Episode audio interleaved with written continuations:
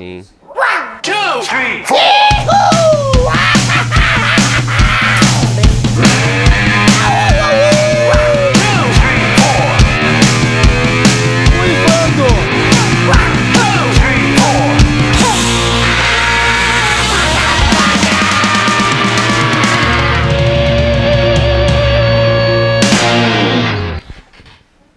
Alô, você que está ouvindo aí, não sei da onde, da sua casa, do seu trabalho, da sua, do seu carro, do seu fone de ouvido na rua, andando pelo vinícola. trânsito, correndo o risco de ser atropelado por ônibus, de Au, bicicleta, sei cuidado, lá. filha da puta! Olha o trânsito! É mais um podcast aqui do Conversa Afinada. Estamos mais uma vez com convidados maravilhosos, incríveis e sensacionais E cheirosos. que atenderam o nosso pedido de estarem hoje aqui com a gente. Mas lembrando, antes de tudo, estou ao lado de Matheus Krempel, Olá! My precious. responsável pelo Porto Produções Musicais, o estúdio, o estúdio que fica aqui na rua Cardeal Arco, Arco Verde, 854. Não deixe de marcar seu ensaio, sua gravação. Venha conhecer o estúdio, tomar uma cerveja com o Matheus. Isso. E me pague uma cerveja também, porque quando dura ultimamente. Aí. E lembrando mais uma vez que você que já conhece um pouco do nosso podcast, gosta dessas conversas doidas, malucas, sem sentido e que não fazem o menor acréscimo na sua vida, não deixe de curtir as nossas redes sociais, podcast. é, não, é o contrário, conversa afinada.podcast, né, no Instagram, se eu não me engano. E o resto você vai achando por aí no, no, nas redes sociais como um todo, né? Lembrando que nosso logo parece um, o logo de um cabaré, maravilhoso de achar, Mas é porque é disso que a gente gosta. American Cabaré, feito, feito pelo nosso amigo César Passamal. E que vamos gosta falar de agora. perfume barato. Você quer falar mais alguma coisa antes de eu começar, Matheus, de apresentar nossos convidados? Não, não quero. Tô, tô feliz. Estamos felizes. Eu tô, Mateus, eu tô muito contente com essa camiseta da Billie Eilish, que eu achei muito bonita, por Eu sinal. amo Billie Achei Eilish. lindo isso também, a hora que eu cheguei eu fiquei emocionado. Eu assim. confesso que eu fiquei com um pouco de inveja. Você vai ter que me falar onde comprou pra eu poder ir atrás Renner. depois. Renner. É na Renner. Não fala o nome da loja, porque ela não tá patrocinando a gente. Ah, tá. Não sei, mas eu não sei Ah, se não, foi a mas ela Renner ou se os foi... direitos pra, pra Billie Eilish. então- É, mas eu não sei se foi a Renner ou se foi a Riachuelo, mas tá. Uma dessas empresas bolsonaristas, mas que a gente não vai entrar nesses detalhes agora. Ah, vamos lá, falando aqui com nossos queridos convidados, maravilhosos convidados, sensacionais convida- convidados. Eu vou começar pelo mais bonito de todos, aqui da sala no momento, que O é o Alan, da banda Nits. Olá, Tudo bem, Alan, com você? tudo. Ainda bem que não tem, não tem vídeo aqui, né? Aí o pessoal acredita em Tudo você, está sendo lance gravado, do- só pra Ah, que você sim. saiba, tá? Mas é bom que ninguém vê no vídeo e acredita na mentira que você acabou de falar agora. Não, mas a gente vai tirar foto e vai postar no Instagram e vai, todo mundo vai comprovar, comprovar o quanto vocês são lindos. Ah, então tá bom. E a outro, o- bom, outro convidado muito bonito aqui, que é o Felipe, Bonito pela jaqueta, né? da banda Sentimento Carpete. Tudo bem, Felipe, com você? Tudo bem, cara. Obrigado por me tirarem de casa. Eu tive uma semana horrível aí, pós dose de Pfizer que me derrubou aí. Fiquei de cama uns quatro dias. Não se É, preocupe que depois desse podcast você vai se arrepender muito de estar aqui. Posso fazer um adendo? Essa, Fique a à tá vontade. gra- eu não sei quando vai pro ar e tal, mas a gente tá numa semana que, que tá todo mundo doente. Com umas... E não é Covid, né? É, e, e, e alguns não são influenza também, então, tipo, acho que tá todo mundo meio doente, assim, com alguma coisa estranha. Algum vírus muito louco aí. É, Somos sobreviventes, é cara. o Panetone. Estamos, e Caralho, estamos todos testados. Que aqui, saudade dos inclusive. anos 80, né? Dos anos 90, ali quando a gente só tinha que se preocupar com AIDS. Agora não. É tanta coisa. Caralho, tem que andar de. sai de- vai sair de casa? Bota uma camisinha. Aperta aquela ponta do negócio na cabeça e desce. É bom que protege da chuva, protege de um monte de É, coisa. Tem, que- tem que cami... a- tem que abrir a camisinha e colocar no nariz na boca, né? É. Não, é muito doido, mas é, é- mas é, é interessante, né? Meio Blade Runner, assim, sei lá. É o fim do mundo. Poderia ser evitado, cara. Sim. Se entrarmos nesse assunto depois, discorrerei mais sobre. pra você que ficou curioso de saber quando estamos gravando esse podcast, eu digo pra você, 17 de dezembro de 2021. As pessoas ainda estavam andando pelas ruas. Era, é tipo uma. É, é uma data meio que posterior a, a, a uma pandemia, só pra você saber. Provavelmente essa data deve coincidir com algum, alguma cena do Demolidor, assim, sei lá. É, sim. Esse filme caótico. Eu, eu, na verdade, eu me lembro um pouco é, daquele filme do Kurt Russell, que é que ele tá em Los Angeles, alguma coisa assim. Fuga de Los Angeles. Fuga de Los Angeles. é Nossa, lindo, maravilhoso, adoro. É mais ou menos como eu me sinto atualmente. É, na verdade esse filme é horrível, né? Mas é que é- ele ficou tão próximo da realidade que a gente acha ele plausível. hoje. Cara, se orar pra Mad Max, tamo Não, perto, Mad né? Max, é, já era bom. Hoje é assustador. É. Abril, abril de 2020 era Mad Max. Fato. Fato. Não, concordo. Mas vamos falar de uma coisa muito séria neste momento. A gente vai inverter aqui as coisas e vamos começar pelo final. Eu quero que os meus convidados, os nossos convidados aqui, falem, Matheus, uma mensagem para quem eles quiserem nesse momento. Uma mensagem de amor, carinho, uma mensagem de ódio. Depois eu vou emendar com uma outra pergunta. Mas eu queria começar pelo Alan. Alan, se você tivesse que mandar uma mensagem nesse momento para alguém, seja sua família, namorado, enfim, que, para quem que você mandaria, o que, que você diria? É, é a mesma ideia da, que a gente conversou off aqui. Que é tipo, se você tivesse que xingar alguém. Não, sabe? essa é, outra, é a próxima pergunta. Ah, tá. É, porque eu tô com muita vontade de xingar os outros, velho. Desculpa. Não, na verdade você pode fazer o Mas eu tenho seguinte. bastante amor também. Eu posso mandar coisas positivas. Pra... Fazer a Xuxa aqui, ó. Eu quero que fa- queria, eu queria Conte- mandar um conte- beijo pro Ai, meu que pai, minha susto, mãe. Mencione ele seus vai- amigos. Ele falou vai fazer a Xuxa, eu falei vai fazer a Xuca. Não, eu vou, fazer, eu vou fazer a criança que vai na Xuxa. E é real, assim. Que Queria mandar um beijo pro meu pai e pra minha mãe, porque eles são maravilhosos. E que sem eles ia ser um puta retardado. Apesar de eu, né? Enfim. Queria mandar um beijo pra Camila, minha namorada. Aí, Camila! Pro Caio, meu grande amigo Caio. Au. E pro Dedé Danitz, que é meu parceiro de crime. E é isso, pro Zé. Pro Zé que tá lá todo em Rio pra do todo Sul. mundo que é meu amigo, assim, queria mandar um beijão real pra todo mundo mesmo. Que sem os meus amigos eu teria. Sei lá, acho que eu não ia estar aqui hoje na. Depois da pandemia conversando com vocês. É isso. Na hora de xingar, me avisa que eu. Oh, foi bonito pessoas- isso. Primeiro, primeiro eu quero agora falar, antes disso aí, dessa, desse momento épico que vai ser o xingamento, eu quero que o Felipe também mande uma mensagem para as pessoas que estão dentro do seu coração. Não, hoje é todo pra minha companheira Carolinha, que tá brava comigo. Ainda bem que o André me tirou de casa, senão eu, eu, eu tava em apuros hoje. Mas eu sei que ela preparou uma carne de panela maravilhosa. Ô, quando eu- louco, quando eu chego. com, com batata? É, com batata. Hum, quando eu chegasse credo, que aqui, delícia. serei recebido de mau humor, cara feia, mas com uma carne de panela maravilhosa. Mas eu mando um abraço pra ela mesmo, que eu tô. Fiquei a semana inteira acamado e ela cuidou de mim esses dias todos aí. E é isso. Um beijão pra ela e paciência, que não é fácil conviver comigo, não. A gente acabou morando junto na pandemia E e. deu certo? Tá dando certo, É, cara. porque- Por porque o enquanto ca- ela não me expulsou, né? Porque o caminho normal da, da pandemia foi os casais se, Se separarem, se né? separarem. Então isso é bonito, é um casal que já vem vencendo É, o nosso foi o oposto, né? apocalipse. A gente, é a gente se fechou no apocalipse mesmo. Lindo. Eu e, a, eu e a Camila, a gente voltou durante a pandemia. No apocalipse. É. Ai, que lindo. Ah, mas ali, ó, desde Namoro- que eu, conhe- eu, quase quatro anos e eu tal, conhecia, eu conhecia a Camila no, no, no show do, do Liam Gallagher no, no, no Lollapalooza. E eu falei, cara, como assim? Você, você ama muito esse cara, velho. Tipo, a, a conversa nunca pareceu diferente. Eu falei, é um erro de percurso essa, essa pessoa, eles estarem separados, porque ela sempre falou de você com muito carinho. E o Lian tá ali legal. atrás com a cara de comovido ali. É, tá vendo? Olha lá. E o Matheus foi o cupido da gente voltar, olha só. É seu padrinho do. Eu falei assim, meu irmão, uma pessoa que nasceu no dia 16 de fevereiro é especial. Não perca isso. É verdade. Antes da gente começar com esses papos esotéricos que não levam a lugar nenhum, porque é tudo pseudociência de gente que não tem habilidade nenhuma pra encarar a realidade. É, o meu signo é dinossauro. Estou brincando, tá, gente? Mas a verdade, se você não sabe exatamente do que estamos falando, estamos gravando aqui no estúdio Porto Produções, que, esses, que tem vários quadros muito bonitos, por sinal, e um deles é do Oasis. E agora a pergunta que eu quero que vocês soltem, eu quero que vocês soltem de verdade o sentimento de ódio preso dentro de vocês. O Alan tá mandando um beijo aqui pro Liam Gallagher. Leon, Leon. Alan,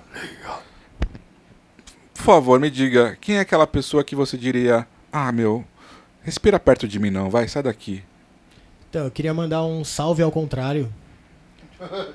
Pra- É que a gente conversou em off aqui, a gente falou pra não cair nos clichês e tal. Mas é meio político também. Queria mandar um salve ao contrário pro. Da Atena, principalmente. Nossa. Porque ele é um grande. Talvez ele Nossa, seja o maior representante também, atual do, do- desse desse estilo de, de, de reportagem esse de serviço à comunicação, à ascensão do, do, do, do espírito reacionário. E pro Siqueira eu não vou nem falar nada, cara, porque ele é tão lixo assim que eu acho que ele não merece nem ser xingado. E o Ratinho? Mas num geral, ah, o Ratinho é um playboy Cara, mas, safado, mas sabe né, que é o cara? doido do Datena? Que ele andava com, com o Sócrates, com o Juca Kifuri, com essa galera. Não sei o Então, que né, aconteceu velho, na vida do os cara. não que ele. Nada, né, Ah, aconteceu Não que adianta, depositar, velho. depositou Não 500 mil reais pra ele todo mês, eu acho. É, então. É, não adianta, verdinha. não adianta nada. Ele é muito Mas- duas O que caras, esse né? cara velho? representa, velho? E, e, e aí eu estendo pra. Ó, Marcelo Rezende, por exemplo. Marcelo Rezende, os meus amigos jornalistas que trabalharam com ele falam que ele é um cara mó gente boa. E pá, mas olha o que o cara se submetia a fazer de trampo, tá ligado? Então é embaçado. Então o meu salve ao contrário é pra. pra esse movimento da, da informação do, do, do medo e da, da. As coisas que faz minha mãe ficar com medo de me deixar sair na rua, tá ligado? É, da desinformação. É. Bom, deixando claro que a opinião dos nossos convidados não reflete a opinião do podcast. Se você quiser processar Mas- a gente, Processo A. o Datena. Olha, mas é bem semelhante, viu? saiba que a gente não tem o mínimo de dinheiro possível pra pagar qualquer coisa. Tem aquele Então- áudio do, do o Datena invadindo a rádio, né? Pra bater no. No. Milton Neves. Que tava falando mal dele ao Pô, eu vivo. não lembro disso, mas nessa briga eu Olha, daqui a pouco o Datena entra aqui, ó. Eu torço pra briga nesse cara. Apesar que, bom, se processar a gente, a gente pode ganhar um pouco de mídia em cima disso, não é mesmo? Mas vamos lá, Felipe, e você? Pra quem que você. Quando eu vou falar assim a frase, ah, meu, respira perto de mim não, quem que você pensa em primeiro lugar? Daniel Alves. Nossa. Que. Cara, eu torço pro Santos, mas esse cara é o maior lixo que o São Paulo já pôde importar. Eu, eu, eu tenho uma visão um Um pouco diferente. egolatra, um egolatra escroto. Mas eu gostaria velho. um pouquinho mais. Se você é uma pessoa que não conhece nada de futebol, saiba que Daniel Alves é, foi um jogador que o São Paulo contratou. Estamos falando aqui, estamos no estúdio com quatro pessoas e três são São Paulinas. E eu sou uma delas. Que eu penso o seguinte: que merda o São Paulo fez na sua vida como clube de contratar Dani- Daniel Alves? Você consegue me explicar, Felipe? É, não foi o primeiro erro, né? O São Paulo fica se apegando muito a, ao marketing, né? Trazer jogador que, que, que é recebido. Que ele foi recebido no estádio por, sei lá, 30 mil pessoas. E, já tinha acontecido com outros ídolos, né? Que eu acho também foi um erro quando trouxe o, o Luiz Fabiano de volta, o Lugano de volta, trouxe o Pato de volta. Fica vivendo do passado de jogadores que já estão numa fase de- decadente, que ganham um salário de.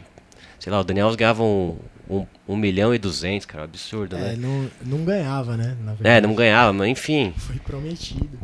Mas e o cara não agregou nada, né, cara? Que- Prejudicou o ambiente, fez corpo mole pra ir jogar a Olimpíada lá, tirou ainda falou onda- mal do clube, tirou da, to- onda. É, tirou onda da torcida quando foi cobrado. Agora tá lá no Barcelona, bonitão. O São Paulo bancando o salário dele. Ele lá passeando na Barceloneta lá, comendo as suas tapas. Recebendo bola de jogador bom. Aí fica fácil jogar, né? Mas E o é- que me parece um pouco bizarro nessa história toda é que o São Paulo não aprende, né? Agora essa história da contratação do Douglas Costa, que tá possivelmente, será possivelmente contratado, tudo bem que a gente tá gravando aqui, a gente não sabe o que, que vai rolar dessa história toda. Mas só de pensar que existe uma possibilidade de Douglas Costa jogar no São Paulo, o que, que você pensa disso? É, então, é mais uma cortina de fumaça, né? Parece que querem contratar um cara pra fazer um, um barulho e esconderem essa votação aí do da mudança do estatuto, né?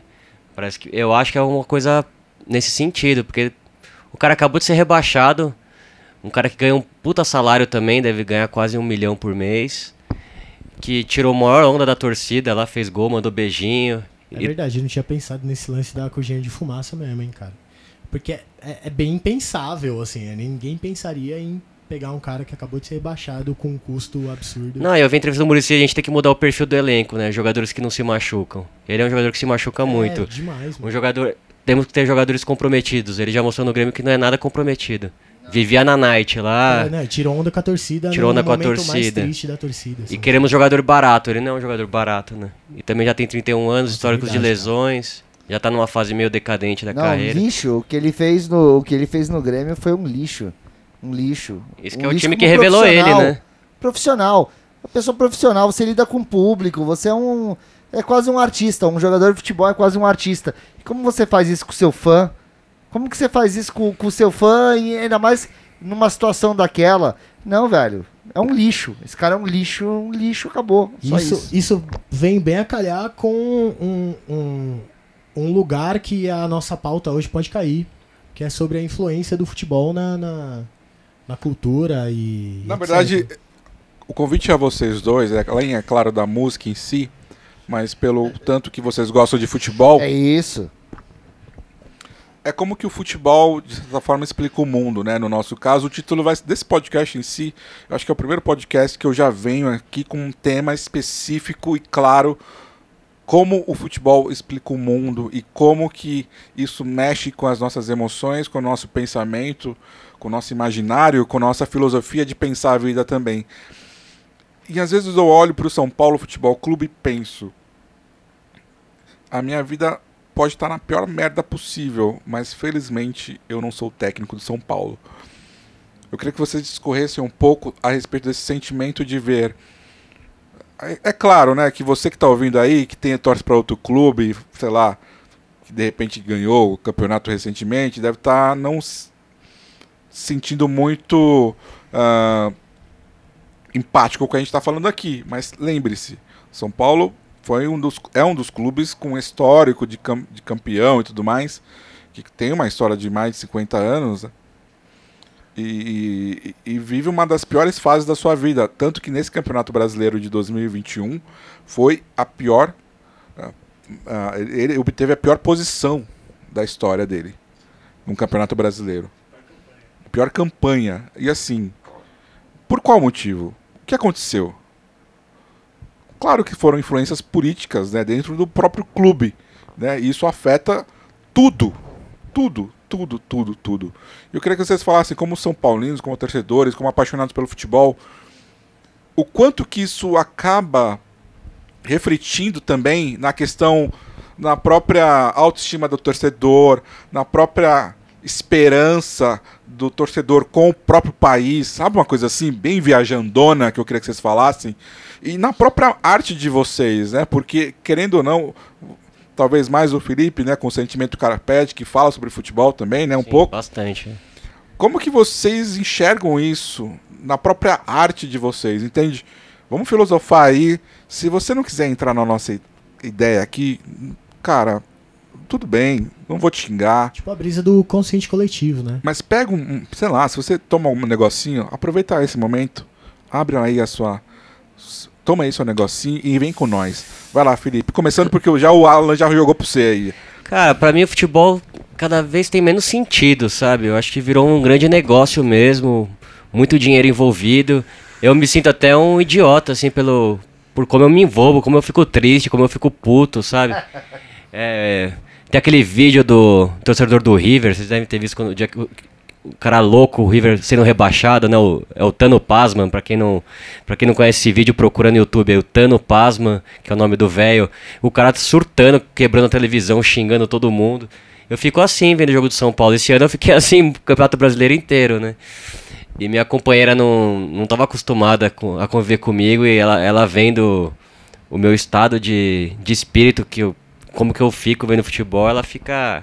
Ela acha até engraçado, assim. Mas eu me envolvo com futebol porque acho que é um negócio que é uma mordida, é um, é um vírus que você pega quando é criança, assim, né? Quando você. Principalmente quando você vai no estádio a primeira vez, aquele encantamento com a torcida. Que é outro negócio que acabou, né? Não tem mais aquela festa na, na arquibancada como tinha nos anos 90, né? Acho que depois daquela, daquele episódio 95 da briga da, da Mancha Verde com a Independente no Paquembu, que morreu o moleque ao vivo, num jogo de, Sim, sim. de Aquilo su- é no triste. Supercopa da. Acho que foi Supercopa, na... Supercopa, não era nem a, nem era a Copinha era São era- Paulo, era uma que Supercopa. era copinha antes, não era ou não? Não era? Era de ju- era um futebol, era c- campeonato Era- juvenil, era- mas não era era- copinha. É. Teve, uma, teve uma tipo. paulada na cabeça. É ao vivo, né? em Domingo de manhã. E, assim, e depois disso entrou aquele Fernando Capesa, aquele juiz escroto lá que depois virou deputado federal pelo PSDB. Né? Tava envolvido no esquema lá da, do roubo da marmita e tal. Ele, ele, que termi, ele que acabou com a Mancha Verde, com o Independente e, e que mudou todo. Criminalizou as torcidas. E acabou com a festa, não teve. tá. Nunca mais teve bandeira de bambu, instrumento. A festa na- na arquibancada acabou a partir dali, né? O adendo que eu queria fazer pro que o Felipe tá falando é que ele falou, a gente, quando é criança, a gente acaba se envolvendo com futebol.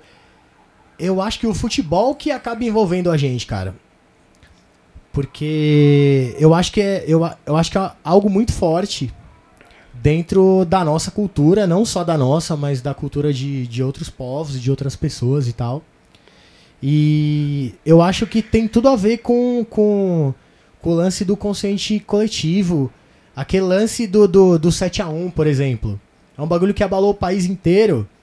Mas o resultado do 7x1 já é alguma coisa que meio que reflete alguma coisa do, do, do país. assim Pode ser uma brisa minha e tal. Que no, no dia do 7x1, eu entrei numa brisa lá que eu fiquei puto e tal. E aí, cada gol da Alemanha eu ficava falando pro meu tio: tá vendo? Tá vendo? Sabe o que, que é isso aí? Isso aí é ego de brasileiro, achar que é malandro, consegue fazer tudo. Mas não, não, não tem o bagulho técnico, não tem o estudo e não sei o que e tal. E a Alemanha, mano, aquele joguinho desenhadinho e tal, pá.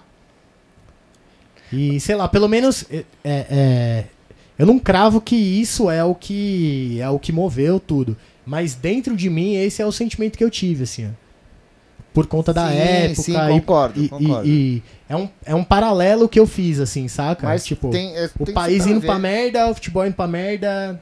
E foi na mesma época, né, que o Brasil Sim. começou a entrar num, É. num- num, período político sinistro, né? Mas sabe que minha relação com a seleção é totalmente oposta do São Paulo? Eu tenho o ranço da seleção. A última Copa, assim, que eu fiquei triste, assim, que... Não cheguei a chorar, mas eu fiquei bem triste, foi aquela de 2006, do Zidane, né, que... que tinha aquele puta timaço do Brasil, do Adriano, Ronaldo Fenômeno, Ronaldinho Gaúcho, Kaká. Eu até fui em alguns jogos na- das eliminatórias, eu fui Brasil Bolívia no Morumbi, eu ligava pra seleção. Depois Ah, parece que eu caiu na foi real uma dor que... saudável. Pra mim, aquilo foi uma dor saudável, saca? Tipo, aquele bagulho puto, mano, perdemos mesmo, caralho. Ô, o moleque ficou doente. A gente não sabe o que aconteceu com o Ronaldinho, se ele realmente ficou doente, se.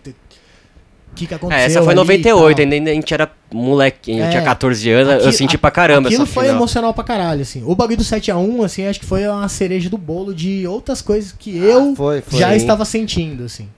É, mas acho que criou- me criou uma antipatia a seleção, porque ela já tava virando meio que o símbolo do, de um Brasil bem elitista, assim, né? A seleção acho que simboliza muito isso, assim. Tanto é que é bem simbólico que a galera vá nas manifestações de direita com a camisa da seleção, né? Exatamente. E a, a seleção brasileira virou um produto da Globo, um produto da Nike, um negócio muito grandioso, muito mentiroso, assim.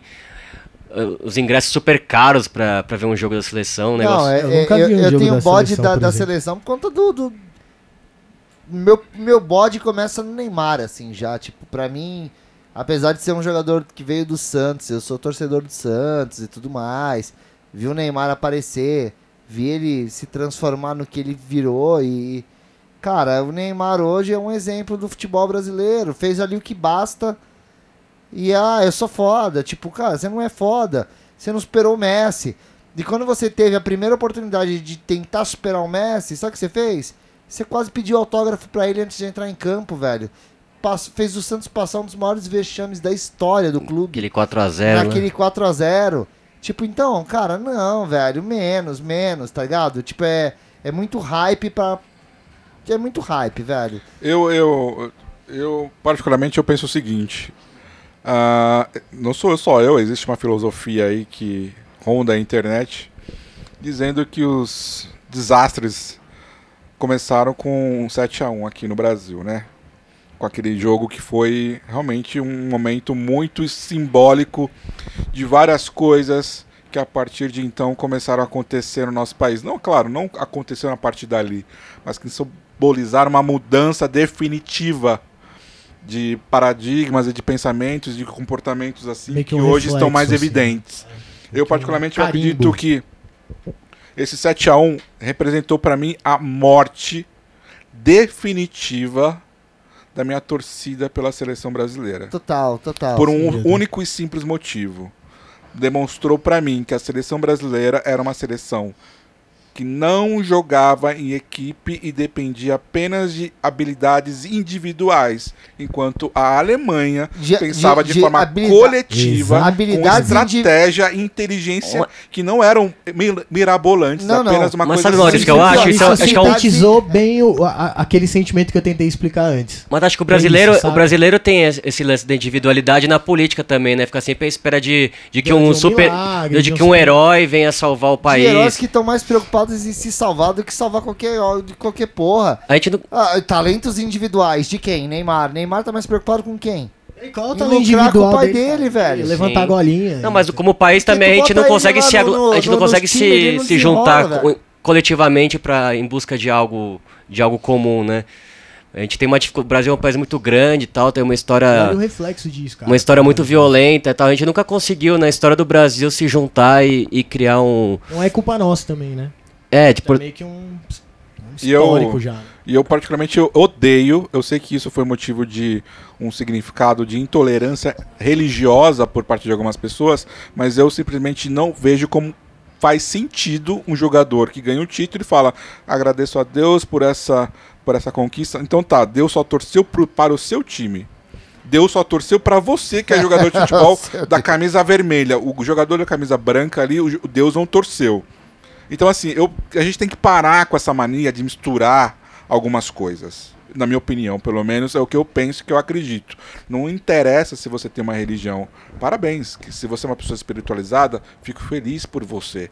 Eu torço para que você se encontre. Mas não misture as coisas. Futebol, esporte, não é uma questão divina.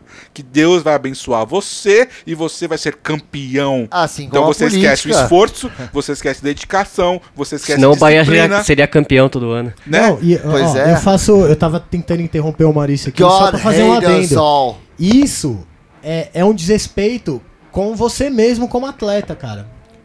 Porque você sabe o quanto você lutou, principalmente futebol no Brasil, né? Que a gente sabe que, tipo, a maior parte dos jogadores vem de uma vida difícil e tal, e tem que superar coisa pra caralho. E mesmo os que já conseguem entrar num clube com 12 anos.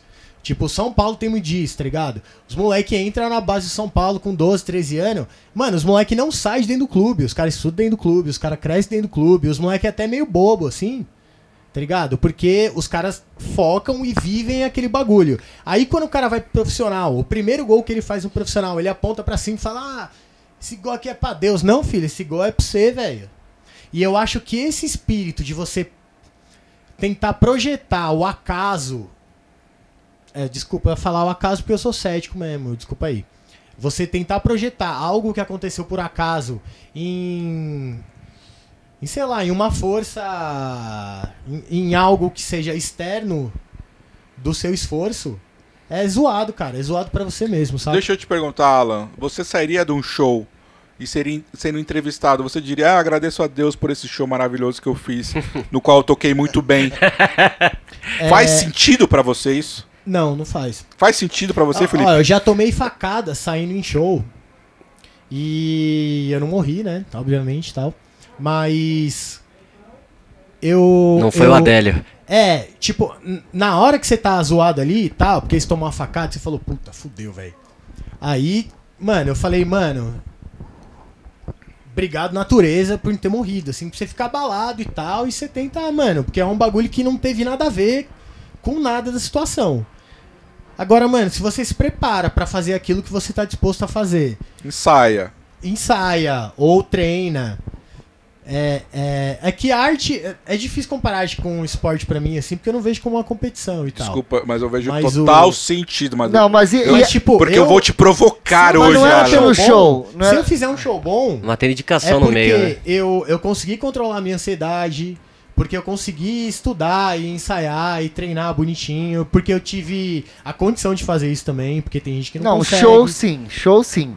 E o Agora, atleta também, E a velho. composição? A composição pra mim é uma parada mais sinistra. E quando você tá lá no, no silêncio da noite, ali na madruga, E aí bate aquela inspiração, você faz aquela letra, você agradece, tipo. você- aí vale, tipo, ó, agradeço. eh, qual o nome que eu dou pra, pra essa energia, essa coisa que apareceu? Agradeço a Didi Ramone. É, então, se for, se for agradecer os bagulho que vem da, da- da- da- das composições da aqui? Papai do chão. Ixi, é, Nem é o papai do chão, velho. É o, pa- é o papai do, do. Sei lá, velho. Tipo, obrigado por escrever É, é, em vez de morrer. tá É ligado? uma antena, né, velho? Às vezes é uma antena. É uma antena Você total. bota uma antena ali e começa a vir, tipo, sinais, tipo, Sim. toca aí, vem a melodia na sua cabeça, vem ideias de letra, mexe o mouse, tá tudo certo. Volta. Mas isso você é- invoca, né? É isso, cara, é muito Eu doido. acho um desrespeito com você mesmo, tá ligado? Não que, não que eu julgue que as pessoas não podem ter fé, nem nada, tá ligado? Eu acho da hora quem tem fé, quem tem uma espiritualidade, quem É, Mas consegue... eu não tô falando que é Deus, eu tô falando só tal, que tá essa ligado? loucura, né? Mas, tipo, mano, Da é um desrespeito com você mesmo. E quando a gente se desrespeita, é, a gente que, que, que vive num coletivo e tal, não quem vive só pra si mesmo, foda-se, mas a gente que vive num coletivo, quando a gente começa a, a se desrespeitar e achar que aquilo que você fez não foi seu próprio esforço e pá e tal, já era, velho, fudeu. concordo. Porque você se desrespeita e desrespeita todo mundo que tá junto com você. E aí a questão de classe pff, já era. Mas eu queria voltar, eu queria voltar exatamente naquele ponto que você disse que não conseguia ver muita relação da música com futebol, uma, uma coisa assim que você disse, mas pensando bem. Ah, não, ah, desculpa, é. Só fazendo um. Ah, não, termina a pergunta, desculpa, amor. Não, na verdade Perdão. assim, uma banda também é um time de certa forma. Exatamente. Uma banda ela Super. precisa ensaiar para poder se apresentar e ter uma boa bom entrosamento Uma dentro do palco. apresentação, Sim, com né? certeza, mano. Uma banda ela possui Um às esquema vezes a tático. camiseta, eu tô vendo você com a camiseta no Nits. Você tá representando a sua banda vestindo a camiseta. Um jogador que veste uma camisa também. Sim, você tá sim. entrando, pode você não tá disputando com uma outra banda dentro do palco, É, mas você tá disputando explicar, com é- você mesmo para fazer o Sim, melhor show possível. Nesse- Então, de certa forma, é um jogo também mental, Eu fiz uma- físico. E Eu que- fiz uma resenha uma vez pro Sentimento Carpete, que eu, na época que o Barcelona tava com aquele timaço do Xavi, Iniesta, Messi e tal, aí eu até brinquei com a... Eu fiz uma... Falando que o Fábio é nosso, nosso estrela do time, né? Que o Fábio, o guitarra toca pra caralho, falei, o Fábio é nosso Messi, né? Eu falei, eu sou o Puyol, eu que seguro o BO ali pro, pro Fábio Essa brilhar. comparação de músico com jogador de futebol, eu Cara, já isso- estou apaixonado pelo Felipe aqui ao meu lado. Eu sempre faço isso, cara. Eu sou baterista e, e eu era o último cara a ser escolhido no, no time de futebol na escola. E eu era o goleiro lá, o cara que era grandão, que não sabia jogar porra nenhuma, vai pro gol. Eu, eu, eu me sinto o, o goleiro do, do, da minha banda, tá ligado? Mas deixa eu te perguntar agora pra vocês dois. Eu só queria dizer. Vai, vai, vai, vai. vai. Só, só- pra explicar, é, o, o negócio que eu falei que não. Que eu não faço a relação do, do time com a banda é só por conta da, da competição. Mas a minha banda é, é como se fosse um time de futebol que treina e que vai tocar pras pessoas do jeito que eu gostaria de ver o meu time jogar no estádio, tá ligado? Não, a... Ganhando ou perdendo é entrega. Tá ligado? É isso. Não, e a banda tem um lance com o time também. Eu sou treinador do time de Várzea, né? Do Autônomos, que é um time anarquista aqui de São Paulo. Eu treinei o Autônomos de 2004 até 2021. Eu, eu dei algumas saídas em alguns momentos. Esse barulho que você acabou de ouvir é de uma latinha sendo aberta, uma latinha de cerveja, pra deixar bem claro. Ah, Mas eu- acho que tem, mas tem uma relação, eu acho que Continue, espiritual. por favor, Felipe. Desculpa, é que tem uma relação espiritual. Acho que tanto na banda quanto no time, quando rola muita treta, assim, dentro da banda, dentro do time, isso reflete, né? Na banda reflete muito dentro de um show, né? Vixe pra caramba, mano. Às vezes até pro bem, assim, quando a banda tá numa fase muito cagada, às vezes o, o- o show sai numa energia. Uma energia pesada que na hora funciona, sabe? É, tipo aquela transa quando você tá brigada com a tua namorada e aí você resolve o BO e o sexo é maravilhoso. E- A banda tem isso também, e o time de futebol também E é uma tem isso. estranha, né? É. Porque às Eu- vezes é uma coisa que, que nunca tinha acontecido, assim. Eu- Você é- e por mais que foi bom, assim, você estranha, assim.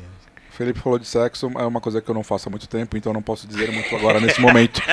Mas eu queria pensar com vocês dois juntos aqui, e o Matheus, que precisou sair ausenta da sala. Acontece, tá, gente? O Matheus é o dono do estúdio aqui, precisa atender as bandas. ah, tem gente que tá com, com algum problema no, no ampli, então o Matheus acaba indo e voltando, mas não se preocupe que a gente vai tocar o barco aqui. E eu quero aproveitar. Podemos comparar então uma banda com um time? Nesse caso, quem seria a zaga? Quem seria o atacante? Quem seria o meio de campo? Quem seria o, o- o goleiro? Dá pra fazer isso? Por exemplo, no seu caso com o Nitz, você se considera o que na banda? Se você fosse pensar na sua banda como um time de futebol. É, eu sou goleiro, cara. Sem dúvida nenhuma. E, Antes- os- e os outros integrantes seriam o quê? isso, assim, já, já, já seria o goleiro. Então, acho que eu seria o goleiro, e, porque a gente é power trio, né, mano? Aí Uma baterista de tem um lance, é de, embaçado, tem um lance né, meio mano? parecido com o goleiro, né? Ainda se tivesse uns quatro na linha e um no gol, assim, ainda é mais O fácil. goleiro não pode falhar, o baterista não pode falhar também. É, então. Ó, ó, então eu vou. eu, já, eu já toquei em banda. Eu toco. Eu toco numa banda de cover e pá, que a gente faz som à noite. Aí tem tecladista, guitarra, pá. Não falamos de bandas covers aqui neste Não, tudo podcast. bem, eu não vou falar. Eu só Brincadeira, vou... estou brincando Tá, com então você. faz de conta que. Faz de conta que é uma outra banda que eu toquei. Não, tô brincando, tô É. brincando, tô brincando. Porque aí tem mais gente, né? Porque o Power Trio, velho, eu acho que eu sou goleiro linha. Quando dá merda no futsal, que o goleiro tem que. Tem que ir pro, pro meio da zaga e tal. O baixo é. É o meio de campo, que é o cara que costura o bagulho. E aí no caso da Nitz, o André. O André, tipo, é aquele cara que é o. é Tipo o Hernanes lá, ti- há, alguns anos atrás. Que, O Hernanes 2017, que é, salvou São Paulo. 2017, assim, que era o cara que tinha que. Era o cara que era o meia, o meia armador, e ainda no final das contas ele que tinha que fazer os gols, porque, tipo, os caras não faziam lá na É o frente. profeta. tá ligado? é, esse seria o O André. André é o profeta da Nitz. É. Eu considero o André como o Hernanes do. O Hernanes da Nitz. E o Zé? O Zé é o. é o meio. O Zé é o cara que costura o meio, assim. É o cara que me defende. É, o meu campo tem, um, tem uma relação Defendia, forte né? com. Tadinho do Zé, velho. O Zé tá defendendo. Defendendo a- a- a- as pessoas no jurídico lá de Santa No- Catarina agora. Rio do Sul. né? É, Rio do Sul. E você, Felipe? No Saudades, caso do Zé. sentimento carpete, como que você Cara, eu me vejo como volante, volante marcador ali, porque eu sou a figura no sentimento carpete que agenda os ensaios, que faz a social. Mas você aqui uma- canta também, né? Eu canto. Nesse caso, você não seria também um, um atacante? Cara, eu acho que o atacante que é o que brilha mais é o Fábio, que é o guitarrista que tem um talento natural, assim, incrível, O né? Fábio toca pra caralho. Autodidata, que toca guitarra pra cacete. Assim, o Fábio, eu, eu brinquei na, na resenha que ele era o Messi. Na época eu brinquei que eu era o Puyol, né? Que o Puyol era aquele cara que ficava ali atrás, rasgando o capitão ali, brigando com todo mundo. Mas eu acho que eu tenho essa função do- de ser o volante, assim, de. O cara que marca o ensaio, o cara que chama a bola, vamos tocar, vamos galera. Eu quero o Dunga em 94, assim, sabe? Eu nem gosto muito do- da figura do Dunga, mas ele foi fundamental naquela conquista em 94. Não tivesse o Dunga, o Brasil não ganhava aquela Copa, apesar do Romário e do Bebeto ali, né? Então eu acho que é só essa figura que fica ali atrás, segurando os momentos mais difíceis da banda, assim. De marcar ensaio, de marcar show, de ir atrás de show, de fazer flyer, O de. capitão, né, mano? É. Não, não necessariamente o capitão com a faixa no braço, mas é o cara que segura no vestiário. É, então. Nos... Aquele papo lá, ah, o São Paulo precisa de alguém que. A galera fala muito isso nos grupos de, de torcedor de São Paulo. Ah, não, o São Paulo precisa de alguém que organize o vestiário. Aí eu sempre comento zoando assim, não, mano, já tem um roupeiro que faz isso, tá ligado? A gente tem que. Mas tinha uma época na banda que eu era o Luiz Fabiano também, velho. Que eu era o mais Aí treteiro é da hora. Tinha, mas agora, quando a gente era mais novo, rolava mais briga, mas agora a gente já passou dos 30, Entre assim. bater o pênalti e brigar, você prefere brigar, né? Isso. É, entre cantar e brigar, eu brigava na época. Ah, eu também prefiro, cara. Principalmente se tiver. Foi assim que eu tomei facada, né, na verdade. Nem sabia o que tava acontecendo, foi lá. Dá pra você contar brevemente essa história da facada? Dá, tipo brevemente. assim, quando foi? Tipo, ano, por exemplo, que foi? com- Quem banda você estava tocando? ah, ah, como que foi uma, um breve resumo da situação e qual foi o desfecho? Se de repente as pessoas que fizeram isso com você foram presas ou não?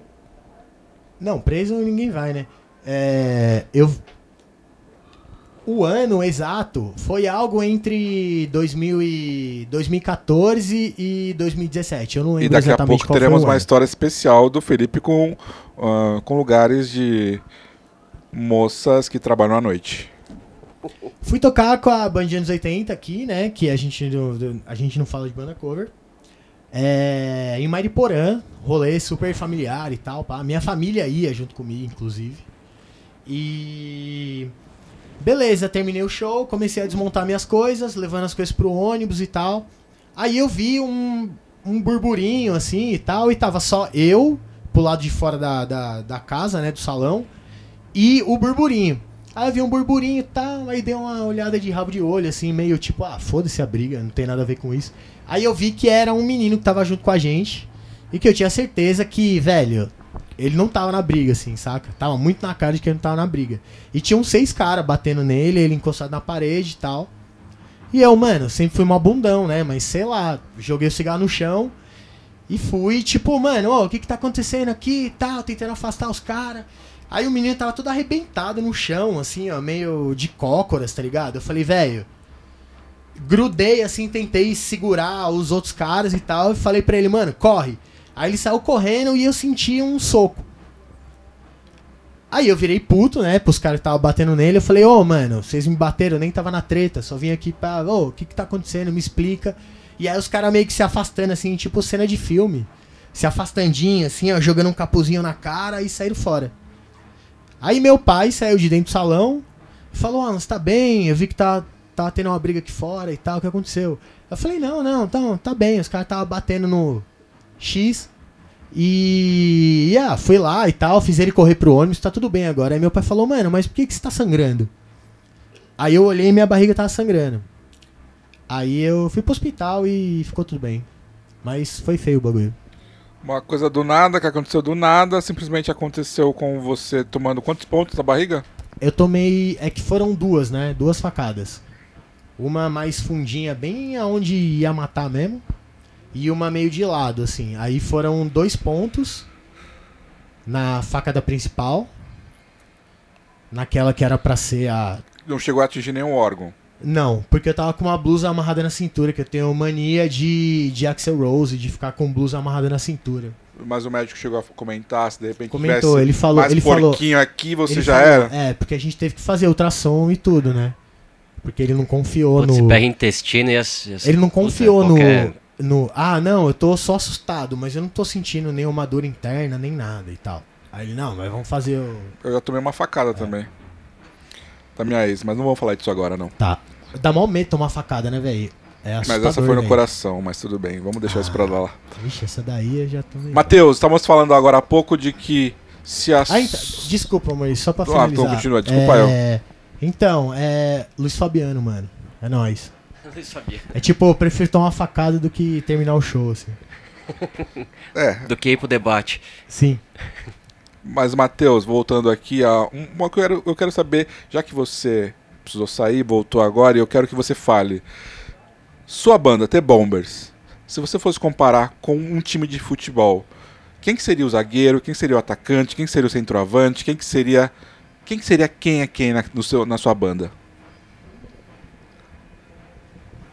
Ah, não sei, cara. Não sei. Hum, eu não venho Você nunca pensou nisso, né? Nunca, nunca pensei nisso. Tipo a não- resposta do nosso último É, convidado. E eu, não- e eu não, eu não venho preparado para esse tipo de, de, de abordagem. Eu tô aqui pra, pra ouvir e instigar a falar do que falar. Caraca, né? o Mas- Matheus foi mó escroto agora na resposta, hein? Mas o Matheus acho que seria o Neymar, né?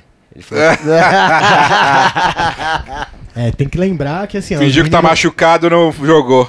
Os Eu falei que eu era o Luiz Fabiano. Da vila, os moleques são mó zica, tá ligado? Os moleques vêm São. da, da, vêm da base da vida, né? Sim. Pá e tal. Mas a hora que entra no clube e os caras deixam os caras ficar levantando golinha, é embaçado. Ó, que nem você Não, falou do é. Santos, tem que- tinha, tinha que ser o é Zito, foda, que era o, o, capi- o cara que segurava o B.O. pro Pelé, né? É, então. É que a gente cara, é São Paulino e São Paulo não acontece essas coisas. Eu, eu acho que. Ah, ah, assim, no- eu acho que no, no, no- Bombers é. ah, Assim, eu já fui Neymar, já fui. Já fui o Rodolfo Rodrigues, célebre goleiro. Já fui tudo. Na, na, na, minha banda já fui tudo. Eu acho Já foi que- Edinho também, né? Já fui Edinho também, já, óbvio. Mas eu acho que a questão é que. É que acho que Entendedores banda, entenderão dessa parte. não, é. Acho que numa banda a parada é sempre você. Alguém ali tem que ter uma.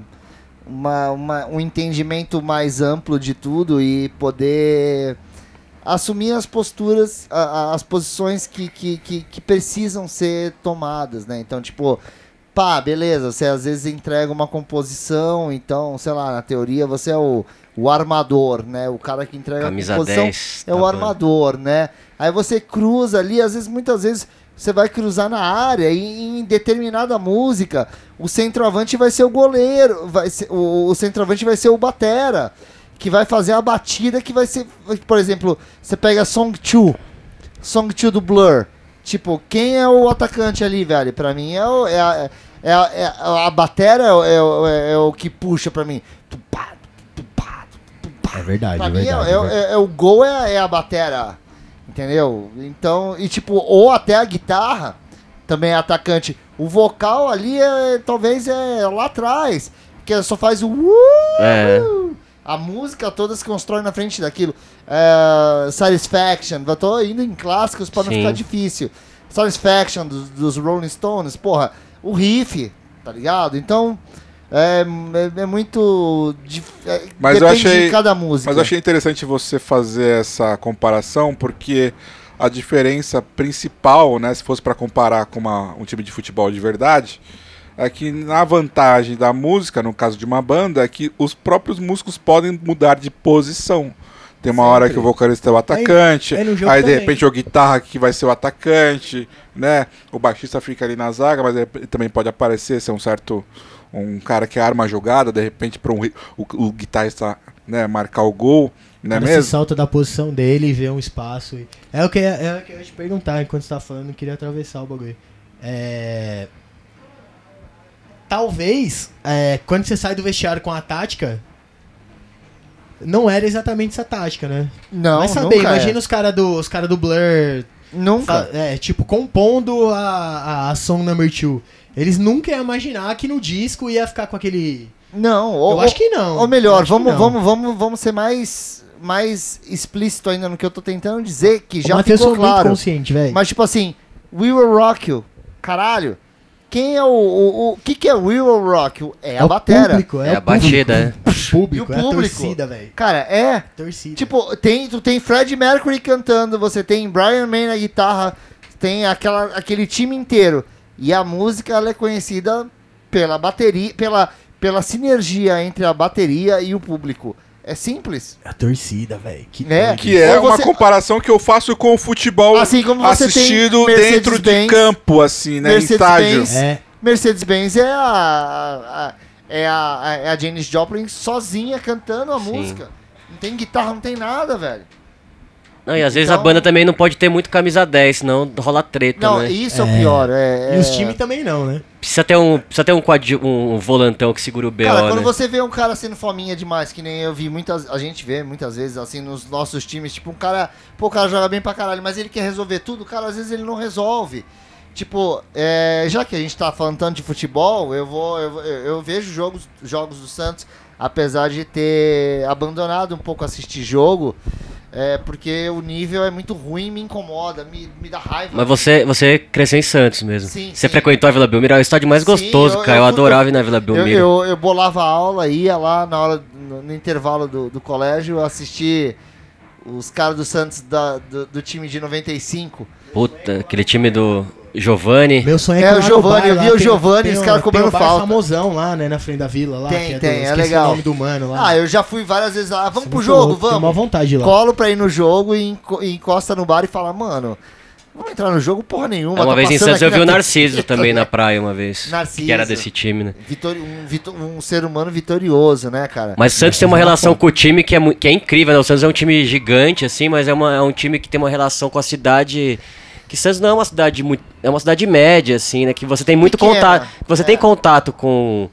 com Eu, eu acho até jogador. uma relação tóxica, porque eu acho que se o Santos tivesse baseado em São Paulo, tivesse comprado a ideia de ter um estádio em São Paulo, tivesse feito o esquema com o Pacaembu e o caralho, o Santos estaria lucrando muito mais do que tá hoje, que você vê que o Santos fez todos os jogos desde que a pandemia deu uma afrouxada e liberou o público na Vila Belmiro, o Santos conseguiu lucrar belíssimos com todos os jogos, os seis ou oito jogos, uma média de seis ou oito jogos, eu não sei. na Vila Belmiro, todos com casa cheia, o Santos conseguiu lucrar 3 mil reais. Eu falo, cara, é óbvio, caralho, você vai lotar a Vila Belmiro, a Vila Belmiro são 12 mil pessoas. Caralho, você tá esperando o quê? Tipo, do ponto de vista econômico, a maior burrice do Santos é ficar preso na cidade de Santos com aquela torcida cansada que, que, que velho, que economicamente, cara, é, é- vai afundar o time. Não tem porquê, cara. O a maior torcida do Santos é residente em São Paulo. E foda-se. Durma com essa realidade, cara. E a torcida jovem é a sede na Zona Leste. Pois aqui, é, né? então assim, o Santos lotava o Pacaembu, botava 30, 29, sei lá quantas Sim. mil pessoas. Aí joga lá, sabe, tinha que ter um estádio aqui. Sinto muito, cara. Santos é uma cidade de gente velha, aposentada, e que, cara, não, não tem porquê, tá ligado? Não, não rola. Ah, não, mas Santos tá pensando, o Santos tá pensando em fazer um projeto igual o Palmeiras fez com a Arena. Eu falei, mas meu irmão, Não, essa cara- arena em Santos Não, vai ser bom, cara? Os caras vão levar, os cara vão levar show da Lady Gaga em Santos. Não vai, velho, não vai ter. Não, mano, Olha, ninguém vai querer É, o Metallica arena, vai fazer shows em Belo Horizonte, é, não sei aonde, São Paulo e Santos. Não vai. É, o Palmeiras foi viável porque tava, tá na Pompé, Perdizes É, ali. mano, Óbvio que é viável. vixe, é Ali é a melhor é. coisa. Do É. lado do Shopping Bourbon e do outro lado do Shopping West Plaza. Se você andar na calçada lá, você você paga quanto, velho? É, tanto é que o é Itaquerão não deu tanto mano. certo, né? Em tipo, questão o de Santos- shows, porque é um pouco mais afastado. Sim, o Santos é um time pequeno, é um clube de uma cidade pequena. Assim, tem uma história gigantesca, mas é um clube pequeno de uma cidade pequena. Eu acho que a única solução que eu vi ali que eu falei, cara, realmente, talvez essa tivesse sido uma boa solução, teria sido se o Santos tivesse investido num, num dos mil projetos que era construir um estádio na, na orla da praia. Ali ia ser foda, É, meu irmão. ia ser foda. Pô, porque aí ser você ia Miami quebrar. Nights. Ia ser Porra, louco. ia ser foda, cara. Todo mundo ia querer ver jogo lá, velho. Saca? É verdade. Só é que verdade. assim, aí você também tem um problema. Porque o brasileiro não sabe se comportar e não sabe curtir um um jogo de futebol. Então, num clássico, você tem que ter torcida única. Cara, e fudeu, mano. Nossa, eu, ia- eu fui muito, Fudeu. muito ver São Paulo e Santos de visitante lá, era embaçadíssimo entrar no. Embaçado, porque, caralho, Porque meu o, é- estádio do Santos fica, pra quem não conhece, fica entre o canal 1 e o canal 2, né? De Fica Santos. ali no, no, na- no meio da, da, da Vila Belmiro, que é um bairro. Não ali, dava né? pra ir com camiseta, você tinha que ir muqueado e eu ficava com muito de medo de alguém falar, pô, esse cara é São, Paulo, cara de São Paulino. É é horrível, foda. é cilada, é cilada. Não- não- eu nunca fui em. Assim, eu não lembro. Meu pai pode ter me levado quando era moleque. Mas eu nunca fui ver clássico na Vila Belmiro. Eu nunca fui. Era tipo assim, ah, é clássico, ah, não vamos. Fica em casa, é o caralho. E aí meu primo, muito doido, ia lá. Minhas- Caralho, hoje arrebentamos lá a privada, atacamos a privada nos policial. Eu falei, caralho, mano, tá louco. Não, eu lá em Santo André, minha primeira, tipo, é, primeira memória de ver estádio, assim, ó, tipo, na minha frente, é a Vila Belmiro e o e a Português Santista. Que é pertinho. É, tipo, tirando o Bruno Daniel lá em Santo André, né? Sim. Mas, tipo, o, o- a Vila Belmiro eu vi antes de ver qualquer outro estádio aqui na cidade de São É Paulo, tá lindo, é ligado? super bonito, eu acho super romântico. Ele remete a, a uma época de um futebol, mesmo hoje com as reformas e tudo mais, ainda tem um- totalmente o charme, não se perdeu. Mas, cara, para um clube que pensa grande, que tem uma história grande, cara, desculpa, você deve abandonar a cidade de Santos. Tipo, e isso é uma coisa que É, não é abandonar a cidade, Não, assim- mas é, é, é- É, cara, tipo, e eu vou te falar um negócio, é uma coisa que a população de lá faz. Vão te Tipo, bater, eu mano. tô em São Paulo, eu tenho um estúdio em São Paulo, cara. Mas eu, eu não sou daqui, tá ligado? Eu tô aqui há 15 anos, mas, cara, em Santos eu não teria um estúdio. E em Santos, eu, sei lá, minha banda talvez não fosse tão conhecida quanto é hoje. Tipo, porque Santos é Santos, tá ligado? Tipo. Ah, não, não sei explicar. É cidade pequena, velho. Quem manda em cidade Sim. pequena? Quem tem dinheiro. Quem tem dinheiro manda. Quem não tem dinheiro, cara, se vira, vai atrás. Tá ligado? E- É, é muito triste, assim. Eu vejo Santos, no geral, assim, é uma cidade que eu adoro, tem uma relação de amor e ódio, mas é uma cidade que te limita, tá ligado? E muitas vezes, assim, eu vejo pessoas em Santos que eu falo, caralho, mano, você é a mesma pessoa desde que eu saí daqui, tá ligado? E você faz as mesmas coisas desde que eu saí daqui e sua vida continua no mesmo lugar desde que eu saí daqui. E talvez seja uma coisa de cidade pequena. Então acho que outra, mano, ao futebol. o bagulho é pertinho, velho. Constrói lá em Santo André, lá que a gente vai dar uma Cara, eu, força. eu, eu, Constrói, constrói Sim. lá. Tem trem, o, grande, fácil. o grande Põe problema, põe o grande problema é a interligação. Eu É. acho que o grande problema é a interligação. 55, 60 quilômetros. Põe lá em Se Santo você André o bagulho, tivesse, mano. cara, eu, A, a torcida jovem já na, na zona leste lá do lado, tá ligado? Põe lá o bagulho. Cara, eu Mete vou- no meio do. o que é louco- Se meter no meio da serra, a galera. Cara, e o a ABC tem muito Santista, né? No ABC Cara, tem muito O que eu Santista. acho Tem muito pra doido. caralho, Tem velho. pra caralho. Tem muito. O que eu acho muito doido é assim, eu pego e saio daqui agora e falo, ah, eu vou pra Jundiaí. Tá ligado? Eu vou. Eu fui, outro dia eu fui dar uma entrevista em Indaiatuba. Ah, não sei o que, babá. Fui pra Indaiatuba, peguei um trem, pá, fiquei lá É, quase mano. duas horas. Fui. Cara, muito mais longe do que em Santos. Agora, pra ir pra Santos eu tenho que pagar 30 reais de pedágio, além do ônibus e no. É, privati- privatizaram o nosso, não, desce- nosso acesso na- ao mar, Você né? desce cara? no metrô Santos Maldita Imigrantes. Ecovias. É, desce no metrô Santos, Santos Imigrantes e Imigrantes. vai se fuder. É culpa né? da Ecovias. longe, velho. A estação com o nome do Santos devia ser a Rio Cara, Grande é- da é Serra. muito Rio Grande da louco. Serra Santos, é, velho. é, é mais. É, é- é muito doido pra mim, cara. Tipo, e eu explico, eu tento explicar isso pra minha família, que eles falam assim, não, mas na pandemia, né? Ah, por que, que você não mora aqui? Eu falei, não tem condição. Não, mas ó, de Santos a São Paulo é uma hora. Eu falei, não, não em vias normais. Só que eu divido. Só que eu vou pegar um, um ônibus, um carro, eu vou subir uma serra que eu vou dividir com um caminhão, com neblina, com um monte de situações que eu não vou chegar no horário. E isso fudeu. Porque a gente aqui não tá acostumado. A, a- O litro da gasolina é 7 Sim. conto, velho. cara, não tem, cara. Cara, imagina o não Dom. Pedro que ele não, Não sofreu, existe. né? Que ele arrumou uma amante em Santos, ele descia a cavalo lá. É.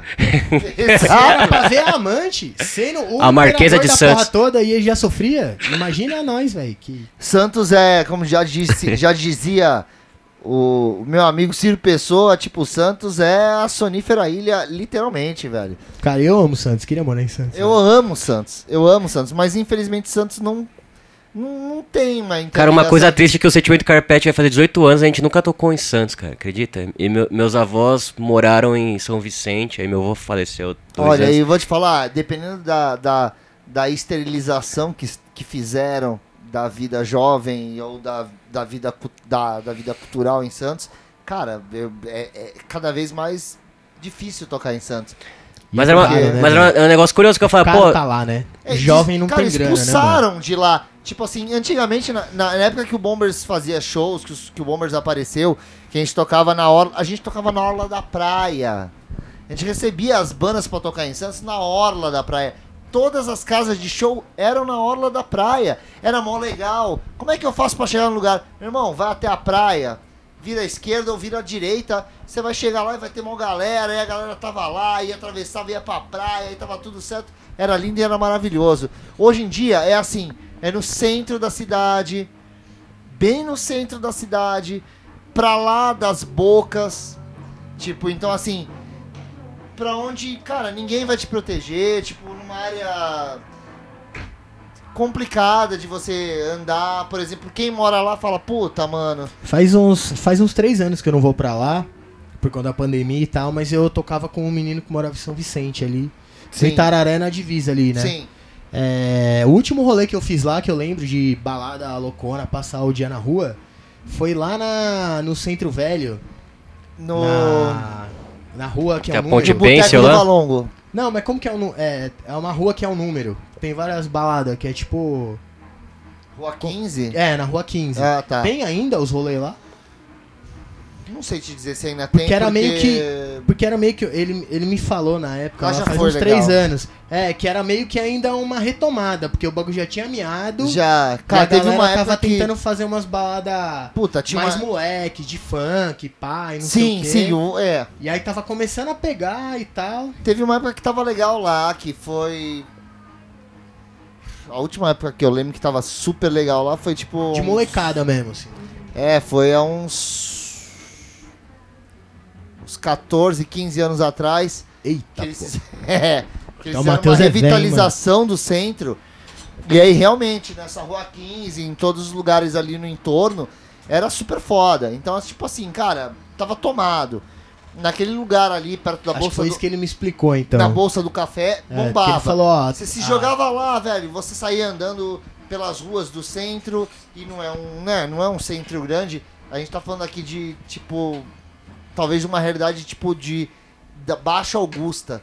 O centro de Santos era tipo uma Baixa Augusta com restrições, que talvez Foi fosse exatamente o que eu senti É. quando eu fui lá três meses atrás. Do- E ainda meu amigo ainda me explicou. Ele falou: o bagulho deu uma. deu uma, uma caída e a molecada tá se virando pra tentar revitalizar o bagulho e fazer gente passar por aqui, tá ligado? Só que é foda, porque, puta, mano, a- a Santos é muito parecido com o Rio de Janeiro em, em vários aspectos, assim, então aquela realidade do Rio de Janeiro é onde a pobreza e a, e a riqueza andam lado a lado, então, tipo, você.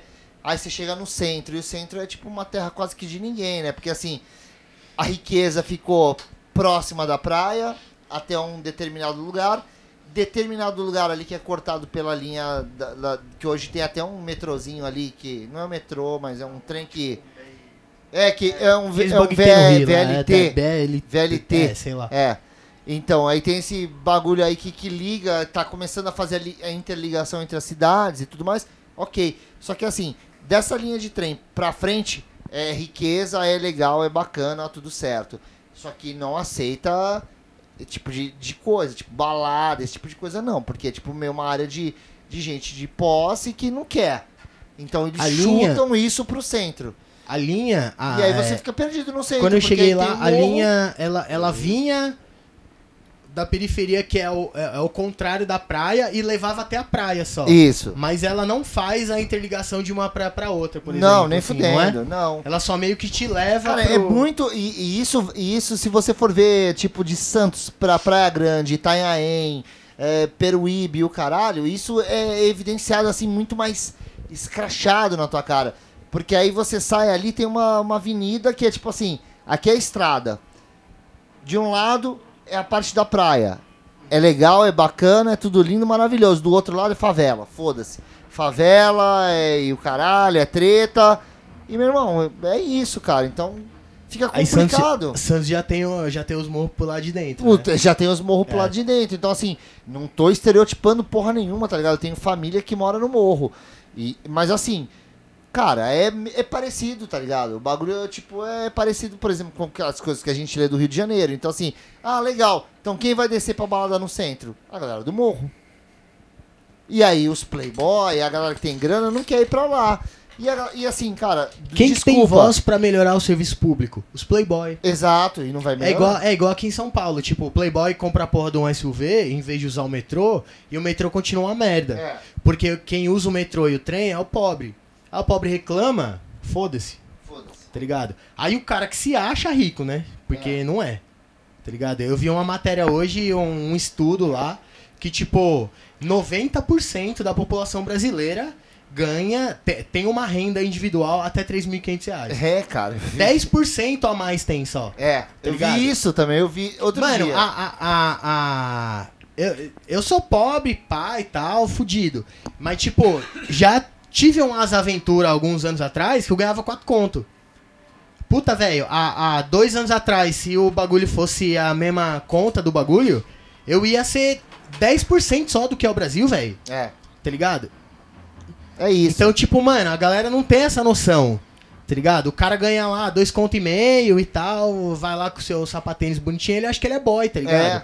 Aí ele vai com o carro dele lá, se fode, paga sete conto de gasolina pra ir pro trabalho todo dia, em vez de usar a porra do, do, do, do serviço público, que ele, infelizmente, dentro da porra do padrão de sociedade que a gente tem, ele é o cara que tem mais voz pra reclamar. É o cara que vai colocar o adesivinho lá com bagulho de gasolina lá, entrando nos orifícios do- das pessoas. É ele que vai fazer o bagulho, tá ligado? A galera que é pobre se fode, é o único recurso que tem, ninguém escuta a galera. É bem é isso. Foda-se. É bem isso mesmo. E, e é isso, cara. Então, o que eu vejo de Santos, assim, Só que você tá vendo uma já teve, mais né, né, que- de velho puta, rico, né? É que é chato, porque Santos um dia já foi há pouco tempo, né, cara? Se você parar pra pensar, foi tão. Foi um polo cultural, assim, fortíssimo, ainda mais pra nós, assim, que gostamos de rock. e O etc. hardcore sempre foi forte, né? Sim, sim, sim. Então, e hoje você olha e você fala, caralho, o Santos era rota de show. É, a gente já falou isso em alguns episódios, eu acho, se eu não, se eu não me engano. Tipo, ah, Eu lembro no FX fez show, né? No aquele clube Caissara, né? no FX. É, no FX, Não, Bad Religion. é, então, no FX, Ah, no FX vai fazer show em Curitiba, eh, Rio de Janeiro, São Paulo e Santos. Qual a lógica? Mesma coisa com Bad Religion, Sim. Shelter, eh, Biohazard, eh, tudo. Tocou em Santos. essa- é, Também, e, aí, e, e também, Santo André. É, Santo André nos anos 90, cara, era O Ramones tocou em Ramones, Santo André. Fey No More. Tipo, ô, Ramones tocava em Olímpia e tocava em Santo André, cara. Tipo, Fey No More, marcava tinha um show... público. E tinha público pra caralho. E lotava, e o bagulho era foda. Tipo, de Purple. É, o Deep Purple eu fui no, com o meu Ah, tio. Deep Purple, eu fui Deep Purple. Purple, fui no, no, no Ramones lá. No, na tour do Adios Amigos. Então, é nessa, coisa, nessas horas as que, coisas que que, que gostava, pode tipo, ter lá, acontecido? Guardian, os caras iam tocar O que, que aí eu tá fico pensando que pode ter acontecido. Cara, o que aconteceu foi uma esterilização de, de, de, de, de vida, entre aspas, jovem. Tá ligado? Tipo, não, não, meu irmão, vá tomar no cu, tira essa porra daqui. Não quero essa merda aqui, não. Eu não tenho mais E trampo vai também. jogando, e os vai jogando moleque, pro centro. molecada não aí tem joga grana. no centro, disputa com, com, com tráfico, com putaria, com, com criminalidade, porque ali ninguém quer saber de nada. Larga lá o Deus dará, e aí o pessoal fala, meu irmão, ah, não vou, velho. Não vou me enfiar nessa porra pra ver tua banda. Tipo, que nem várias vezes eu fui tocar em Santos, falei, pô, mano, você vai tocar, pô, vou aonde? Pô, tal lugar. Puta, lá do lado do. do da Os bagulho mais do- da hora que aconteceu da, da nossa turminha lá, do, do, do meio dos anos 2000, assim, 2004, 2005, foi os vários Tiga Trash que a gente fez, assim, tá ligado? E vinham as bandas de fora e a gente, mano, trazia a banda interior, trazia a banda. A gente trouxe Dead Fish pra Santo André, tá ligado? E. Só que, velho, era nos picos caótico, tá ligado? Então, mano, quem era mais lixão igual nós, assim, colava, tá ligado? Mas não. não não tinha representação É nenhuma, porque você não, sabia, É tá porque ligado? você não consegue atingir o grande público. Você não consegue atingir um público. Igual assim, quando a gente tinha show em Jundiaí, médio. lembra? Nessa época, tinha show em Jundiaí pra caralho, que acho Sim, que devia sim, ser a mesma galera que fazia, tá ligado? E a galera tentando fazer, mas não dá, velho, não dá. E é foda, porque assim, aí eu penso, aí eu volto, tipo, como eu penso hoje, eu como, como artista, como banda, o que eu acho que as bandas, o que a gente tem que fazer pra tornar os nossos eventos mais legais, tipo, fazer coisa legal, fazer um show legal, com poucas bandas, num lugar maneiro, com preço de cerveja ok, justo. Aí eu falo, caralho, uma matemática, meu irmão, que parece que a conta não fecha. Porque esse lugar não existe muitas vezes. Tá ligado? Porque às vezes você até vai arranjar um lugar legal pra caralho, bem localizado, aí. Só que aí fudeu. Porque a entrada vai, vai ter que cobrar uma entrada astronômica pro cara entrar lá dentro e, e comprar cerveja, Coca-Cola, qualquer merda, a preço de tipo, meu irmão. Nós que é moleque velho apaixonado, Outback. a gente se mata pra fazer os bagulho, tá ligado? Mas E a é- gente quer o é melhor pro bagulho- público. Aquele bagulho que, eu tava, que o Felipe tava falando comigo no carro, que a gente tava falando sobre, mano, então, tá o cara da minha banda que quer ter um filho e tal, aí é foda. Mano, a gente que é, é, é moleque velho, né? A gente, mano, deixa de fazer nossas coisas pra fazer o corre porque a gente não consegue ficar sem fazer.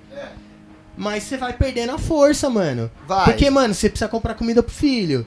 Você precisa, mano, cuidar da sua casa, tá É, você ligado? faz um Você precisa sacrifício. pagar, velho, você precisa um pagar um sacrifício. convênio pra sua mãe, velho. E, não, e, e- e tá Saca? errado. E, tá, e tipo assim, é.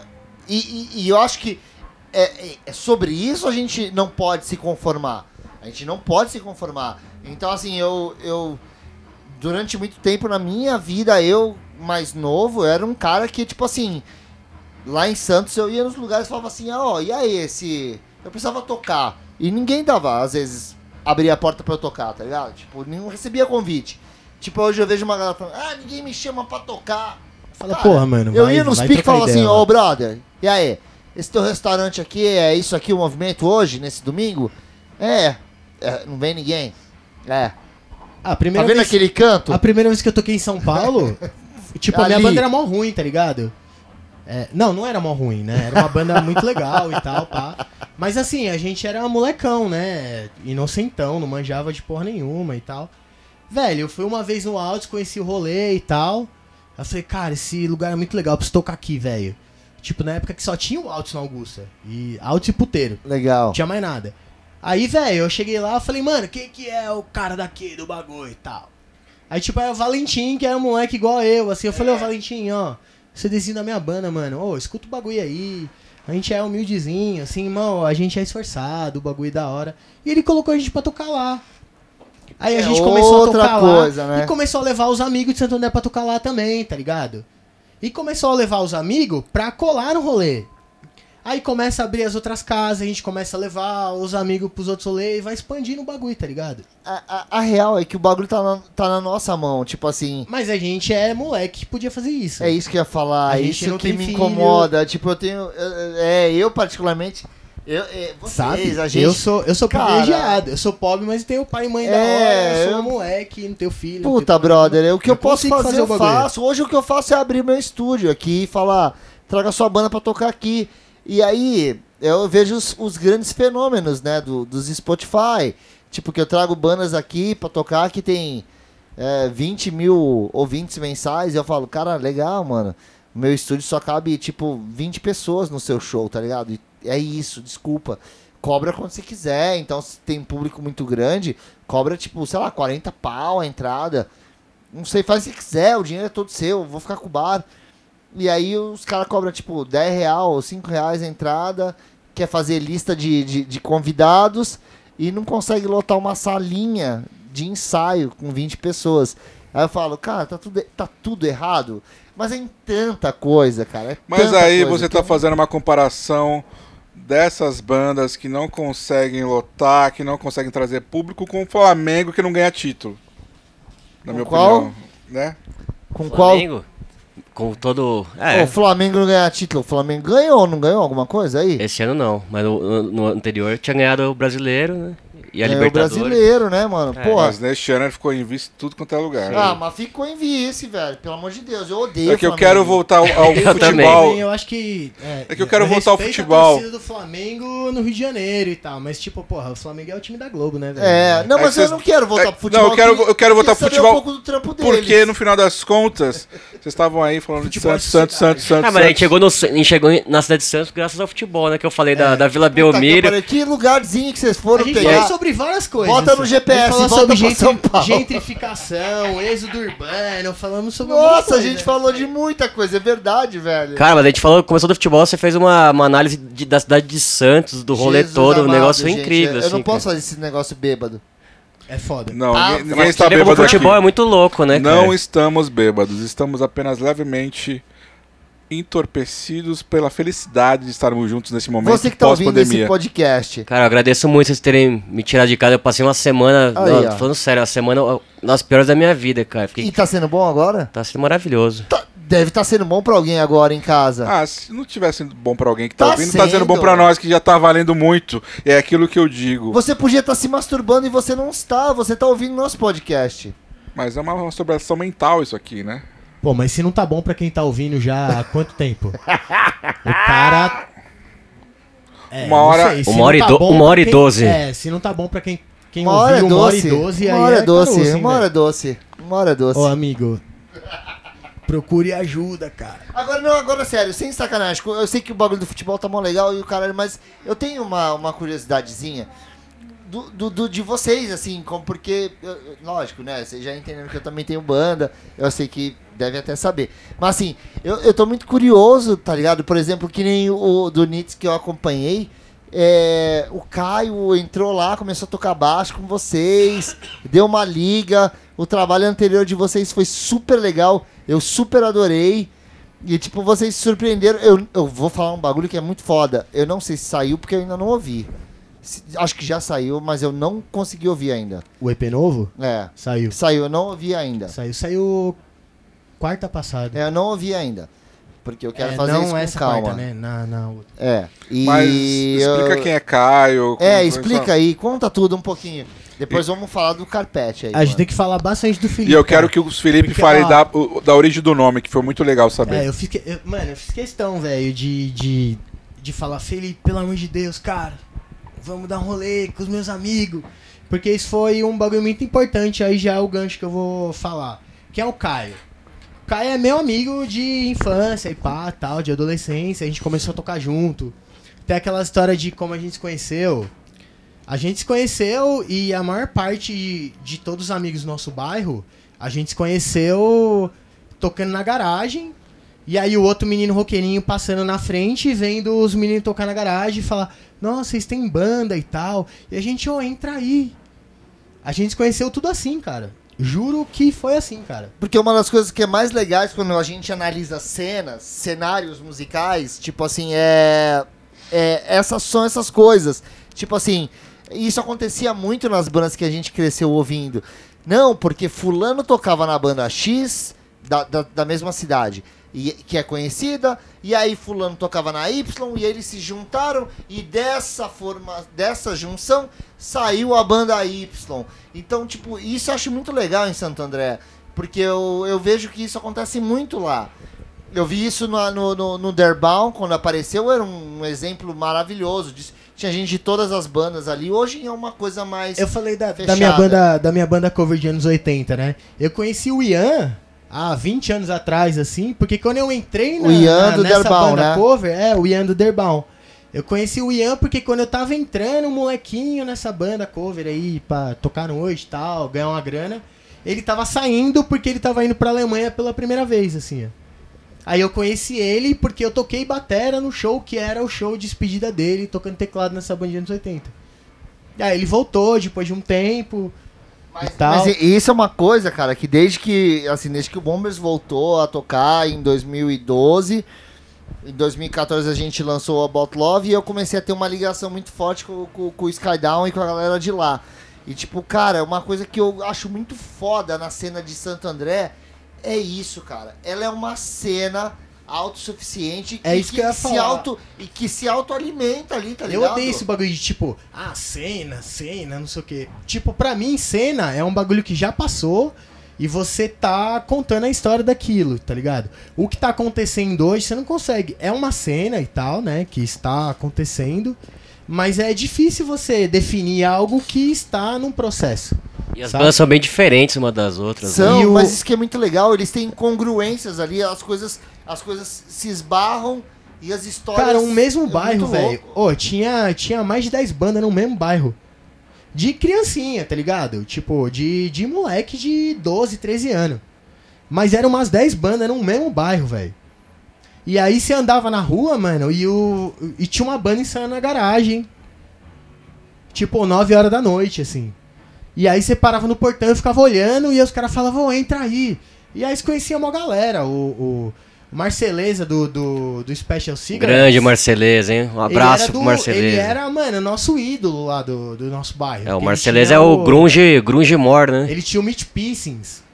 E tipo, e o, o, eu e o Caio, a gente colava no, no- nos ensaios do Mitch Pissing, assim, tipo, falando, nossa, os caras mais velhos, os caras alugam até uma sala pra ensaiar. Isso é lindo, velho. Isso, oh, e os caras é tinham, tipo, um ano a mais que nós, assim, saca? Isso, isso é muito lindo.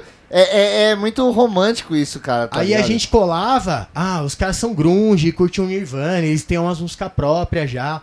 E a gente colava no ensaio, assistia o ensaio dos caras e os caras colocavam, tipo, disco do Pixies pra tocar. Aí vocês começam a falar, os colocava Stone gostam de outras coisas. É, e aí a gente, mano, caralho, que muito louco.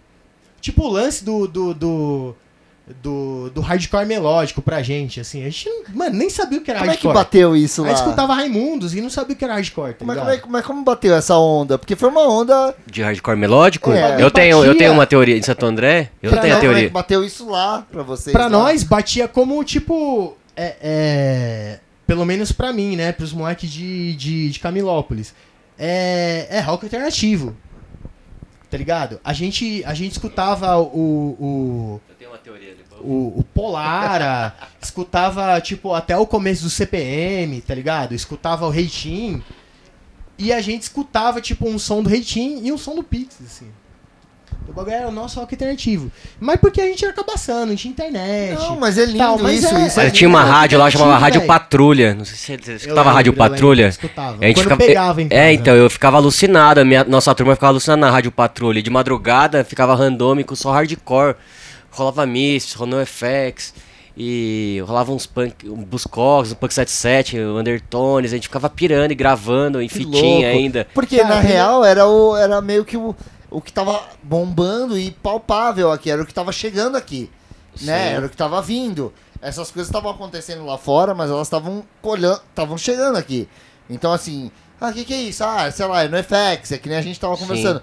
E Tá, demorava vai tocar muito semana pra que- chegar aqui vai também, to- né? É, vai e tocar. chegava descaracterizado. Chegava Total. Ah, é um rock, tá ligado? É.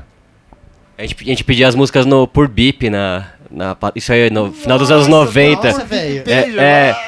Aí a gente mandava um abraço, ô, mandei uma música do, do Misses pro Nato, né? Pro bat... Eu lembro que o nosso o Bateria do Sentimento a gente ficava nessa onda, assim. legal, mandando o som velho. pelo. Era uma rádio pirata, patrulha. Nossa, marcou tinha, época. Lá em Santos também tinha umas rádios piratas nessa época. era muito louca Era essa muito rádio, louco, cara. velho. Era muito louco, mano. E os caras tocavam, tipo, sei lá, tocava Racionais, uma banda do bairro que conseguia gravar. Com E certeza. tocava MXPX, assim, ó. Tipo. É, então eu lembro que essa- essas bandas de hardcore melódico tocava direto na patrulha, assim, de madrugada. Millencolin, velho. A, a gente escutava Millencolin, assim, e, Sem tipo. querer ouvir, eu Não falava que era é. hardcore, tá ligado? É tipo. Porque a gente nem sabia o que era hardcore. A gente era maior fã de Raimundos, por Cara, exemplo. Ah, depois tal, teve- e não Depois teve o fenômeno do hangar, que a gente ia muito pro hangar, né? De molecão. Eu- eu- Ah. eu- minha, minha turma pegava, pegava o trem, Pegava descia na o trem. Armênia e vinha conhecer banda. A gente vinha. Descia gente- na luz, fazia baldeação pra Armênia. É, pra Ó, o Armênia. Ó, falando do hangar, o bagulho que determinou, tipo, hardcore, assim, ó, pra mim, lá no meu bairro e tal, foi o Nitro Minds.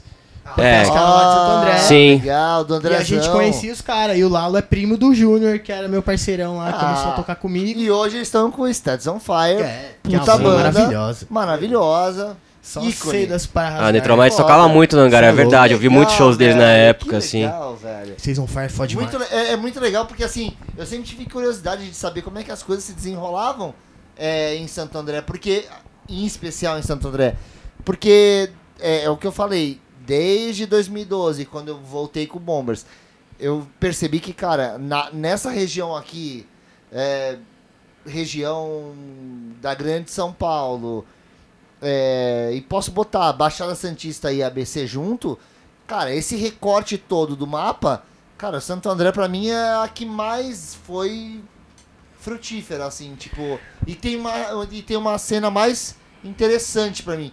Com certeza, cara. Com Sim. certeza pra caralho, assim. E- Tem e- as melhores bandas. Pra mim, tem é, e alguns lugares que melhores se estabeleceram, né? O 74, acho que o 74 Clube, bandas. acho que é o, 74 é, um, acho que é um o lugar que é um lugar que já tá com 10 anos aí, foi meio que um centro assim Não, pra, o 74 pra e, é- e é um mesmo, marco, e né? mesmo depois, da mesmo depois da pandemia, tá ligado? A gente já, a gente já penou pra caralho em Santo André de, de não ter lugares, sei lá, tão legais quanto em São Paulo e tal. Hoje, velho, Santo André, qualquer dia da semana que você quer, sei lá, algum rolê interessante assim, hoje tem, velho. É, no centro, Hoje principalmente tem- agora tem uns Tem barzinhos Praeira, legais, tem o é. Apóstrofe, tem o Red 74. Light. Não, e, e é engraçado que eu Red converso Light. com o pessoal de Se Santa... é um dia que, sei lá, não tem muito show legal e tal, você cola no Morcego, No os Morcego, cara, é, os, os cara. Rola uma discotecagem os cara tão maneira. discotecando com vinil e tocando, tipo, sei lá, garage rock italiano, assim, ó. Sabe? É o Mongo Beat, né? eu, o eu, eu vejo... Jazz ao vivo de graça no, no apóstrofe, saca? E, e é engraçado, porque sempre que eu conversei com, com o pessoal de Santo André, sempre me falam assim, não, porque São Caetano, São Caetano e São Caetano Os e o caras tão caralho. Eu falei, meu irmão, não tem São Caetano, não tem São Bernardo e não tem Ribeirão Pires, não tem nada.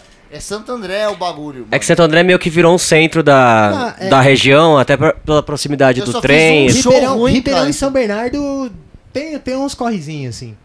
Tem. tem uns correzinhos.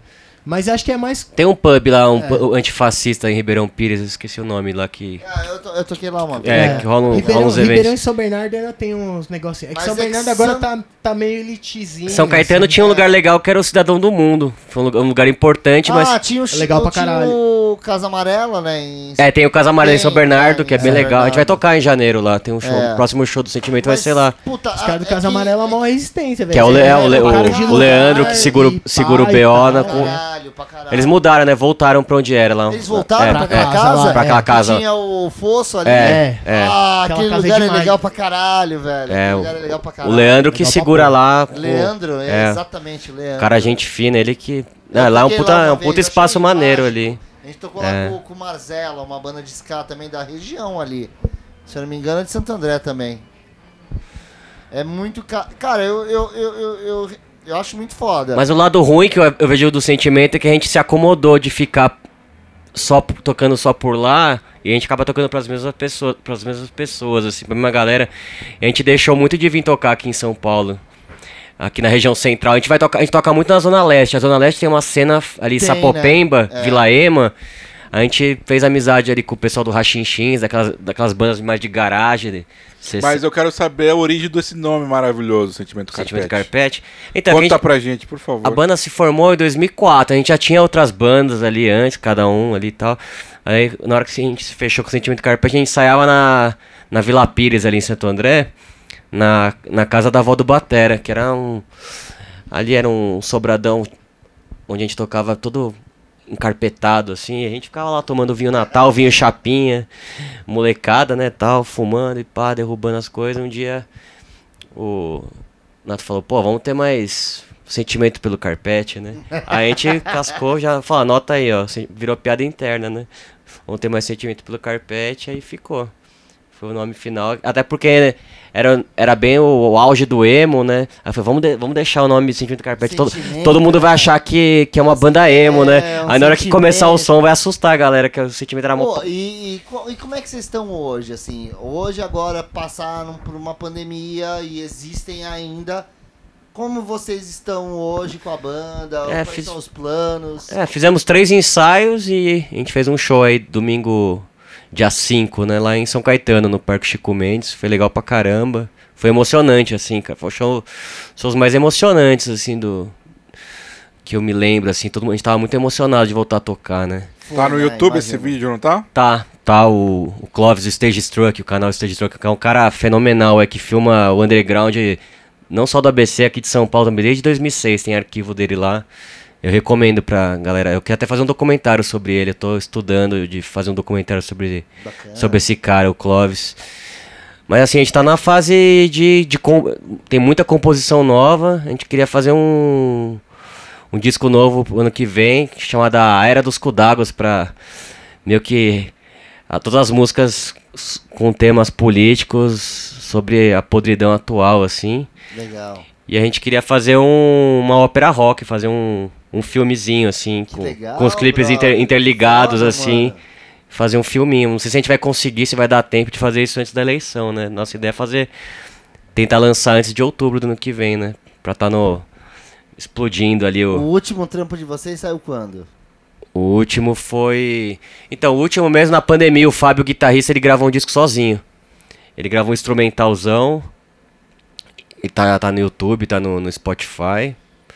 Que é só instrumental bem, bem bases. Mas ele, ele lançou como sentimento. É, Carpete. lançou como sentimento carpete. Ah, que legal. que é a base legal bem, bem surf O instrumental. Billy Joe do, do Green Day fez isso, né? Ele lançou um disco solo, só que ele acreditou ao Green Day. Mesmo Na- na pandemia tendo- ele fez? É, É, mesmo é. não tendo nenhum, quase nenhum membro do Green Day tocando na- no disco. Que o Fábio falou, ó, tô com um monte de composição aqui. Não, tava, tava o auge da pandemia, não tinha como a gente se encontrar, ensaiar. Aí não teve jeito, cara. Ele aprendeu a mexer nos programas, fazia a bateria eletrônica ali, fez um baixo também, acho que eletrônico ali. Gravou a, a guitarra em casa ali. E isso foi suficiente pra manter vocês Foi, foi. Ele né? fez um clipe legalzinho, ficou. Pô, eu, eu achei que foi um disco, uma qualidade legal, cara, por, por ter feito sozinho ali. E, Porra, aquele, e aquela história lá do, do vídeo gravado numa, num ambiente pornográfico, como que foi? Então, esse foi em 2016, quando a gente gravou o segundo disco, que é a Síndrome de Tiger, Tiger Woods. Também é a ideia de fazer uma ópera rock. Tiger Woods. É. Tiger Woods. Tiger Woods, Do, que era- do, que era- do, do golfe? É, que ele era taradão, né? O cara era viciado em sexo, né?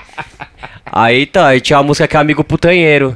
Aí ele falou, tem que fazer um clipe no puteiro. Tá? Eu fui lá, né, no, no Ibiza, não existe mais, é um puteiro clássico de Santo André. Lá eu fui bati no Ibiza, É falei, fui conversar com os caras, ó, a gente queria gravar um clipe aqui e tal.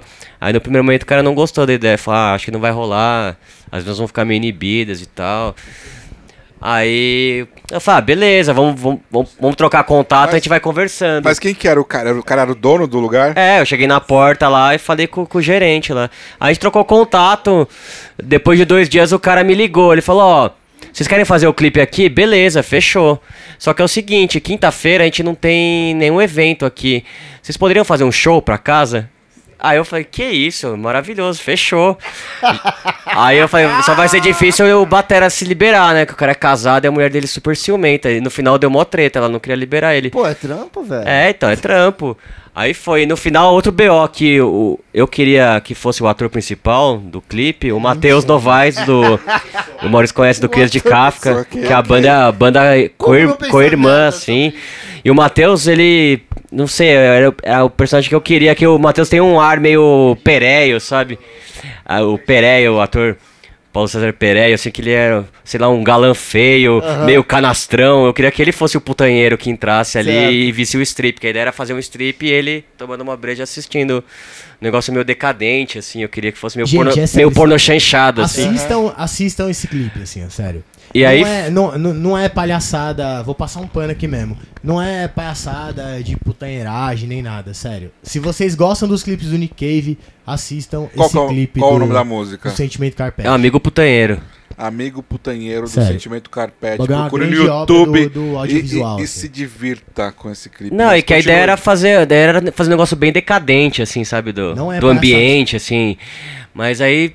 Então, aí foi a, é a, é a segunda faixa do, do, da Síndrome de Targus, né? É uma sequência de clipes que virou um filmezinho, tá no YouTube lá, Síndrome de legal, Targus. mano. Tem 27 minutos e o Matheus é o protagonista. Aí E no- a sonoridade é aquela. Não, mais com, aquela, aquela- com aquela pegada meio surf. é, surf. é, é, é, o amigo puteiro é bem surf, É. surf punk, assim. É, tipo, bem Man, gostoso. Man Astro Man, essa pegada assim. Pra quem, ó, pra quem não entende, a gente tava.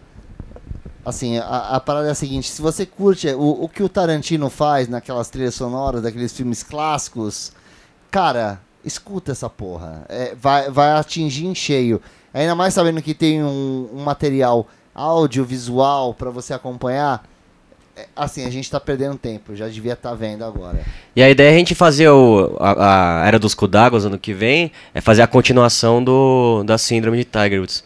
Nossa, porque- É fazer uma continuação. fudido. Ele acaba com continua, né? Mas continua. E aí, como que foi a gravação do clipe? Ah, então, aí a gente fez o show, no final foi uma polêmica, de- foi de um dia pro outro. O cara, o cara me ligou na quarta, a gente tinha que tocar na quinta, porque sexta e sábado é o, o puteiro já tinha, sei lá, outros eventos, é, é o dia que bomba mesmo. Então ele precisava preencher na quinta-feira. Aí eu falei com os caras da banda, todo mundo ficou, mano, é verdade isso aí, velho? Ninguém acreditava, né, que ia rolar. No final a gente fechou e, e colou e colou só os só os personagens de- do ABC colaram lá. Foi saudável, né? Foi. Tinha, Foi mas tinha as minas lá saudável. no, no, no evento? Como que foi? Tinha, no final a gente chegou na hora, o cara falou assim, Tinha vai os ter que- clientes Tava também lá? funcionando normal. tinha os clientes, tava, funcionando aberto, normal, funcionando normal. normal. E a gente teve que desenrolar na hora, assim, com a mina que, que ia ser a protagonista, que ia fazer o strip. A gente desenrolou com ela na hora, ela topou. Ela, vocês pagaram pra ela alguma coisa? É, a gente pagou. Quanto? Co- Como se fosse um programa. Caraca. Sei lá, na época uns 70, 70 pau e tal. Aí no final ela não. Eu falei pra ela, nem, nem precisa ficar pelada, Muito nada, barato. faz um negócio mais sensual e tal. No final ela ficou peladona, a gente. Eu não sei nem como o YouTube liberou lá, ela tá peladona lá. Ela não encanou com o lance da imagem. Não, não encanou com nada. E enrolou. Foi, foi foda. Tipo, a Regis, a minha grande amiga e esposa do Matheus, ficou super chateada que a gente levou bem o Matheus pra ser o protagonista. Falou, tem tanto, tanto amigo solteiro pra chamar pra ser o, o putanheiro, você chamou o Matheus. Eu falei, puta, que o Matheus tem um ar de Paulo César Pereio, assim, de porno chanchada, que eu, que eu, que eu queria que fosse o Matheus. É porque assim, tem, tem, tem um lance moral. a gente. Puta, é meio perigoso falar disso, né? Mas tem um. Eu já frequentei alguns lugares e. Em, em ocasiões diferentes, assim. E tipo, mano, a minha experiência, assim, é que. Tem ocasiões e tem o, o, o clima e o ambiente do, do, do bagulho, assim. Talvez quem nunca tenha colado num, puteiro e tal e não saiba como que é o bagulho, é um. Mano, é um bar, é um lugar muito sério. E tipo, as meninas estão lá trampando. E. E sei lá, cara, tipo, não, não, não é só essa. Esse, Eu, esse aspecto da perversão. Não, mas deixa eu te falar uma coisa. Tal, do bagulho, saca? É, é, parece que são aquelas regras impostas de convivência que elas não são escritas em lugar nenhum. Você simplesmente entende como funciona aquele lugar e aquele ambiente e, e quais são as regras daquele lugar sem precisar ninguém te falar às vezes. Exatamente. Não que eu entenda disso, obviamente. Eu só estou falando e deduzindo com base nas coisas que eu vivi e assisti É, eu também não na entendo. televisão, livro, essas coisas, tá? Ah, uma vez Não, eu e tava doidão e meus amigos me levaram. E a gravação foi super. Foi super respeitosa, assim, cara. A gente fez um show. E foi um show lindo, assim. A gente, lev- a gente teve que levar todo o equipamento. Cara, o show deve ser muito... A gente levou a batera, levou o ampli, levou tudo e tal. Num ambiente que não é do rock, né? Não é. O- Eu- acho que é o contrário, acho que é o ambiente total do rock, pra ser sincero. Mas me interessa muito saber os pormenores desse evento. Cara, a- o público que tava lá tava percebendo vocês? Ah, a Falaram maioria- alguma coisa? Não, a maioria da galera foi pessoal, pessoal que curte a banda mesmo. A gente chamou o pessoal.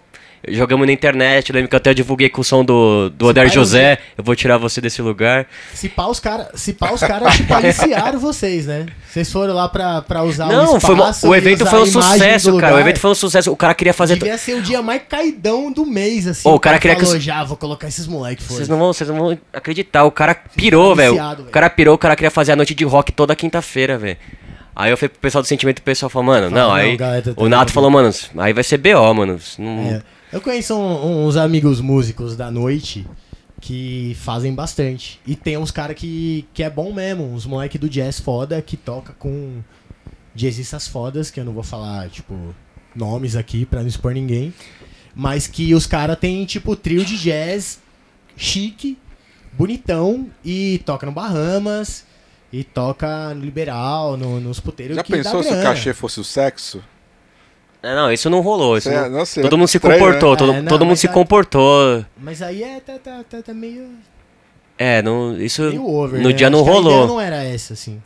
Mas eu lembro que foi, foi curioso que eu até falei com as outras bandas, com o Crias de Kafka, falei com o Gialos, ô, tem um, tem um cara aí querendo fazer uma data de rock no puteiro, o pessoal deu risada, achou que era piada, falei, é verdade, cara. No final ninguém topou, ninguém topou pra não, não comprar Não, problemas mas em uns casa, amigo- né? Eu tenho uns amigos músicos que, tipo, põem comida em casa e que toquem puteiro, assim.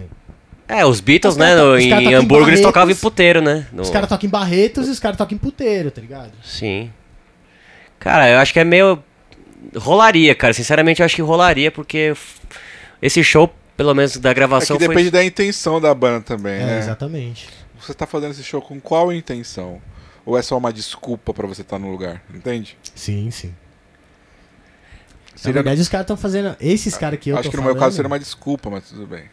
É, não, então, eu, e, e esse. Nossa, até desculpa se eu expus sem querer alguém sem citar nomes dos meus amigos, que se eles escutarem, eles vão saber quem eles são. É. Mas é porque, mano, é o trampo dos caras, velho. Puteiro é um lugar que tem música, tem exploração sexual. Que, tipo, particularmente eu não acho que é algo saudável. Nem um mas- pouco, né? A gente tá brincando aqui, É. falando com um tom de humor, mas É, a- não, a não é, exploração não sexual é... é. no mínimo crime, né, gente? Exatamente. Não é legalizado, Né? mas o problema não é a lei, né? É tipo, o bagulho é. Eu, acredito, eu acredito assim, não sei se vocês concordam comigo. Acho que a mulher tem direito a fazer o que ela quiser com o corpo dela. Né? Se a mulher quer vender o seu corpo, vamos dizer assim, dessa Sim, forma é. vulgar de falar, tô ok, é o direito dela. Se ela quer fazer isso, faz se ela quer. Agora, a partir do momento que existe uma indução a isso, Ou não que- só socioeconômica, mas de consequências de vida, da vida, enfim, no qual ela é obrigada a isso, aí já é outro, outro É. que eu ah, praticamente não Tipo, gosto. E, e- e economicamente também é foda, né, cara? Porque esse, esse jargão do a primeira. a primeira profissão do mundo e tal. É por conta. por conta econômica de há muita cota atrás, assim. Né? Mas a partir do momento que Sei lá, não é sei. a primeira profissão do mundo, mas quem que banca? Mas se era a primeira profissão, é porque tinha alguém pra bancar aquilo lá. Exatamente. E porque precisava tirar alguma coisa de algum lugar, né? Sei lá, Então não sei. faz muito sentido pra mim É isso. complicado falar isso- desses bagulho aqui. Mas é interessante Mas essa acho que é história. bom que a gente fale p- pra não, pra não. Porque é coisas que a gente fez, tá ligado? É da, da, da, da- aconteceu, da nossa cultura e a gente não vai ser hipócrita de falar que, sei lá, a gente não passou por esse bagulho. Assim. Sim. Mas eu queria. Mas é, mas é louco essa história, né? De tocar no puteiro e, e ter uma, uma história com isso. Porque. ah, ah, no caso, né, de vocês que estão com banda.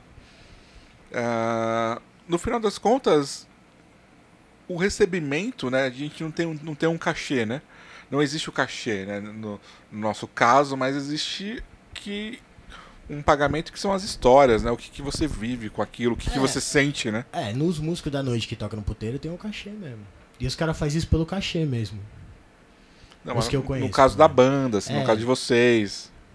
Né? Que eu é, que imagino seria... que. Eu, eu- eu- é, eu tomo a liberdade de imaginar que no caso do, do- da obra audiovisual do Sentimento Carpete foi mais por, por uma questão cultural de, de fazer parte da narrativa do que os caras estavam representando ali naquele momento, tá ligado? É, Para, uma- para, para, para tudo agora. Chegou a pessoa espetacular aqui. Vamos fazer com que ele pegue o microfone e diga seu nome, a sua banda e por que está chegando neste momento, depois de quase uma hora e 40 minutos de papo. Fale, por favor. Diga Oi, seu gente, nome. Que inusitado isso, eu não sabia que eu ia ter que falar. Eu sou o André da Nits também, da banda do Alan, desse cara que tá aqui. Deve ter falado pra caralho já, né? Nossa, tô enchendo o saco aqui. Ele gosta de falar. Ele gosta bastante. Você tá vindo Uma da onde, André? Do trabalho? de falar. É, onde tem tá uma vindo? festa de confraternização, né?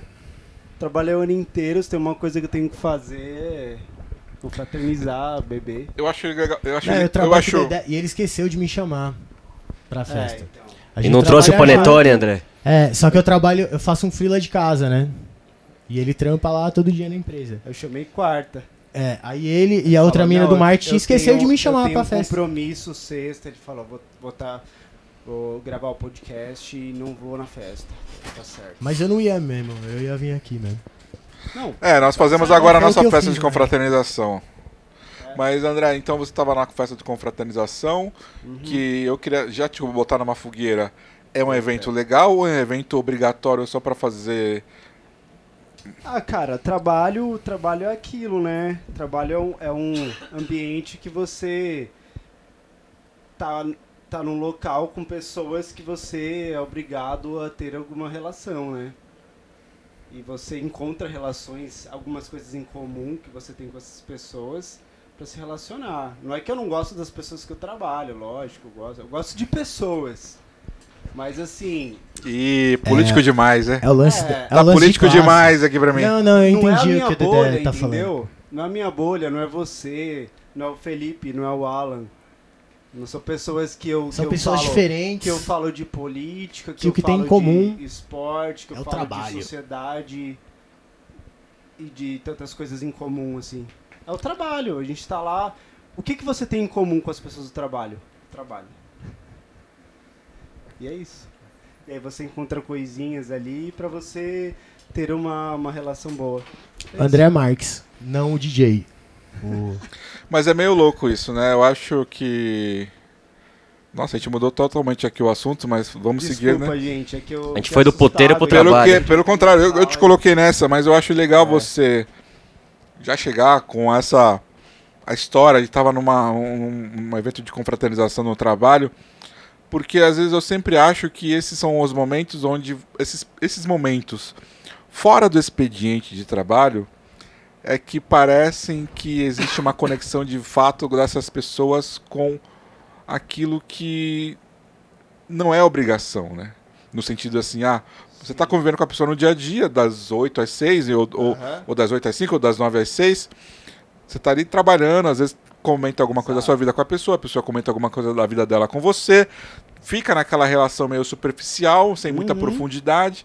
Sim. E esses eventos de confraternização, eles acabam tendo um pouco mais de humanidade, Sim. porque as pessoas bebem um pouquinho mais, né? Sim. É uma coisa mais é, não tem aquela responsabilidade do trabalho ali de fazer algo certo, fica um pouco mais relaxado, algumas até demais, é, mas você acaba vendo as outras pessoas de alguma forma um pouco mais um diferente. pouco mais humana, né? Um pouco Que- fora daquela, daquele gesso, daquele, daquela coisa robótica. Que, O só, trabalho é isso, né? que somente eventos assim em ambientes não profissionais é que proporcionam, né?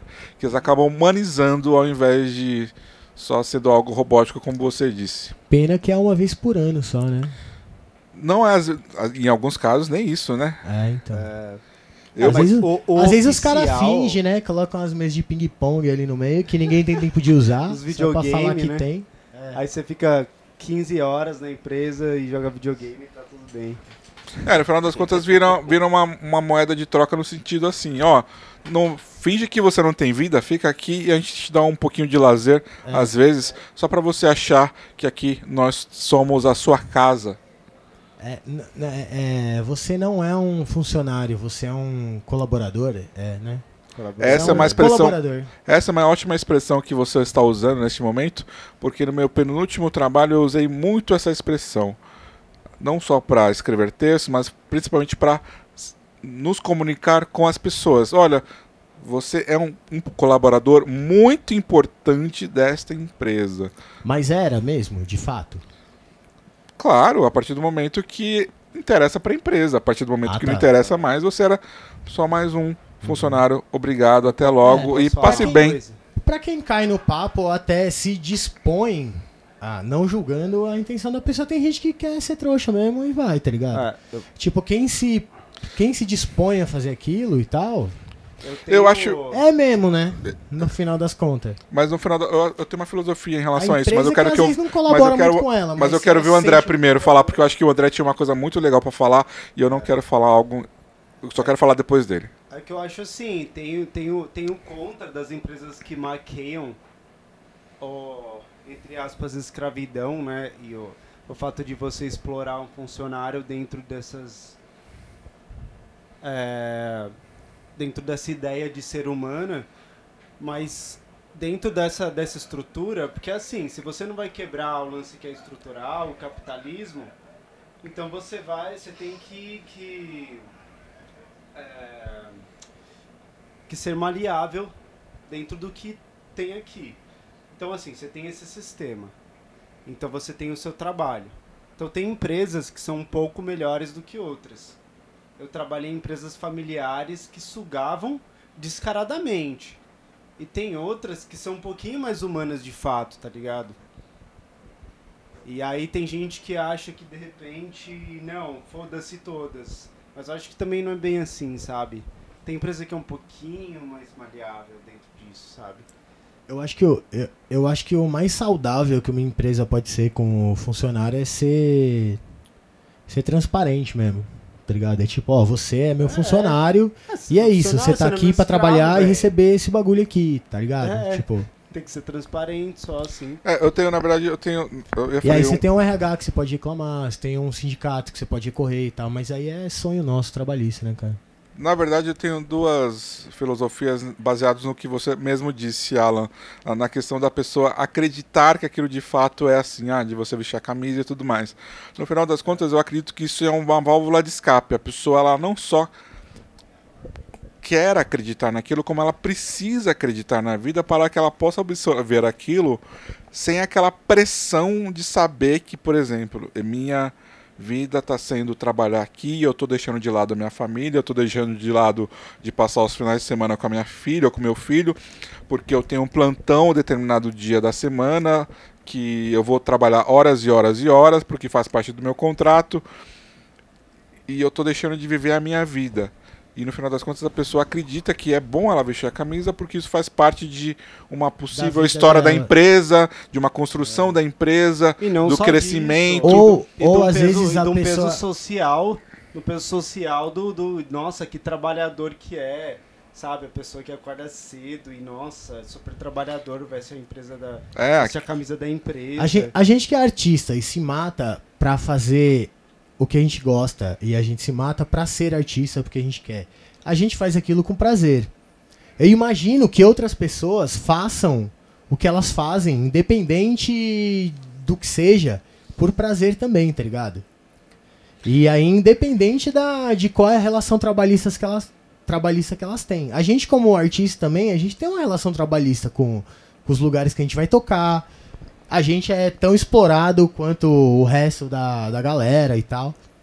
Mas eu acho que quando a pessoa a pessoa confunde o que é o, o, o que ela realmente é e o que ela quer fazer e qual é a coisa que ela é, qual é o, é, é o melhor dela que ela pode prover para a sociedade. Ela confunde aquilo com um papinho neoliberalzinho, de veste a camisa da empresa e tal, os caralho. Eu acho que é aí que começa o problema O meu. real mesmo, O assim. que eu acho que é perigo, no final das contas, é quando aquilo que a pessoa faz no seu trabalho, que é uma questão meio que até, digamos, robótica de alguma forma, porque no final das contas ela tá ali para cumprir um papel, acaba se misturando com aquilo que ela acha que ela é de fato em relação à sociedade como um todo, né? Eu, por exemplo, né, você é, Deixa eu só mexer no mouse aqui que desligou a tela. Mas, por exemplo, eu sou jornalista, certo? Me formei, estudei durante quatro anos, trabalho atualmente com assessoria de imprensa. Eu não me limito a ser apenas um assessor de imprensa que trabalha em determinado lugar. Porque além de. Porque no final das contas, se eu me limitasse a isso, a isso, que tipo de pessoa eu seria? Que tipo de ser humano eu seria dentro dos meus relacionamentos? ah, não só com, com o namorado e tudo mais, mas com a família, com, com outras coisas que eu gosto de fazer no mundo. Eu seria só aquilo, então às vezes, às vezes eu acho muito perigoso quando a pessoa confunde aquilo que ela faz com aquilo que de fato ela é. Né? Ou, ou seja, ela resume a sua vida com aquilo que ela faz, sendo muito perigoso e acho até um, um risco ah, para a saúde mental gigantesco, porque a partir do momento que ela é desligada ou acontece algum fator que ela fica impossibilitada de exercer aquela atividade, ela se julga incapaz, ela se julga uma pessoa fracassada, ela se torna uma pessoa infeliz ainda mais, né? Porque acaba sendo disfarçado, né, enquanto ela está trabalhando, e depois quando ela é desligada ou acontece alguma coisa, ela aí, de fato entende a infelicidade que ela já tinha. Ela se sente incapaz por não conseguir exercer, ou por não se aceita, né? Às vezes ela consegue exercer o bagulho, mas não é a política da empresa. Por não exercer uma função que ela nunca quis fazer. E ela se sente incapaz por ser algo que ela nunca quis ser. assim. O, o capitalismo Por uma condiciona. pressão. Por uma pressão.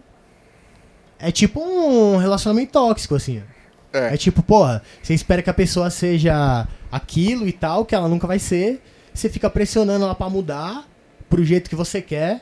Ela não quer tá ali, mas ela acaba tentando mudar, caga tudo a cabeça, não consegue entregar o que quem tá pressionando tá pedindo e ela sai machucada do bagulho, tá ligado? Acho que o Raul, o Raul explica muito no, no Ouro de Tolo, né? Na música. Ele explica muito isso, né? O cara de classe média ali que. É, que se acostumou com aquilo que ele tem, com a Sim. vida que ele tem, né? E tem, mas tem um outro lado aqui que você falou, Alan, que eu acho bem bacana, que assim, a empresa, tudo bem que existe uma relação formal ali. Você recebe para exercer uma função, ok? Tinha, né? Tomara que. E aí, por isso que entra a importância das, das legislações trabalhistas que inserem uma obrigação junto à empresa no qual ela tem sim um papel fundamental na saúde da pessoa que ela está contratando. Ela não pode simplesmente usufruir daquele trabalho, seja ele intelectual ou braçal, e não dar também e só dar também a, a contrapartida financeira. Ela também tem que prestar alguma Inclusive assistência. dentro da empresa, né? O RH, o RH é pra ser meio que um ombudsman do funcionário ali também, né? E a gente sabe que não funciona assim. É, exatamente, né? Porque um funcionário. de dentro da empresa, né? Porque você fica estimulando que o, que o funcionário trabalhe, trabalhe, trabalhe, trabalha, não tenha vida, aquilo vai causando um prejuízo cada vez maior, um impacto muito gigantesco na vida daquela pessoa. Então a gente tem que sim lutar por direitos, lutar por uma legislação trabalhista que favoreça né, o, o- a saúde mental e a saúde física do trabalhador, para que a gente não fique também né, construindo um, um- um padrão de vida tão, tão quadrado a ponto da pessoa ficar maluca. Maluca. Doente. É, o- porque o resultado acaba sendo né, as internações. a gente enfim. ainda- a gente ainda o podia- liberalismo quer lutar contra isso, na verdade, né? Ele quer encontrar meios E a gente sendo, a gente tudo- sendo de cachorrinho tudo que foi idiota, construído, de tudo que isso foi é ruim até pra empresa, tá ligado? De tudo Sendo que cachorrinho foi- idiota. Tudo que foi construído dentro das lutas trabalhistas, o liberalismo quer encontrar meios de burlar isso. Porque assim, qual, qual que é a ideia do liberalismo? É jogar na- nas costas do trabalhador, das pessoas, a responsabilidade De comer. A responsabilidade de, de, de, de tudo, do fracasso. É tipo, se você fracassou, é problema seu. Não interessa a questão ah, social, por exemplo. É fazer, se você... é fazer a galera esquecer, parar de pensar e esquecer que, tipo, ela não deveria ter que trabalhar pra ter um lugar pra tomar banho e lavar a roupa. Tá ligado? É o mínimo de tudo, assim, ó. Saca? Se você não tem uma casa pra. Por que, que eu acho que a pauta da moradia é tão importante? Talvez mais hoje, na, na nossa cidade, dentro da minha experiência, talvez mais importante do que a pauta do, do- da comida, tá ligado? Acho que é mais fácil você conseguir um bagulho ali pra você comer ou pra disfarçar que você comeu, tá ligado? Do que você entrar de fato na vida social sem ter um lugar pra lavar sua roupa, tá ligado? Você pode ter roupa, você. Você pode ser formado no caralho a 4 e tal. Você perdeu sua casa, você perdeu seu tanque pra lavar sua roupa. Como que você vai arrumar um emprego no outro dia? Sem ter uma camisa limpa, tá ligado? Tipo, cai prédio de ocupação, tá ligado? No centro. Aí, porra, tá frio, a galera precisa de. de, de moletom e tal, os bagulho. A gente tá sempre fazendo um trampo paliativo. Tipo, dando moletom pro cara que perdeu o bagulho. Só que o cara que morava lá na ocupação, tá ligado? O cara era porteiro do prédio. E ele perdeu todas as camisas social dele, tá ligado? Como que ele vai chegar no trampo dele sem ter uma camisa social, sem tomar banho? Tá ligado? Pior, cara, com fome. Né, com, Com fome. fome. Mas com fome ainda, a gente, a gente ainda consegue arrancar um mínimo de empatia do, do ser humano. Mesmo, mesmo sabe? Fala, mesmo cuzão. me dá um, me dá uma comida aí. Agora, mano, imagina você falar, ô, Mesmo. posso lavar minha camisa na, na, na, na- no seu tanque, porque eu preciso estar com uma camisa limpa amanhã no trampo, senão eu vou perder meu emprego? A fome, mesmo o cuzão que é contra o Bolsa Família, ele ainda por ego, ele faz caridade de dar comida pras pessoas, sabe? Então é, não, isso, é, por- é? por- é, culpa cristã, né? Mesmo é, mesmo pelo, pelo ego dele, ele ainda dá comida pras pessoas. Caridade. Caridade, é. Ah, Da Ó. caridade de quem me detesta. Mas Pedir piedade. Ó, espero que ninguém tenha ouvido o programa pra, pra ouvir coisas do São Paulo, né? Vocês falaram do São Paulo hoje? Pra caralho. Por que você não é São Paulino? Não, eu espero que sim, Mas porque ele é São Paulino a também? ideia é politizar as pessoas, né? Não, eu sou São Paulino. Na verdade, você voltou a falar de São Paulo porque. Ou melhor, você voltou, Não, é citou o que São Alan- Paulo é o e eu falou quero voltar ao São Paulo. São Paulo. É que na verdade o título desse episódio é Como o futebol explica o mundo. Então, futebol é política, né? No final das contas, a gente falou Então, muito tem sobre futebol e sai- falou. Cai nesse assunto. Vai ter que perguntar pro André quem que ele seria na banda.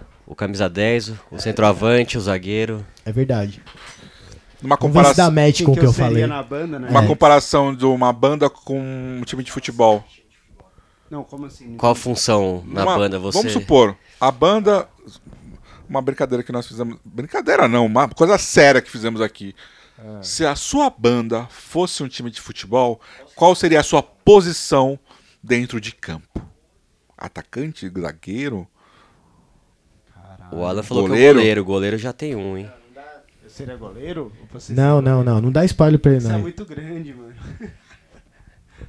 Eu acho que você seria atacante, né? Porque você é um cara virtuoso na guitarra, né? Um cara que de repente Não tá nessa sei, cara. pegada de Eu- aparecer talvez um pouco mais eu do que a. componho as músicas, né? Ele é, ele é um armador músicas, e um assim, eu seria um atacante ao mesmo técnico, tempo. vai.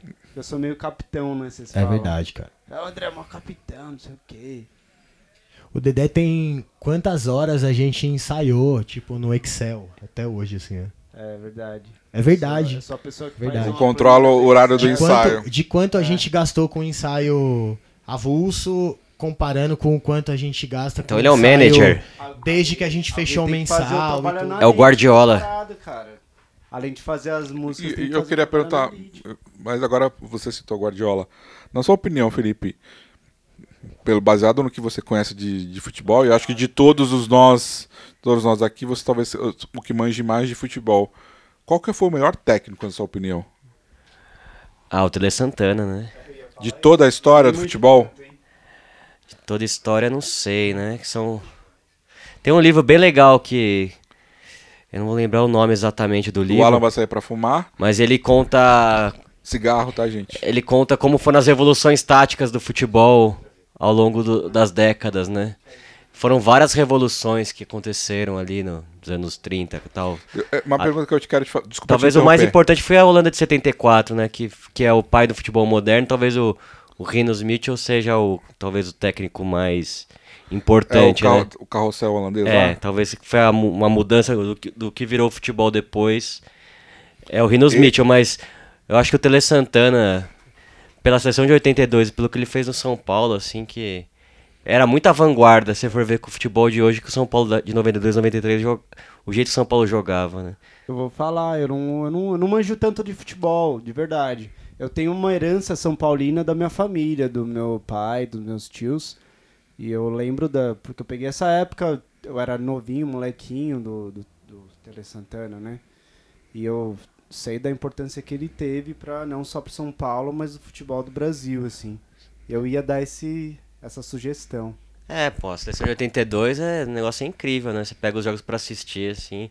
A- além de ser uma reunião de craques incríveis, assim, mas era um time que não tinha volante, só volante de qualidade, não tinha um brucutu. O volante, o brucutu do time era o Falcão e Cerezo, dois caras que tratavam a bola com muito carinho, né? Jogavam pra cacete. Aí, pô, tinha o Zico, tinha o Sócrates, tinha o Éder Aleixo, tinha um, um centroavante mais fixo, que foi o Serginho. Seria o Careca, né? Mas ele se machucou, foi o Serginho. Porra, tinha dois laterais que eram que viraram meias depois. O Júnior, o Júnior, que hoje é comentarista na Globo, o Júnior Capacete. E o Leandro, né? Lateral direito, que meu pai, muita gente fala que foi o melhor lateral que eles viram jogar. Dois zagueiros também classudos, não eram zagueiros butinudos, né? Que era o Oscar lá do São Paulo e o Luizinho do Atlético. Porra, era um time. O São Paulo de 92, 93 não tinha centroavante, né? O Raí não era um centroavante, era um meio. O Palinha também não era um centroavante. É, Os zagueiros técnicos também, né? O Valber, que era um zagueiro que saía jogando igual um maluco. Cafu, que era um jogador também. Podia ser meia, podia ser lateral. Leonardo podia ser meia, podia ser lateral. Enfim, era um time bem complexo, assim. O Tele Santana era um personagem complexo, né?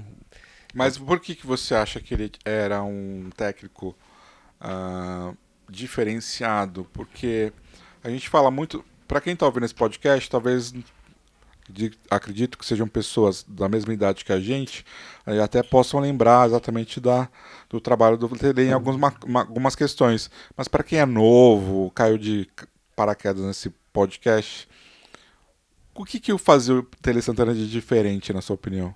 Acho que é a ideologia de jogo mesmo. Ele gostava de jogo bonito, né? Um jogo bem jogado. De. Essa, essa questão de não ter um volantão, né? De ter um, do- dois volantes como Cerezo e. E. E Falcão ali, pô. Uma liberdade de jogo, uma, uma ideia de jogo muito bonita, assim, muito lúdica, né? Romântica. uma, uma visão ao mesmo tempo romântica e avançada do futebol? Seria isso? É, tinham coisas ali do. de- Ele era fã do, do, do- da seleção de 74, várias entrevistas, né? Eu li a biografia do Tele, né?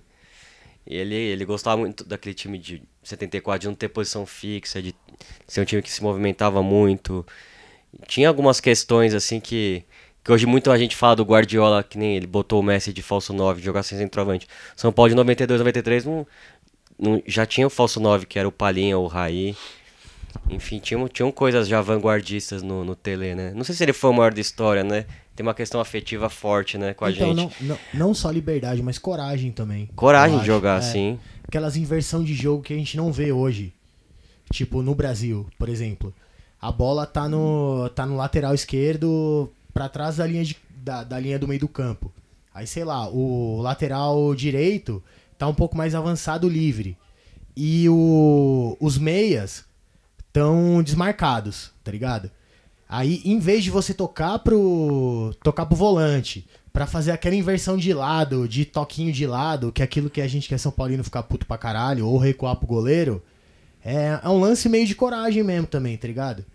É de incentivar o, o, o jogador pra ele confiar no, no passe dele, tá ligado? É que o jogo ficou muito robótico hoje. É. O jogador tem, tem medo de arriscar, né? Você vê que Hoje- na Inglaterra, na Inglaterra ainda tem bastante isso, assim, ó.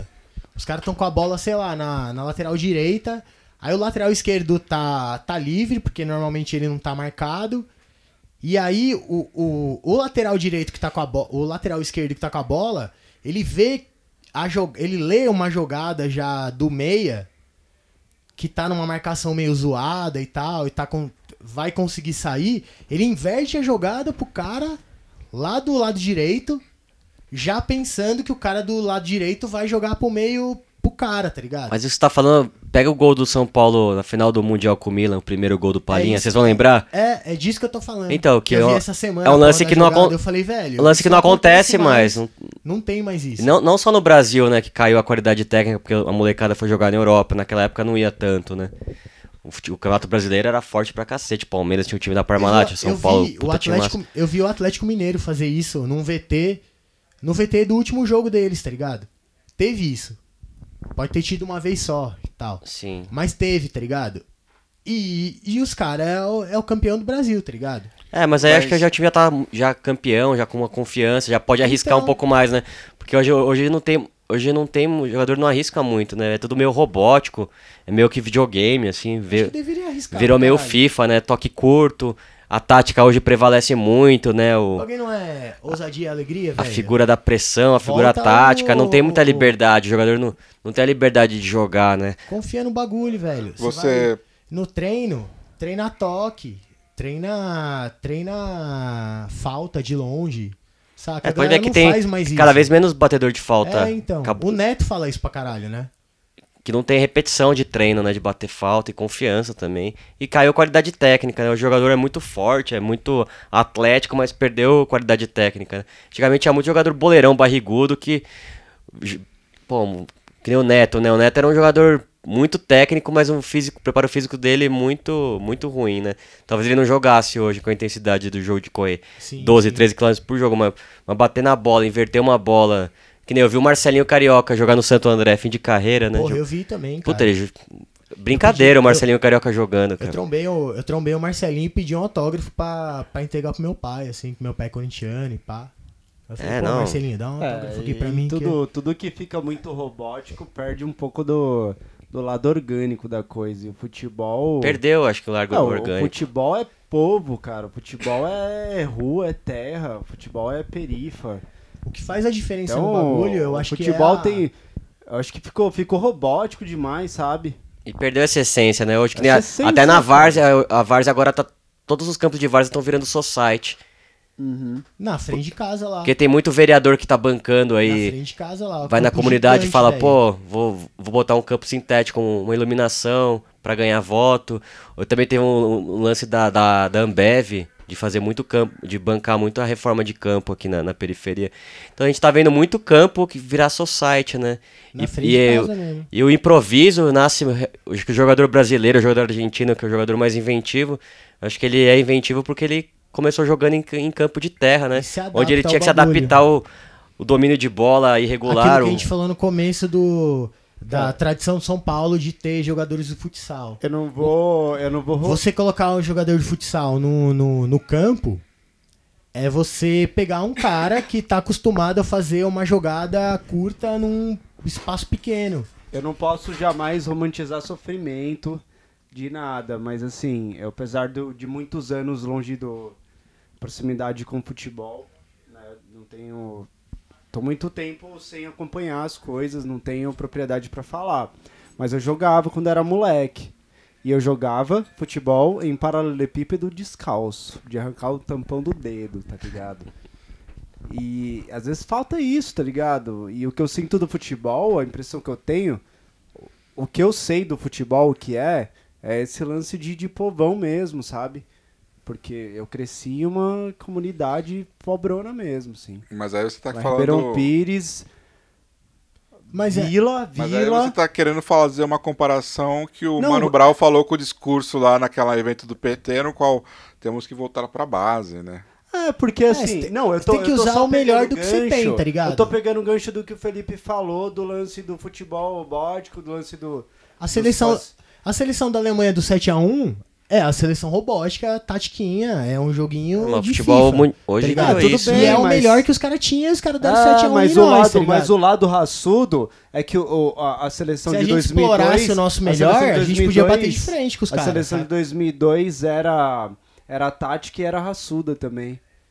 E, e tinha aquela coisa brasileira de raçuda de, de, de paralelepípedo descalço. Mas acho que aquela entendeu? seleção é- é- simboliza muito que o. O Maurício estava falando que o, o brasileiro é muito centrado na individualidade, né? Aquele time de 2002 tinha o Ronaldo Fenômeno e o Rivaldo como elementos divi- individuais que acabaram definindo aquela conquista, porque o time foi meio formado na bagunça. A eliminatória do Brasil foi super mal. Foi conseguir a classificação na última rodada, trocou de técnico, né? Saiu o Luxemburgo, depois veio o Leão, depois o Felipão pegou na reta final, classificou, botou um esquema de três zagueiros. Ah, mas era um time que tinha o pé na rua ali. Ah, ainda, tinha, né? tinha, tinha muito Ah, talento, né? O Ronaldinho Gaúcho, É, o Os moleque. caras o, eram moleque ainda, o né? Ronaldo Fenômeno já com 30, É com. isso, esse pé na rua, o futebol é o pé na rua. Tinha. Mas eu Não que vejo seja muito o hoje. ideal, mas é que dentro, da, dentro das condições que a gente Tem tem, a tática, mas tem o pé na rua. talvez seja o que a gente tá tem que explorar. Infelizmente, a gente tem que explorar aquela flor do lixão, tá ligado? O dia, se um dia, utopicamente, a gente tiver uma condição de, de trabalhar os moleques direito, desde pequeno, não vender os moleques, tipo, pro Ajax. O moleque sai do Brasil com 14 anos e vai pro Ajax, tá ligado? Se a gente conseguir trabalhar isso aqui dentro, ter. é, é, es- ter estabilizado assim uma cultura do que é o nosso jeito de jogar. Caras- O Brasil não tem jeito de jogar, cara. Nunca teve jeito de jogar. O bagulho sempre foi focado em um cara que fazia um bagulho ali e resolvia o bagulho, tá ligado? Sim. É o que o Então, Neymar tipo- é hoje na seleção brasileira, É. na minha opinião. Eu acho que o Neymar. E não só na seleção, eu acho que ele é um pouco que disso não no Não é PSG. sempre não, viu? E o pior que ele é bom, né, velho? Dá, dá, dá raiva, porque o cara é bom, tá ligado? Mas bom em que sentido? Sendo bem sincero, porque os jogos do PSG, PSG que eu vejo, né? A impressão que eu tenho é que o Neymar segura a bola demais e ele quer fazer uma firula, às vezes, desnecessária, segurando a jogada ao invés de ter uma agilidade no passe. Favorecendo até mesmo um, um- um próprio jogador do mesmo time em ter uma condição melhor de chutar pro gol ou estar numa posição melhor pra de repente criar uma jogada ali que O possa até voltar Ah, ele, passar um voltar Neymar. ele e O fazer Neymar, o gol. o Neymar quer um jogar pano num time Neymar. chamado Neymar. Por- não, e, e talvez não seja culpa dele, tá ligado? Tipo, hoje, Tá hoje é bem. porque. Acho que é o ele staff dele, Hoje né? é porque ele é o adulto Ney, tá ligado? Mas é o staff, o E personagem se- foi criado. ó, o cara vive na Europa, tá ligado? O cara tem acesso pra, pra entender o mundo, talvez melhor que nós aqui, que não tem acesso de nada, assim. A gente tem que correr atrás do bagulho, tá ligado? Mas, dentro da cultura que ele saiu, é a cultura do, do cara que tem que fazer tudo sozinho, tá ligado? Ele prefere, mano, ele prefere, tipo, se jogar no chão, enrolar e a galera ficar com dó dele porque ele tomou um chute, do que, tipo, mano, fazer uma assistência. Mas se você viu o Messi agora, que o Messi foi campeão, campeão não, foi o, né, o eleito jogador do ano, né? Achei Ah. injusto. Mas a questão não é somente. A a questão de justiça eu acho muito relativo nesse caso. Mas eu vejo o Messi, que, que é um puta de um craque, na minha opinião. Ele tem um número muito grande de assistência. É, não sei, Matheus, dá uma olhada aqui, vai. Não, não, segue. Vai, tá, pode, vai gravar alguma coisa por cima? Mas já tá salvo de outro. Não tem problema. Qualquer coisa a gente pode cortar aquela parte do. Deixa, eu- deixa eu dar Qualquer a gente pode cortar aquela parte do. Oi, gente, ó. vocês Vocês não e mexeram em nada, não, estranho. né? Tá tudo certo. Mexendo tá no mouse só, mas. Não, não. Não, então, ó, eu só tô avisando que eu. Eu, dessa vez eu tô. Eu fui. Ocupado. Eu tô ocupado. Eu fui chamado pra uma missão e eu acho que é legal isso, essa informalidade do podcast, no melhor com essa cara de diretor possesso. Eu tô ali eu volto. Eu até convoquei um, um- uma pessoa pra me substituir nessa parte que tá seguindo e, eu acho que é isso. Eu sou o Matheus eu Você agradeço. tá deixando. Resumindo, você vai falar pra eu fechar o podcast eu sozinho, é isso? Fica à vontade pra Tá fechar bom. o podcast que eu Ó, tô... daqui umas 4 horas a gente termina. Ah, então tá. Então acho que dá tempo, Do eu ângulo, volto. do ângulo que eu tô vendo o Matheus assim, ó. é, e os cabelinhos. Ele tá parecendo Skylab, velho, do ângulo que eu tô vendo. Ô, ô, ô, Sério, velho. Deixa, eu- deixa eu aproveitar. Ah, ela sai de carro aí, não tá? Tô. Você me deixa na estação clínicas? Te deixo na sua Nossa, casa. cadela, desgraçado. Porque aí no final das contas eu tenho que. Não, que, na verdade eu vou buscar minha filha lá na Praia Grande e eu preciso comprar a. Que assim, eu deixei de última hora pra comprar algumas coisas pra ela em casa, pra ela ter a, coisa pra comer que ela gosta e tudo mais. Então eu vou no mercado amanhã às 8 da manhã, vou pegar as compras, deixar em casa e depois já sair pra buscar ela de busão, vou, até a estação de Jabaquara Tá lá. Vocês estão pensando que o apresentador desse programa aqui é um fanfarrão? Tá vendo? Um cara as que- pessoas Um as qualquer. dar um comida. avulso. As um pessoas precisam dar comida uma- pras pessoas, Não, cara. o cara que se preocupa com a filha dele, ele tá aqui trocando essa ideia com vocês, que você tá ouvindo na sua casa. Obrigação dele. Só que o cara tá com as obrigações aqui, tá entendendo? Ah, mano. Porra. É por isso que eu respeito esse programa. Obrigado, Matheus. Até daqui a pouco então. Mike drop. Valeu. Thank you.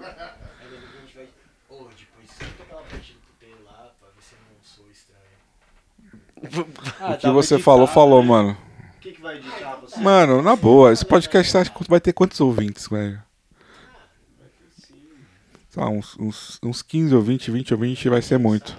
Ah, de repente, cara, pode ter um que vai. É. E os, os ouvintes dessa. Não, que é uma bolha. Na boa, você cometeu algum crime? Não, não. Cometeu algum crime? Você confessou algum crime aqui, tipo, inafiançável? Acho que não. Então foda-se. citou mano. nomes. O Bolsonaro, o Bolsonaro nesse Dentro do último- meu código moral pessoal. O não. Bolsonaro, nessa semana, confessou que ele cometeu um crime. Ele tirou uma pessoa do IFAM, que é um instituto que faz né, a questão lá de preservação histórica da, da- daqui da, de terrenos e tudo mais, para poder favorecer o cara da Havan, né, o velho da Havan. Van, desgraça. E esse cara, você acha que vai sofrer alguma sanção?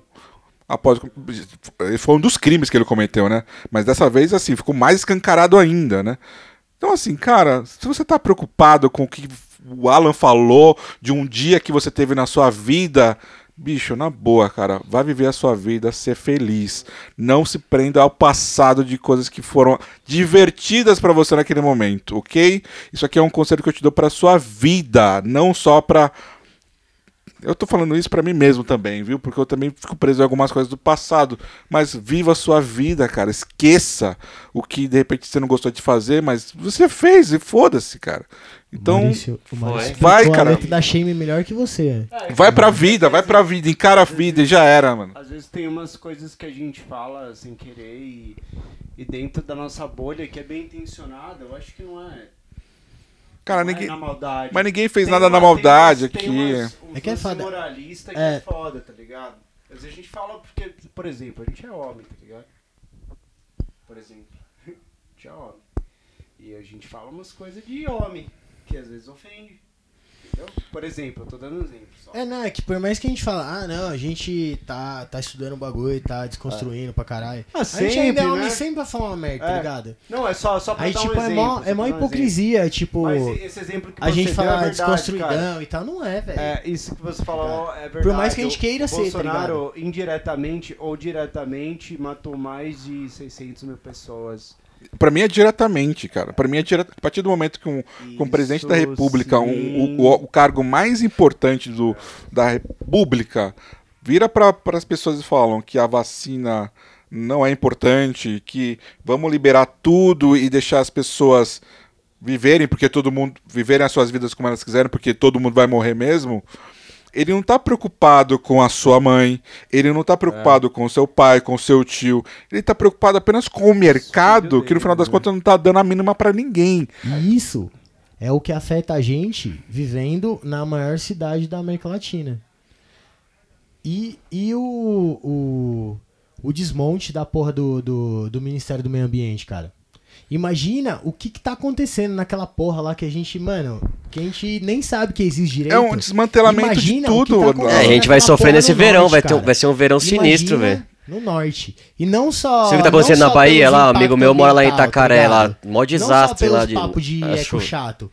Imagina quantas pessoas, cara, que moram lá estão sofrendo diretamente o bagulho, cara. Tá ligado? De chegar uns caras e descer bala na galera que mora lá, tá ligado? Sim. Aquele lance lá do serial killer lá, aquilo lá expôs um dos casos que deve estar acontecendo, mano, há mil anos no norte, tá ligado? Que é o lance de especulação imobiliária no campo. Tá ligado? Que é o cara chegar lá e falar, ó, você vai vender sua terra porque não vai juntar a sua terra com aquela outra terra ali. Aí o cara fala, não, mano, tô de boa com a minha família. Pá, mata, velho.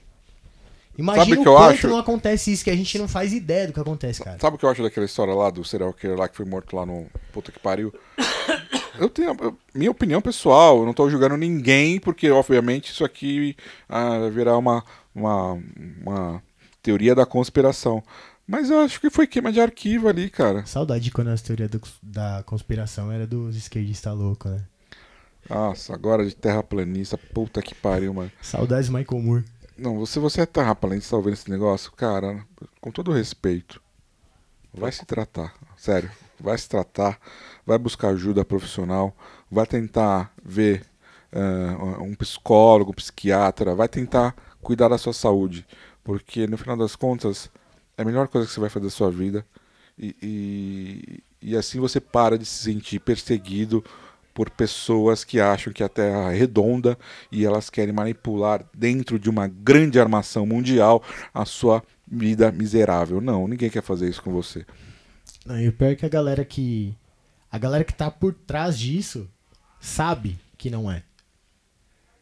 E elas usam isso como algo maior pra ser uma cortina de fumaça, pra criar todo um ambiente de loucura, assim, pra colocar as pautinhas menor no meio. Véi, o que importa se a Terra é redonda ou se ela tem um, um Mas, abismo e ah, cai? mas, não importa porra nenhuma pra nós. se você pra con- nenhum ser humano, tá ligado? Se você consegue se convencer você não alguém. é, se você não trabalha na NASA, não importa pra você. Eles usam isso como o chamariz, como o título de uma pauta pra colocar outras coisas absurdas no meio, tipo, mas- não tome vacina. Que aí são as coisas que são efetivas dentro das ideias dos caras. Você tá não ligado? viu? Eu, vi, eu, vi- eu tava vendo hoje de manhã uma matéria falando que uma mulher ela entrou na justiça para tratar o seu marido com ivermectina no caso da Covid que ele pegou. Não era aqui no Brasil, é lá fora, se não me engano, nos Estados Unidos. E aí o cara morreu. O cara morreu. Sabe, uma coisa assim, eu entendo, até posso entender o desespero da pessoa, né? A vontade de tentar algum tipo de tratamento que possa ser alternativo e quem sabe curar. Mas, cara, se você conversa, consegue convencer uma pessoa desse tipo de coisa, ou da terra plana, ou da repente não se vacinar, aí você consegue convencer a pessoa de qualquer coisa que você queira, né? Foda, né, cara? Que a galera que cai, a galera que cai nessa ideia é os coitados que vão fazer a manutenção de algum lobby farmacêutico pra gerar dinheiro pra alguém e pá, ou pra dar corpo pra uma pra uma ideia política negacionista e tal. A galera que cai no bagulho é meio coitadona mesmo, tá ligado? Aí, tipo, se essa mulher é, ela entrou na justiça pra conseguir. Aí é um papo meio anarco de liberdade mesmo, tá ligado? Se ela entrou na justiça pra conseguir o medicamento, porque ela quer a porra do medicamento e vai tomar o bagulho, foda-se. Vai, vai, vai, faz o bagulho. O foda é quando o governo coloca dentro do sistema de saúde essa pauta. Ou quando pega, tipo, a Prevent Senior. Agora, é- liberar o aborto ninguém quer, né? É, então. Que é negócio de saúde pública. Porque pra- entra, porque entra numa pauta religiosa, né? Porque ninguém. não é porque não- Geralmente é homem quem, É quem pra- dá o aval disso. né? Não é porque o, É. o pastor. ah, não, eu vou lutar até o final e eu vou impedir que o aborto seja liberado porque é a minha função com Deus. Não é por isso, a gente sabe. O bagulho é pra complementar uma ideia que justifica o ganho financeiro dele por outra, por outra parada. Não é à toa que a bancada da Bíblia, da bala e do agronegócio trabalham juntas. O que, que tem a ver, velho, é, é, plantar soja com vender arma? Não tem nada a ver. Os bagulho trabalham junto e ainda tem a pauta, a pauta religiosa no meio, que é o que traça uma armadilha moral pra conseguir ganhar a opinião pública. E eles trabalham juntos ali. Mas é uma tática antiga, né? dinheiro, Que os tá ligado? portugueses É, usaram também. é, os é, espanhóis velho. usaram pra conquistar a América, né? É, mano. catequizar os índios. Sim.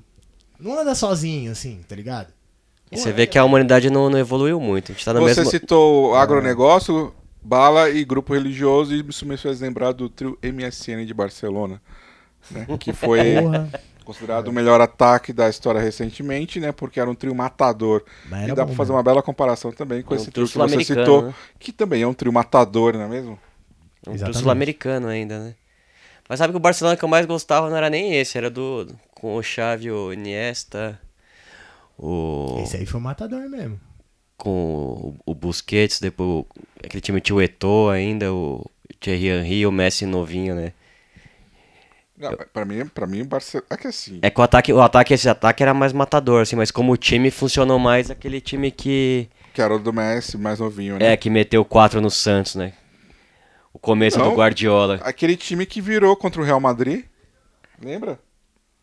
Que, Uhum. o, que o Messi, acho que foi o Messi que fez o gol no, já perto. Não sei se foi, acho que não foi o Messi. Foi no mesmo dia de algum jogo do São Paulo que eu fui assistir no, que no foi um Morumbi. histórico, assim. que eu lembro que- foram campeões da Champions League até. Eu lembro que eu cutuquei um moleque que eu não conhecia do lado, assim, aí ele falou, velho, Barcelona virou um bagulho absurdo, assim. Eu falei, caralho, mano. Ah, esse foi do.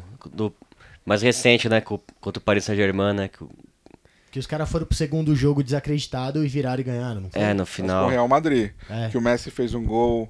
Acho que o Messi fez dois gols, três gols, não lembro. Não, três acho que não, mas dois gols eu acho que ele fez. que foi assim, a, fora a assistência que ele deu pra algum, algum outro gol, que foi assim, aquela coisa histórica, sabe? Tipo, que é um. Pô, você virar em cima de um Real Madrid não é fácil, né, cara? Aí virou aquela coisa do tipo, meu, o Messi que já tava na alta, virou Deus definitivo ali naquele momento no Barcelona. Cara, aquilo lá é impressionante, Foi a né? época da molecadinha, meu Barça. Que todo mundo começou, a, os molequinhos começaram a comprar as camisas do Barcelona, assim, e começou a palhaçada do meu Barça, não foi? É, meio triste, né? Molecadinha, tudo tem time na Europa, né? Na nossa época não tinha isso, né? Ah, At- Até porque não passava muito futebol internacional, né? Passava um pouco na Bandeirantes, né? Que eu era criança no. agora eu vou fazer uma Passava provocação. tipo, Pra gente ver o Romário. Eu vou fazer uma provocação. lá. Sim. Uma provocação pra vocês que gostam de futebol. Vocês acham que essa identificação dessas, desses jovens com os clubes europeus acaba sendo uma, uma, um reflexo da falta de, de espelho aqui no nosso próprio país? De repente, uma forma de você transpor a sua falta de identidade ou de identificação com o seu país Posso falar Para- uma coisa? outras coisas fora do exterior, Europa, Eu por posso- exemplo? Eu, eu, A minha dentro- resposta é sim. Fora da minha propriedade do futebol. Vai se fuder, Porque você sabe não. escalação do bagulho Porque de aí- 2003, aí é uma 2004, coisa- 2005, você é sabe uma tudo questão, Aí é uma questão filosófica. A gente tem a Nits, o Alan deve ter falado já das paradas todas. A gente é uma Falamos. banda no Brasil. A nossa língua nativa é português. E a gente é uma banda que canta em inglês. Com nome holandês. Com o nome é. E isso é de menos, mas a gente canta em inglês. E, e, a- e a mesma coisa é isso. Essa influência que as pessoas que gostam de futebol têm dos times de fora é a mesma coisa que a gente teve de influência das bandas que são de fora do país. É isso que eu ia falar. Do, do rock inglês, do, do, do rock dos Estados Unidos. A gente mora em Santo André, cara, e... A influência cultural de fora. a linha de é- trem, é tá isso. ligado? Começou em Santo André. E não é porque E aí o tem as aqui- inglesas. O Felipe mora na Popular. E as casinhas lá... Como que é as casinhas lá onde você mora? Não é uma vila industrial que parece que está A casa que eu Manchester? moro é de 49, o Duno falou. Não parece que tá em Manchester? É, então, a, tá de ca- bom humor? é, ali, o bairro foi fundado pros operários da, do Moinhos, São Jorge ali, né? Tem, Alguém, alguém aqui não tem descendência de europeu? É culpa... É, é, é, a gente não Alguém tá não passando tem? pano falando que a gente Cara, é eu, eu, europeu, só- não é eu isso? só consigo me Não, lembrar da. contrário. É que eu quero dizer. A gente tá falando que a gente não tem identidade mesmo, velho. Eu só consigo me lembrar da música do Flix, né? Dizendo de certa forma que nós fomos estupra- estuprados É. pelos, pelo- pelas pessoas que colonizaram isso daqui, né? Então. Temos sangue europeu? Temos, claro, porque nós fomos estuprados por conta disso. Não, E não, e a- não, é, e a- não é isso. Foi forte o que eu falei agora, eu preciso ir no banheiro rapidinho. Continue, seleção- falando. A, a- a seleção de 70, futebol maroto. Aquilo que a gente Deixa- tem como. deixa fute- ninguém falar. Aquilo que a gente tem como futebol maroto brasileiro. Não Mas é ali- um mas ali tinha uma que Era identidade. pra ser a nossa identidade e a gente foi perdendo. Mas tinha uma identidade ali, porque. Sacou? Que nem o, o Tostão era um cara que nasceu em Belo Horizonte, jogava pelo Cruzeiro e ele meio que carregava ali a identidade do futebol mineiro naquela seleção. Tinha o Rivelino que nasceu em São Paulo, jogava no Corinthians e meio que de certa forma simbolizava o futebol paulista naquela seleção. O Gerson é um cara que nasceu em Niterói ali, região metropolitana do Rio de Janeiro. Jogava, na época ele estava jogando no São Paulo já, mas tinha jogado a carreira inteira dele no Botafogo Formado no Rio, né? formado no Rio, carregava ali a identidade do futebol carioca. O lateral esquerdo, o Everaldo, se não me engano, ele era gaúcho, jogou no Grêmio, de certa forma ele carregava a identidade do futebol gaúcho. Então tinha ali, talvez ali, todos os estados representados, uma ideia de futebol juntas, né? Essa identidade se perdeu, né? Não só o Brasil, a Argentina também. E a nossa Se perdeu. hoje, cara? É, então, é o que você fala, a O cara molecada. que joga. É o cara que joga na Inglaterra. É o. É, basicamente é a Inglaterra, né? Não, o negócio a não é nem jogar, né? O negócio é você, o moleque. É, o moleque sair com 17 anos. É, que nem o caso do David Neres. Jogou Sim. 10 jogos no profissional do São Paulo, foi pro Ajax. Então, ele bem que poderia jogar pela seleção holandesa. Faria mais Ajax, sentido da puta. ideológico, de identidade, com, do que jogar pelo Brasil, né? Foi um pouco que aconteceu com, com o Diego Costa, né? O cara fez a carreira dele em Eu Acho times. que foi o bagulho mais sincero que ele fez. Jogar, real. fazia mais sentido ele jogar pela Espanha do que É. jogar pelo Brasil, porque mais ele construiu a ele carreira dele lá, né? Ninguém conhecia ele aqui. É um pouco o que aconteceu com esse Rafinha, que tá jogando na seleção agora, né? Ele jogou, se não me engano, no Figueirense ou no Havaí. Foi muito moleque jogar em times pequenos da França, de Portugal. Estourou agora no Leeds, que é um time médio, um time tradicional da Inglaterra, já foi grande. Mas agora é um time médio, metade de tabela e tal. Tá estourando na primeira divisão da Inglaterra, foi pra seleção, mas ele não tem nenhuma identidade, nenhuma relação. Aí com- agora com o futebol deixar, brasileiro, eu vou deixar, né? Eu vou deixar uma pergunta A aqui culpa é do banheiro, capitalismo, cara. É, não, é o capitalismo, com certeza. E o paralelo disso com a nossa cultura musical, vai, que a gente tá falando de música e a gente, que é o que a gente faz, assim. Discorram. Eu vou no banheiro. Cara, a gente, não, bomba. a gente não conseguiu falar ainda, e olha que tem, já tem duas horas e meia aqui de, de podcast. A gente não conseguiu falar do desmantelamento do audiovisual no nosso país, né, cara?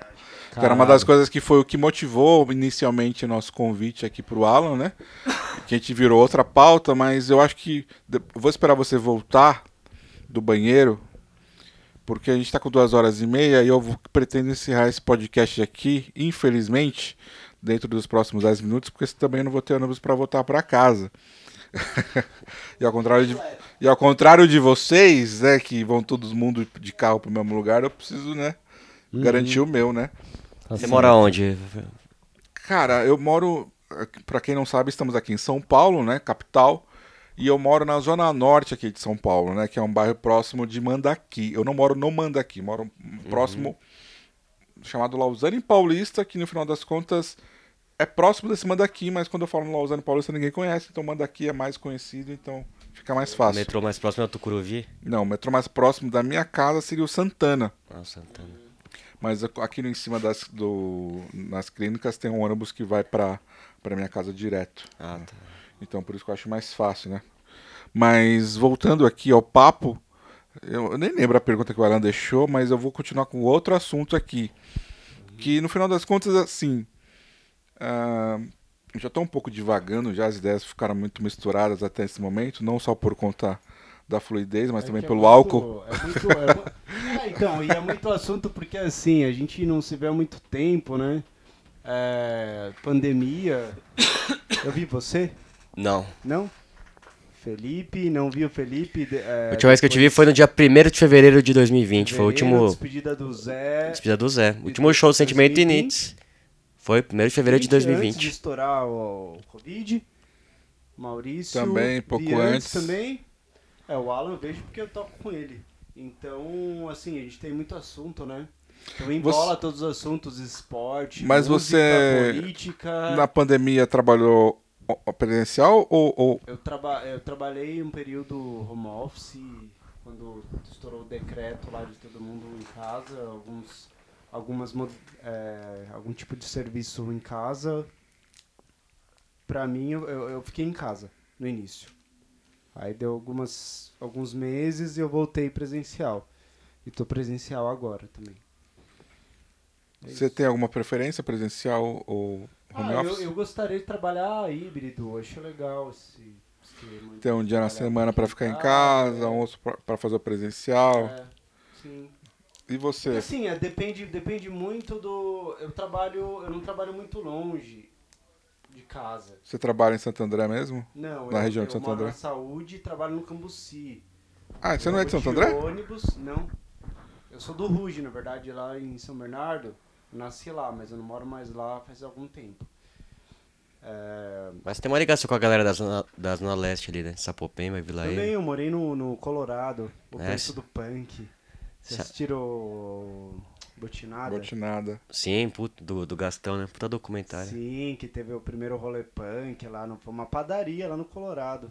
Era lá perto de onde eu morava, eu morei três anos no Colorado. Aliás, domingo vai ter uma jam lá no. Aí no, no Colorado. O pessoal lá, o Renan Guto, o pessoal vai tudo vai Renan, sim, sim, Renan é meu amigo, Renan, os meninos do Rachins. Aliás, tem uma cena. A cena é maravilhosa da- dessa região aí. Eu recomendo um espaço que é maravilhoso, é o, o Centro Cultural Charada, que é uma locadora. Charada, o- a locadora, pô. Nossa, aquele lugar é um dos lugares mais legais, assim, que o Sentimento É. tocou nos últimos tempos. Foi lá, a gente super bem recebido. Nossa, eu E é um lugar, três anos lá. Uma resistência cultural impressionante ali. O, Uhum. o Edu Osmédio e o, e o Giba levam um lugar com. O Giba, é. Mas, Locadora em São Paulo, quem tem?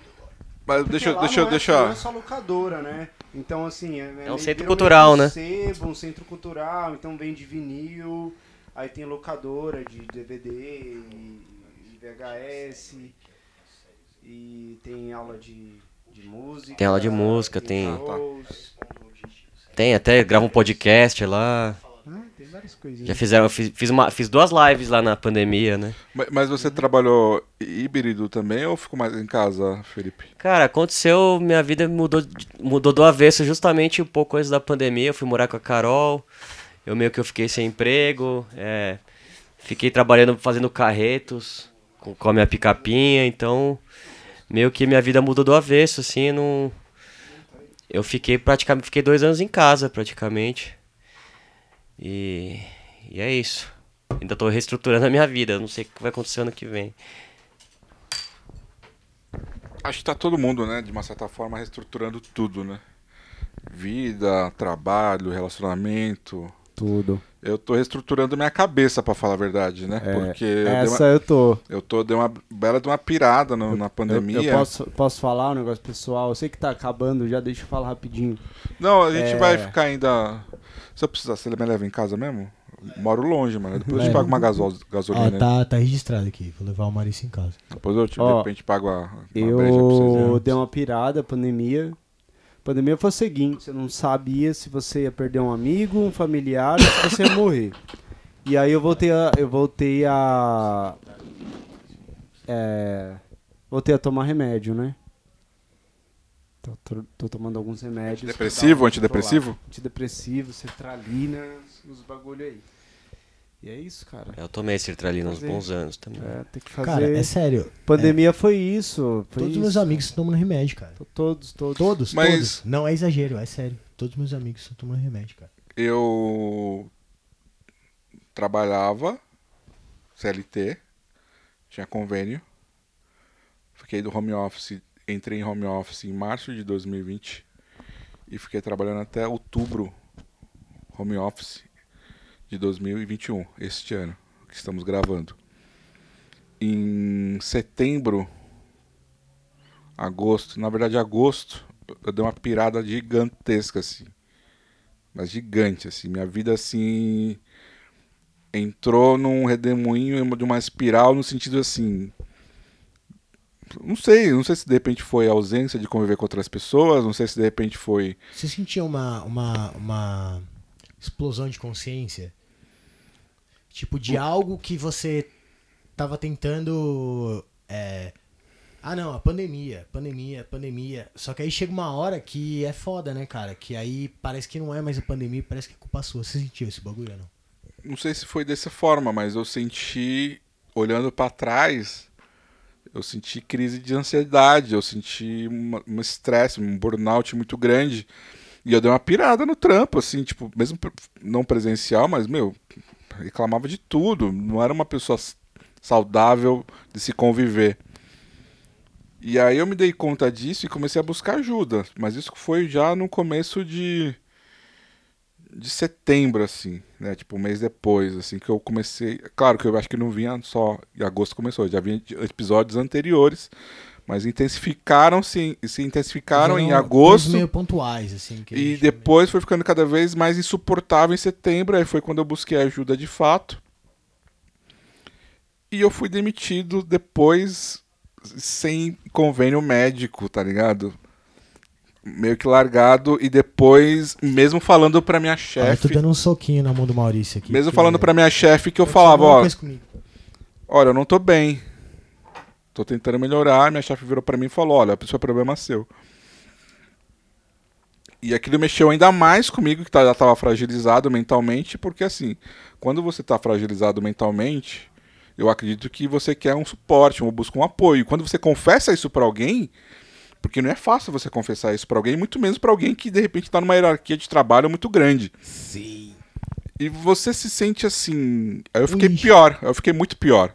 Sente incapaz, cara.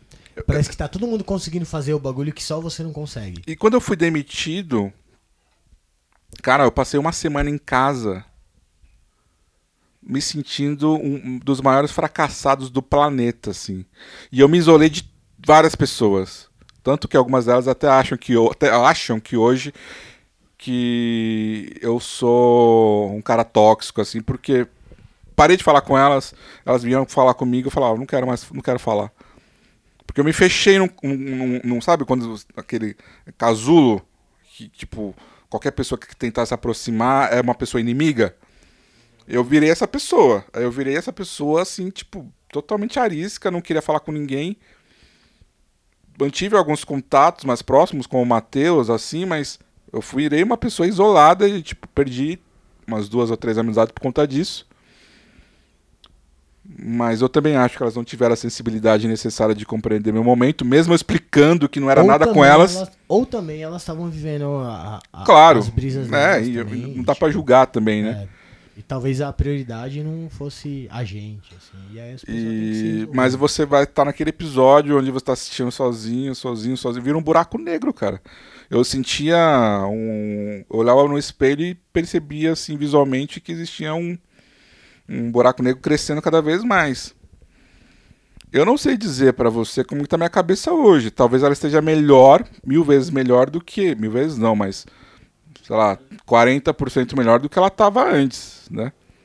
Até porque quando o Matheus me chamou podcast, cara, eu fiquei meio, sabe, será que eu faço? Será que eu não faço? Já tem o Nada Pop que dá trabalho pra cacete. E eu já não tô atualizando ele com a frequência que eu gostaria. Seu trampo é foda e consome pra caralho. E você fora que- na área da saúde. Eu Não, trabalhava na área da saúde, É, que é esse trampo que. que, aí, que, né? que- meu, Que- eu trabalhei na que área da assim, saúde na época da pandemia, né? Que Uhum. tava tudo, tudo muito intenso. E agora eu tô trabalhando na área do social, né? Trabalhando com pessoas que passam fome. Caralho, Matheus, vai. É, é, Maurício, vai comprar criptomoeda, velho. Então, assim, agora o que que eu tô fazendo, né? Como nesse trabalho novo tem um convêniozinho, só tô esperando passar esse mês, né? Que é o mês onde você tem que organizar os documentos e tal. Aí eu vou continuar o tratamento psicológico depois, e vou ver se de repente tomo algum remédio, algum medicamento, para continuar a minha vida mais normal possível, né? Porque eu sou um cara assim, eu gosto muito, vocês sabem, né, que você já me conhece mais um tempo. Eu sou um cara que eu despejo tudo que eu sinto na escrita. Eu despejo tudo, tudo que eu penso na escrita. Maurício é bem intenso. E pior que virou um podcast sobre mim agora, né? Foda. Mas É, mas tem que ser Sobre mesmo. tem Nossa. Ah, é sempre sobre nós, a gente tá O sempre podcast aqui é sem, sem roteiros e sobre todos. E no final das contas, né, tipo, a minha forma de, de trabalhar isso de uma forma mais racional é através da escrita, né? E querendo ou não, a partir do momento que você se expõe de alguma forma, você está sujeito a todo tipo de julgamento. Tanto bons quanto ruins. Eu sei que aqui no podcast vai ter gente que vai falar merda pra caralho de mim. Vai falar que, ó, esse cara não apresenta nada, esse cara é um burro, esse cara não sabe de nada. Tem outras pessoas que podem gostar, achar engraçado, divertido, não sei o quê. Mas por que, que eu tô fazendo esse podcast? Por que, que eu tô aqui com o Matheus toda semana gravando um episódio novo? Porque é uma forma de conexão com as outras pessoas. É por isso que a gente tem banda. Aquilo, Né? É. Aquele não... convite, aquele convite Essa é a nossa fez, forma de fazer o que você tá fazendo aqui e, no- e o que, ah, de estar fazendo o que você faz no Nada Pop. A gente exporta todo, tudo, essa, tudo isso que tem aqui dentro, explodindo, através da música. Aquele convite, aquele é? convite que você me É, com fez. certeza. E os encontros, tipo, né, que proporcionam vamos- também. É, você, você vai fazer o bagulho da hora, vai. É, vamos participar lá do quadro lá do como foi a quarentena pra mim e tal, não sei o quê. E aí tinha um padrãozinho lá, os dois minutos e tal. Aí, tipo, eu tava bebaço naquele momento. E aí eu te respondi com o coração de verdade. Falei, mano, que da hora, velho. Vou fazer o bagulho mesmo, porque eu tenho coisa pra cara pra falar e tal. E beleza. Aí no outro dia eu. Mano, como que eu vou fazer isso, cara? Eu tô, tipo, enfiado num dos piores momentos da minha vida, saca? É, não só por conta da pandemia, mas que talvez de ficar restrito a ter distrações, eu comecei a olhar pra mim pra caralho, assim. E aí eu vi que eu tava num momento zoado. E aí eu demorei dois meses, né? Pra responder pro Maurício, assim, tipo, do nada. Do comentário lá. De eu responder e falar, cara, desculpa, sério, velho. Eu não, não fiz o bagulho e nem falei com você. Porque eu queria compartilhar e passar a minha experiência e tal pra todo mundo que talvez sinta a mesma coisa e acha que tá acontecendo só com ela e tal. Só que eu tô muito fragilizado, eu não quero me expor pra caralho. E eu não vou conseguir não falar de algumas coisas, porque eu tô. tá foda, eu tô muito emocionado e tal. Eu acho que você respondeu dessa forma depois, por causa de uma publicação que eu fiz no Facebook, reclamando de pessoas Sim, que, que- que topam participar das coisas e não fazem, tipo, fazem com má vontade ou nem fazem. Mas eu expliquei pra você. Em primeiro lugar, eu faço uns comentários no Facebook, mas pra provocar mesmo. Eu já tô no momento da Não, minha isso eu vida. respondi, é porque a, a carapuça serviu perfeito pra mim. Não, mas. Você não tava falando pra mim, mas tava. Não, mas não. Mas, mas Mas- deixa eu. mas no meu foi bom sentido. pra mim, tá ligado? No meu sentido foi o seguinte. Eu tô A num ideia- momento a da minha vida, em relação a nada pop, que eu não tô mais interessado em agradar ninguém. Sendo bem sincero. Eu não quero agradar mais ninguém, sabe? Ah, porque a banda X, Y, Z. Não, não quero agradar a ninguém mais, cara. Sendo bem sincero com você. Não me importa mais ah, se a banda tem 100 mil seguidores, tem 30 discos lançados, ou se ela tem um, um EP e tipo, existe há um ano. Não me importa mais esse tipo de parâmetro mais, sabe por não- quê? Você não faz pra banda, né? Você não faz Porque eu definitiva, definitivamente não eu escrever, aprendi, tá? Eu definitivamente me toquei que o Nada Pop só existe porque ele é uma forma de sobrevivência da minha vida mesmo. É só isso porque ele existe. E é só isso porque ele vai existir. Eu até tentei chamar outras pessoas para participar de uma forma coletiva, não deu muito certo, até porque talvez eu seja um pouco autoritário nesse sentido, né? Mas no final das contas, acaba sendo a minha vida ali dentro. Sabe quando você se dedica a um projeto que no final das contas é só você que sabe o quanto que você está jogando de tempo, de, de sentimento naquilo. Ninguém mais vai saber. Ninguém mais tem obrigação de saber também. E no final das contas você tem que fazer pra você e ponto acabou. Se isso vai virar, vai render alguma coisa, ótimo, é consequência. De resto, é como você falou, Felipe, no começo da antes mesmo dessa entrevista. A gente tava lá fora. Lá, Que a gente falou ficou sobre mais, mais de uma hora conversando lá fora Pode antes desse papo né? Que você tem que fazer as coisas muitas vezes sem esperar nada em troca, né? Você faz pelo prazer de estar fazendo, né? É, Então- o sentimento eu aprendi isso também. Se você ficar, não, eu vou gravar porque 100 pessoas vão, sei lá, 100 X pessoas vão ouvir, porque a gente vai fazer um monte de show, porque vai sair um monte de resenha. Se a gente ficar pensando nisso, a gente acaba se frustrando e, não, e, a, e a banda já teria acabado, né? Se fosse. Não, Mas assim- Ah, se fosse assim, eu não teria banda. né? É, então, a não, gente e faz por, é por amor mesmo. né? O por- foda é que a gente demora 20 anos pra descobrir isso.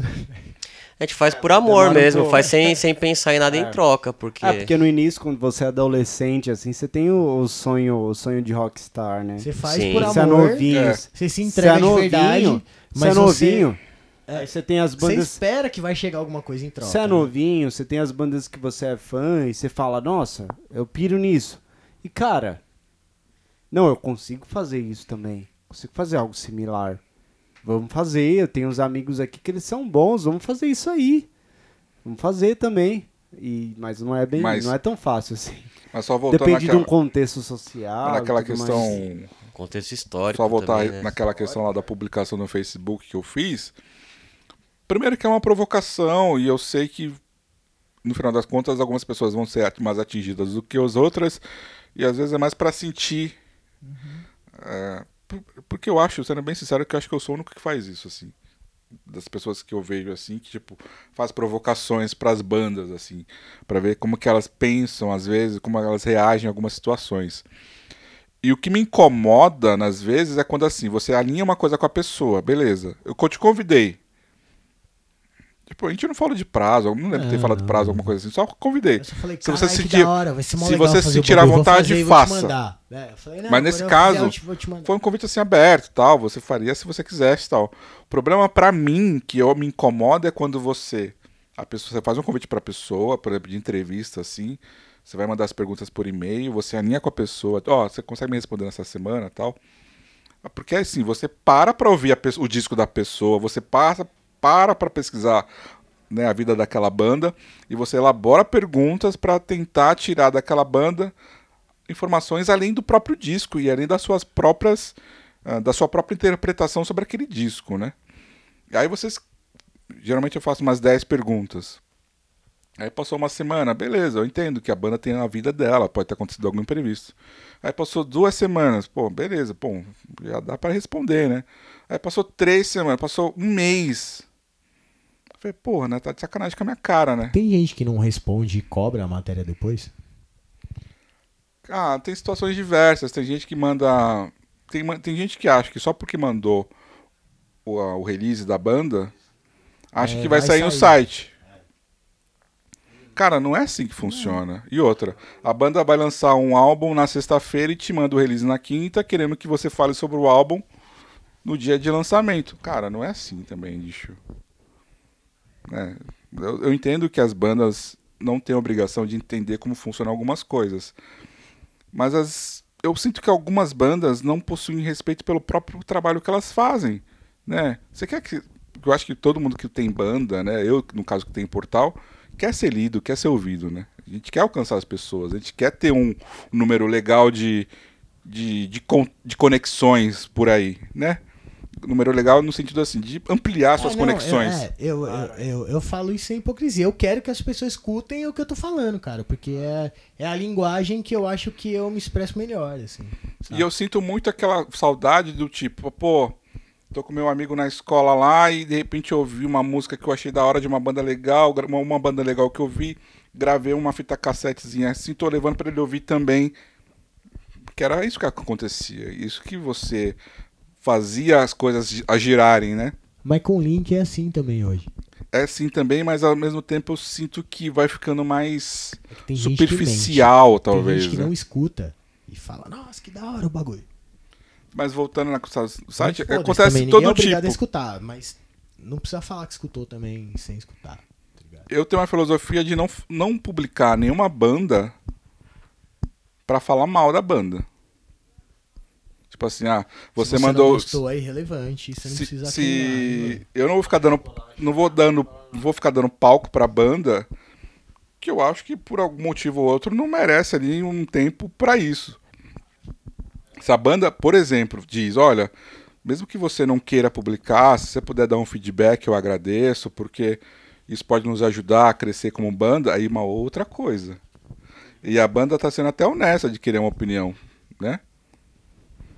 E, e eu, eu posso dar essa opinião ou não, né? Geralmente eu costumo fazer com a banda o seguinte, olha, se Antes, né, pelo menos, né? Mas com a pandemia, com tudo que eu falei agora, vocês vão entender um pouco.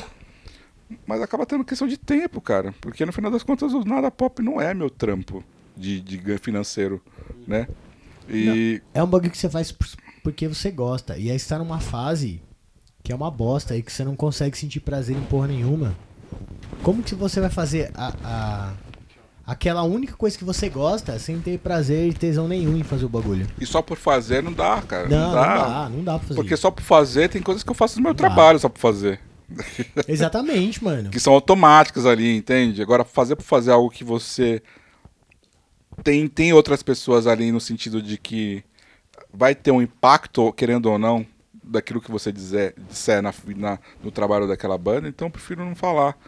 ah, ou coisa negativa, ou, ou não dar atenção necessária, ou, ou não, não publicar porque não dei a devida atenção necessária, entende? E assim vai, cara. Tem banda que entende, tem banda que não entende. Tem banda que no final das contas meio que vira a cara pra você por um motivo ou outro e você nem sabe e tal. Tem banda, cara, tem uma banda que virou a cara pra mim porque eu simplesmente falei, ó, cara, você assumiu um compromisso comigo e você não tá cumprindo. Tem gente que não entende também qual que é o. Sei, se é um papo de, de, de namastê e tal, sei lá, mas parece que tem gente que não tem empatia e não consegue entender qual que é o trabalho da outra pessoa, assim. Tem uma banda que eu critiquei recentemente no meu Facebook A galera não entende o que. Gente, o que, que o Maurício faz, tá ligado? e o cara me, me bloqueou porque a gente discutiu. faz. Sério, na boa. O cara me bloqueou porque a gente discutiu. Acho que até foi uma briga meio infantil da nossa parte. Mas eu apontei um ponto pra ele que no final das contas ele interpretou de uma forma também negativa, com razão talvez, e a gente discutiu ali. Ele me bloqueou, pau, beleza. Aí você revê todas as atitudes que aquela pessoa teve antes e fala, putz, eu fui mais usado aqui do que tudo, né? Como eu fui ingênuo, né? Porque a gente quer, eu quero acreditar nas Esse pessoas. é o pior sentimento de todos, velho. Eu quero acreditar nas pessoas, sabe? Tipo, acho que a pessoa se dispõe a ter uma banda de punk rock, ela se dispõe a fazer show, ela se dispõe a, a, de repente criar um circuito na própria cidade, e de repente ela tá ali, né, com o seu trabalho de sendo feito e tal. E, A responsabilidade dá de, às vezes, você tá representando outras pessoas. É, ligado? cara, aí no final das contas você perceber que aquilo lá foi tudo uma. Querendo ou não, uma situação do tipo que ela usou você, aí é foda. Aí você se sente meio trouxa mesmo. Mas enfim. Isso deve acontecer. Mas eu vou. Pra gente poder. Mas assim, falar mal das bandas, eu acho que, porra, é, é normal também, não é. E Não tem- é todo mundo que vai gostar da sua banda, né? O próprio. Então, que tem, ó, tem muita gente que não gosta dos Ramones, não gosta do Nirvana, que É são. que, é que- velho, eu não sei escrever, tem situação eu não que- sei, eu não sei me, eu não sei me expressar nem em mensagem de WhatsApp, tá ligado? Por isso que eu toco bateria, fico batendo os bagulho lá, porque eu sou meio idiota mesmo, tá ligado?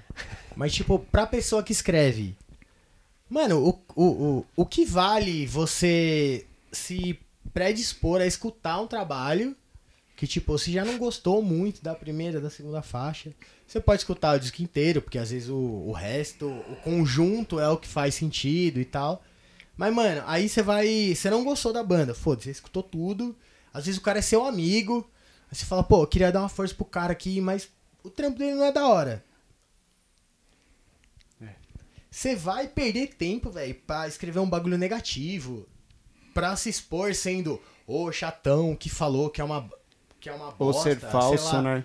Não, Falar mano. que é bom de uma forma Sabe, tipo. falsa. Não é. é- Cara, o bagulho É é, por um, isso é um sentimento negativo. É Ó, isso pra eu mim, velho, pra mim. É, por, é por- é por isso, é por isso que Não eu faz falo. sentido. Eu vou, eu vou dar o exemplo da produzir Anitta, assim. algo negativo. Vou dar o exemplo da Anitta, disse que é inferno. E aí saiu, saiu as matérias no Nada Pop. Saiu lá com o Rafa no Hits Perdidos. Que são pessoas que, que eu tenho proximidade e que eu sei que não tem firula e que eu sei que de certa forma gostaram e, e que publicaram alguma coisa e que é sincera e que assim, não saiu, não tenho. Tenho mais disso que amigos, não saiu, mas foda-se. Não É. paguei pra ninguém, não é um negócio falso, mas saiu no blog dos caras que eu sei que é um negócio sincero. E que eles falaram um negócio O Maurício deu um depoimento de E, tipo, que ele me viu numa independente de- estação X. independente de não, ser isso eu acho amigo, que foi saca? até. isso- Eu não sei É, nem se foi Você faz nesse um da, release da- mandando um e-mail normal, independente do cara não- ser amigo ou não. Você não chega e fala, ô, mano. Isso da, Ó, do Tamanduá ATI, eu não aqui, sei tá nem ligado? se foi nesse ou Não, foi na da Muff. Que você falou que me viu no Tamanduá ATI. Cara, eu não lembro. O- O que que eu faço né, com as Você, resenhas? você, você morava em Santo André, é isso? É. Mas o que que eu. f- Nas minhas resenhas, em tese, eu tento trazer coisas a mais além da música, por exemplo. Ah, a Nietzsche é uma banda que tem influências, não sei o que, xxx, e mas a sonoridade dos caras se torna única por conta disso, disso, disso. Não. A pessoa ouvindo, ela entende isso. Não preciso eu dizer pra ela. Exatamente. Uhum. O que, que eu passo? Eu passo o que eu senti ouvindo a banda. Qual foi o meu sentimento? O que, que me remeteu além da música? Aí você Sim. aí vai dar bagagem cultural da pessoa. Eu não sou um cara culto, mas eu gosto de ler bastante. E eu pesquiso, às vezes, algumas coisas que eu tenho, tipo. Ah, eu lembro de uma frase X que de repente eu poderia usar nessa resenha. Mas Que eu não lembro de quem que é essa frase. Aí busco, busco a pessoa que fez essa frase. Aí eu faço uma. Aí eu vou a fundo. Tá, a pessoa que fez essa frase, quem que ela é? De repente eu faço uma mistura do tipo com a banda dessa vida dessa outra Uma pessoa. associação. Uma associação mais É. profunda. Ah, por exemplo, eu tava ouvindo o Sentimento Carpete essa semana. Eu tava Eu lá ouvi ouvindo. ah, Ontem eu vi algumas coisas. eu tava ouvindo a música e tudo mais. E, isso, e eu comecei a pensar, pô, isso aqui pra mim remete a, um, a uma trilha sonora dos filmes de, de Quentin Tarantino. Eu falei pra Sim. você lá fora. Tem Sim. até uma música de vocês. Eu né? poderia Quentin começar- Tarantino. Eu poderia Ah, é, começar. instrumental. Eu poderia simplesmente pegar. uma- eu- a minha ideia de resenha, se eu fosse escrever, seria começar pelo. Primeira coisa que eu me lembrei foi do filme Pulp Fiction, no momento que John Travolta e uma turma estão lá naquele momento dançando, e eu poderia substituir aquela música que estava tocando por uma música do Sentimento Carpete. Isso, isso começasse assim, só que aí depois você ter... aí entraria pelo sentido do tipo, mas os caras que vieram da cidade da Chaminé, aí fazer uma brincadeira para contar a história da cidade, né? Tirando o foco da banda, mas contexto do lugar onde eles vieram. E, e- e aprofundar nesse sentido de como que a. a- porque Santo André tá, tá presente na música de vocês, né? Sim. Então você entraria no contexto da cidade, que é uma cidade industrial, com- que tem um histórico de bandas ah, não só recentes, que, que, é, que é muito, muito ah, efervescente, mas que tem um histórico já de bandas assim. Aí você se aprofunda nesse sentido. Aí você volta para a banda, contando das suas influências, do que, que eles têm ah, em comum com outros artistas que você tem conhecimento. E como que a identidade da banda acaba sendo própria por conta disso, disso, disso, né? Porque o Felipe, que é o vocalista, acaba tendo letras que se aproximam da vida de uma pessoa ah, proletariada, que vive para o trabalho no dia da semana, mas que depois quer viver a sua vida ah, intensamente com amigos, com a, com a, com a família, para poder se sentir vivo de alguma forma. E aí entram histórias engraçadas, histórias bizarras, histórias meio malucas, que assim é a vida de uma certa forma, que acaba sendo um reflexo ah, que o sentimento carpete reflete de uma certa forma a vida que todos nós temos, né? E que transmite uma, uma- um, um- um sentimento de sabe, tipo, como se fosse um motivo para tentar ser feliz no mundo de merda. É, é, Atrás é de comédia, Isso né? foi a resenha que eu faria de, do sentimento Sim, carpete sim. aqui de improviso que eu fiz. Sim. É, é uma desculpa pra gente não se matar, assim. É. Não que a gente seja uns coitados, caralho. tá? Não, não é nada disso, mas, Mas, assim, tipo, dentro da nossa cabeça, nós é mesmo, mano. nós sabemos tipo, que a vida é uma merda, é. sabemos que nossa vida não é nem um pouco feliz, mas ao mesmo tempo a gente também não tem motivos pra ficar choramingando. A gente tira onda, às, né? vezes, às vezes a gente, até, até num contexto social, a gente até tem certos privilégios, assim. Não, a gente é privilegiado Alguém que caralho, passou cara. fome, Não, eu não. Não, não dá Então, pra dizer isso, não dá. sabe? A gente tem certos privilégios, mas a gente tem conhecimento, a gente tem visão de mundo. E quando você conhece as coisas, você sofre por conhecer as coisas. Você sabe que pessoa, que tem pessoas na miséria, pessoas que passam fome. A gente tem uma visão, a gente tem uma sensibilidade grande das coisas, sabe? E isso faz com que a gente tenha essa, essa coisa do, de que a vida, porra, a vida é uma bosta. E o fato de eu, por exemplo, sou cético pra caralho. Tô cético. Eu acho que não, não dá pra existir Deus, essa figura Deus controladora, em um mundo que existe gente morando na rua e passando fome. Que desgraça de Deus é esse? Não existe.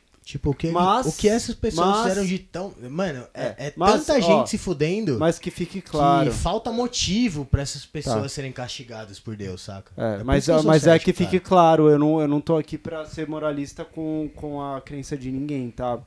Mas eu só acho que pra mim, assim, eu, eu não acho que pode, que não que existe uma, uma, uma figura Deus dentro de uma sociedade que existe alguém na linha da miséria. E, e se existir, tá errado. É, minha filosofia. Não, não- Acho que não Deus é a natureza, né? cara? Eu acredito mais nisso. assim. Eu acredito. É, o shintoísmo vai nessa linha, né? O shintoísmo vai na, na linha da percepção de Deus como uma, uma- algo pessoal. Então, Deus pode ser a natureza, o céu, uma montanha, o mar. E o Deus tá sendo uma castigado, pessoa, né? Maradona. é- Sim, o Maradona, o Maradona é. Maradona é. Voltamos É ao verdade, futebol, cara. que legal. É verdade, o shintoísmo, que é uma religião japonesa, vai nessa linha da, da percepção de Deus como uma, como uma percepção pessoal. Sim. Né? Eu, eu, eu tenho uma visão de Eu Deus gosto assim. muito de- dessa linha da filo- filosófica da percepção de Deus. Sim. Eu, eu, eu digo que eu sou um ateu não praticante e um católico protestante. Porque minha família toda é católica e tudo mais, e eu sempre fui o cara que sempre questionou a existência de Deus e sempre criei brigas gigantes com meus pais por conta disso, né? Porque minha mãe era católica daquelas bem... Você foi obrigado a fazer não primeira comunhão? não fanáticas, mas assim, era uma mulher assim muito crente em Deus. Então fiz sim primeira comunhão, fiz crisma, né? Fui batizado, obviamente. E, e eu sempre questionei a questão do Deus. O que, que seria Deus? Porque eu não consigo imaginar Deus sendo uma pessoa que está dentro de um trono, avaliando tudo e todos, presente em todas as vidas e julgando quem vai para o céu e quem vai para o inferno. Eu não consigo imaginar esse tipo de Deus. É por isso que eu falei do, do Deus no ponto de vista do shintoísmo como uma percepção pessoal, né? Porque eu tô falando desse Deus que eu não acredito, da, do fundamentalismo cristão, né? Que é esse Deus, esse Deus sádico, esse Deus que fica lá. É, não é nem De um fundamentalismo, cara. A, a, a, a doutrina mesmo do bagulho já é, isso, tá ligado? É, o Deus, Deus Tipo, da doutrina. Mas aí vai assim. deixar as pessoas Não com é a medo, galera- né? É, não Com é a medo, galera é. que segue que, É o Deus que, tipo, ó, me começou a brisar em coisas piores. Não, velho, a doutrina mesmo fala do Que bagulho. nem a assim. coisa de Jesus ser, que é ser morto na cara. cruz, é, a punição. Ele foi, sei lá, é, é tudo na ba- a base da religião é a base do medo, né? Você viver com medo. É. De você não, não, não, não cair nas tentações. Mas é engraçado mundanas. que, que, falando de cristianismo, assim, você vê umas pessoas muito coerentes Ó. dentro do cristianismo. Muito coerentes, mas- verdade. Porque eu acho que, eu- pelo que eu vejo, assim, do que foi, o que eu acho que existiu que foi Cristo, ele é, ele é uma figura do que a gente acredita aqui, que é a, Ele era um punk, né? é, que é a coisa do, do de acreditar no, na, na- no coletivo, entendeu? Sim. É, De eu, acreditar eu, no, no bem comum, assim. eu queria ver com vocês, já que a gente entrou nesse tema, diante da, da grandeza da, do, do que existe no universo de gi- gigante, assim, né, cara? A gente não consegue nem calcular o quanto de universo existe. A gente tem uma visão, assim, diante de parâmetros que foram calculados e tudo mais, né? Que o universo é infinito e tudo, e tudo mais. Eu tenho a crença de que nós não somos os únicos no universo, mas como seres inteligentes, né, de certa forma. Acho que deve existir sim um planeta em algum lugar do universo onde existe um tipo de vida lá.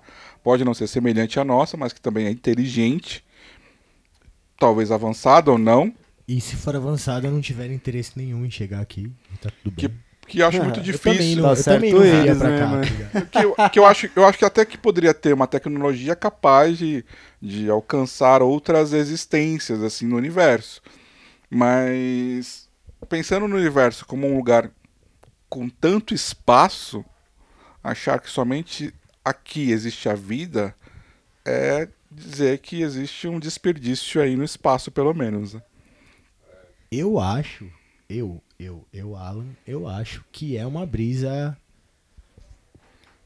de ego, assim. É um bagulho meio megalomaníaco, é um bagulho que você não quer aceitar que pode existir outra coisa além de você. E isso vai totalmente contra a ideia do, do, do teísmo, né, cara? É tipo, é você achar que você é foda pra caralho, tá ligado? E que tem um Deus que cuida só de você. É, eu também vou nessa linha. Saca? Você viu, não sei se vocês viram, tem um vídeo na internet que fala sobre a dimensão do Sol e outras estrelas que têm a mesma, né, a mesma força, né, tipo de, de- de- que tem é, seria tipo o Sol de outros lugares, né? O Sol, vamos, vamos explicar mais ou menos assim. E do tamanho do Sol diante de outros lugares, de outras estrelas no universo. Que, meu, fizeram uma comparação com outras estrelas, assim, cara, o Sol parece um- uma formiguinha. Nossa, é uma formiguinha. né, velho? Formiguinha de, comparado com outras estrelas, assim. Cara, eu fico pensando no quanto que existe de energia nessas coisas, né? Mano, Já É. pensou, cara? A gente. ó, meu, meu, meu, meu papinho niilista, assim, ó. Eu não sou um acadêmico de porra nenhuma, não li nada de porra nenhuma, assim. Li o básico, assim, pra falar minhas porcarias. Mas, velho, você é, se frustrar porque a sua, a sua existência não tem um valor maior do que a sua própria existência, eu acho que é, é muito brisa, cara, de ego. Saca? Cara, tá Sabe, muita tipo, brisa, muita coisa. É. Não, é tipo, porra, é. Ah, Deus não existe. Ah, filha da puta, você é de uma merda. Filho da puta, todo mundo é filha da puta. Deus não existe, minha vida não tem sentido. Não, cara, o sentido de sua vida é, é, é viver, tá ligado? Você é uma parte viva de. Deixa, eu- É, eu deixa, deixa eu te interromper. eu deixa eu não- te interromper. Tem uma coisa que eu lembrei agora. Tem um filme chamado As Cinco Pessoas que Você Encontra no Céu. Ok? Não sei se vocês assistiram esse filme, talvez não. Existe livro e que o filme foi baseado nesse livro. Até onde eu lembro. E é um cara que trabalha num parque de diversões. Ele já é um senhor de idade, com mais de 60 anos de idade. E que tem um problema lá naquela aquela roda gigante lá. E, e o cara né, começa a chamar a atenção das pessoas para que elas saiam dali, né, porque ele percebe que vai cair. E aí ele tenta salvar uma garotinha, aí nessa, nessa história ele acaba o equipamento caindo meio que nele assim, e o cara morre. E o cara vai para uma dimensão no qual ele tá se- encontrando outras pessoas que passaram pela vida dele. A primeira pessoa que ele encontra foi um um, um homem que ele não que ele só viu quando ele era be- praticamente bebê não, mas quando ele era uma criancinha assim, tipo, poucos anos de idade, que ele tava brincando na rua, né? E o cara tava passando de carro, tipo, meio que essa criança que apareceu, ele no caso, essa criança apareceu no meio da rua, o cara se desviou, bateu o carro e ele meio que ficou tão nervoso que ele sofreu um ataque cardíaco. Essa foi a primeira pessoa que ele encontrou. Aí eu, porra, eu matei você, né? Desculpa, não queria isso. Não, não é isso. Aí o vai contando a história. A segunda pessoa, quem que foi? Foi um colega dele que ele lutou a, a, a Primeira Guerra, né? E que eles tiveram lá uma história lá, beleza, tipo, de um ele salvar a vida dele, entendeu? E vai contando uma. tipo, E assim vai. O a conclusão dessa, desse filme, no final das contas, da, da, da conta, é o seguinte. Pelo menos aqui é a conclusão, conclusão que eu tirei. São duas, na verdade. A primeira é: todas as vidas estão conectadas de uma forma ou de outra. E que ações que você tem, elas vão impactar alguma outra pessoa em algum diferente nível, maior ou menor, mas vai impactar. Aquele efeito da onda, né? Se você jogar uma pedra no mar, aquela vai criar uma onda e aquilo lá vai se arrastar por muito tempo, assim, sabe lá até quando. É tipo o efeito borboleta, não é? Isso. E tem aquela questão, aí já entra mais uma questão meio fi- filosófica do tipo, porque o cara, ele morreu e ele tinha muito arrependimento de não ter feito nada da vida dele. Ele passou praticamente a vida dele naquele parque de diversões. E ele era mecânico, consertando os brinquedos, né? E a conclusão é que a propósito da vida dele foi garantir que aquele parque ficasse seguro para que as pessoas, né, evitassem sofrer acidentes e até morrer, né? Mas foi. É, E aí- Aí você sou o cético chato, assim. A no- é porque eu não, não manjo do filme e tal. Mas, tipo, a, pro- a, a proposta dele pra ele mesmo, enquanto vivo, era garantir o funcionamento daquele negócio? Ou isso ficou como uma moral da história? De Ficou uma moral- ter morrido? Ficou com a moral da história no sentido de propósito, É, sabe? isso é zoado, cara. Pô, Que aí- cara, é um trabalhador que tava lá sendo explorado no trabalho. Não, cara- mas tem uma, mas tem uma filo... Eu entendo o seu ponto de vista, mas tem uma. uma... Aqui é- precisa ver o filme Não, pra eu entender sei, não, melhor desculpa, os pormenores eu tô- e tudo mais. Mas o que eu gostei mais foi dessa questão de- do tipo, de mostrar que todas as suas ações elas possuem algum tipo de impacto na Sim. vida das outras pessoas Com e que você certeza. nunca talvez vai descobrir o que aconteceu, por exemplo. Esse é o Te segredo. falei- Eu te Esse falei. é o segredo básico E não de tem tornar problema. a- Por exemplo, eu não te falei, problema. eu te falei acho- hoje, Eu acho a brisa, uma brisa que é uma brisa, pra mim essa é a maior parte da brisa, sabe? Pra mim, mano, é uma brisa além de qualquer coisa que a gente já entendeu até hoje, assim. É você achar que o que você fez tem que, faz... tem que ter um impacto além de você mesmo. Tipo, até a brisa do socialismo que eu tenho, tá ligado? Mas isso É. reflete, isso reflete na vida, é por exemplo, cara. Abrir socialismo de ver todo mundo ali, mais ou menos na, na mesma régua e tal. Não é pela brisa cristã, tá ligado?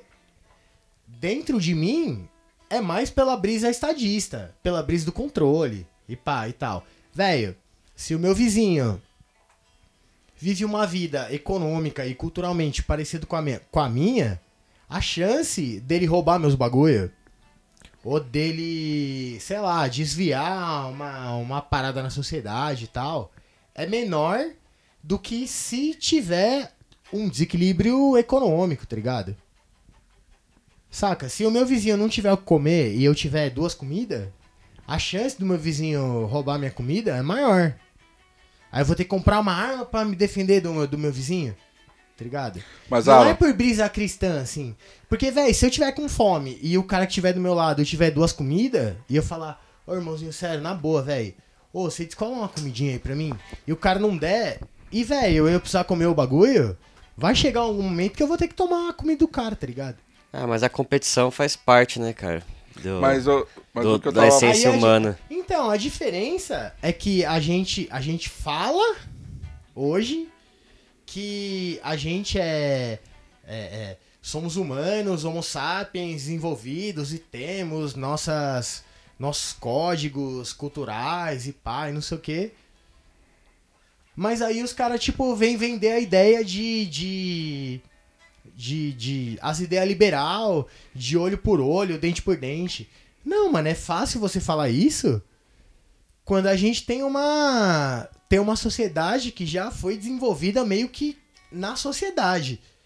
Aí chega um filho da puta que tem dinheiro e ele acha que ele é mais forte que você e, e que ele é o alfa e que ele trabalhou mais que você, tá ligado? Porque Mas, ele, herdou, ó, herdou os bagulho do pai dele, tá O ligado? que eu tô querendo dizer é assim, é, É. assim que eu acho que eu cheguei no exemplo que eu talvez eu gostaria de dar. Eu acho que eu tô viajando. No final das contas, eu falei dessa questão de como que seus, as suas ações têm impacto na vida de Sim, outras sim, pessoas. O que nós podemos ver diante da pandemia e com a vacinação? Algumas pessoas não querem se vacinar, que elas acham que isso é, é elas serem de uma certa forma obrigadas a serem vacinadas, isso infringe seus direitos individuais, Eu entendo sem isso, sabia? esquecer a questão do coletivo Eu entendo isso. né? Porque no final das contas, se você não se vacina, você corre o risco de, de se contaminar mais facilmente e transmitir aquilo para outras pessoas. E de gerar mais Ou, variantes. é, gerar, é isso que Né? eu ia falar. Do vírus mudar toda hora, tipo a influenza. Até que uma hora que a vacina não segura o Todo BO. mês a vacina tem que mudar, porque não é todo mundo que é vacinado e tal. Mas eu eu eu me considero uma pessoa estadista, não no, no, no- na questão autoritária. mas na questão ideológica de uma sociedade. Tá ligado? Se a gente, a gente aqui é, é, se definiu como uma sociedade e a gente definiu meio que um código social pra gente viver em harmonia e um ajudar o outro, a gente tem que seguir algumas regras ali e tal. De convivência básica, né? É, e dentro da, do entendimento de cada um. Se tem um, um cara que não entende do jeito que a gente entende, ele, eu acho que ele deve ter a liberdade dele de fazer o que ele quer, tá Hasta ligado? la vitória sempre. É, então, mas acho que a internet, a que- internet deixou as pessoas cada vez mais individualistas, né? Não tem esse pensamento coletivo, não tem essa É, visão não é de a que. internet não, mano. Na porra do dinheiro, velho, é foda. A culpa é da porra da... A, a culpa é da porra do neoliberalismo. Eu não falo nem que é o liberalismo, tá ligado? Liberalismo francês lá, romântico, tá ligado? É, tem gente que não pensa nem na própria família, né? No caso de, pô, vou contaminar uma pessoa idosa da minha Não, família. o cara...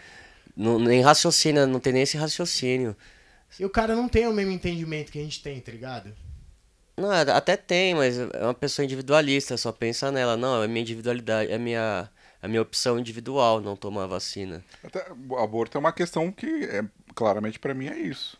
A pessoa, ela prefere que a mulher, ela prefere não, e quer que a mulher tenha aquele filho sem ela querer de fato, mas ao mesmo tempo ele não quer saber as consequências daquela criança, o que, que vai ser É daquela por isso que eu criança. defendo o Estado, cara. né? Porque nessa questão, É uma coisa É. falso cristã, né? essa questão, o bagulho. Mano, nessa questão eu, eu, eu, eu entendi direitinho, assim. Acho que minha menina me explicou direitinho, tá ligado? Que é o bagulho, velho. Quem tá grávido, quem tá, tá gerando o bagulho no seu próprio corpo é a mina. A mina tem que decidir o que ela quer fazer com o bagulho, tá ligado? Com o bagulho. Criança. Tipo, foda-se, velho.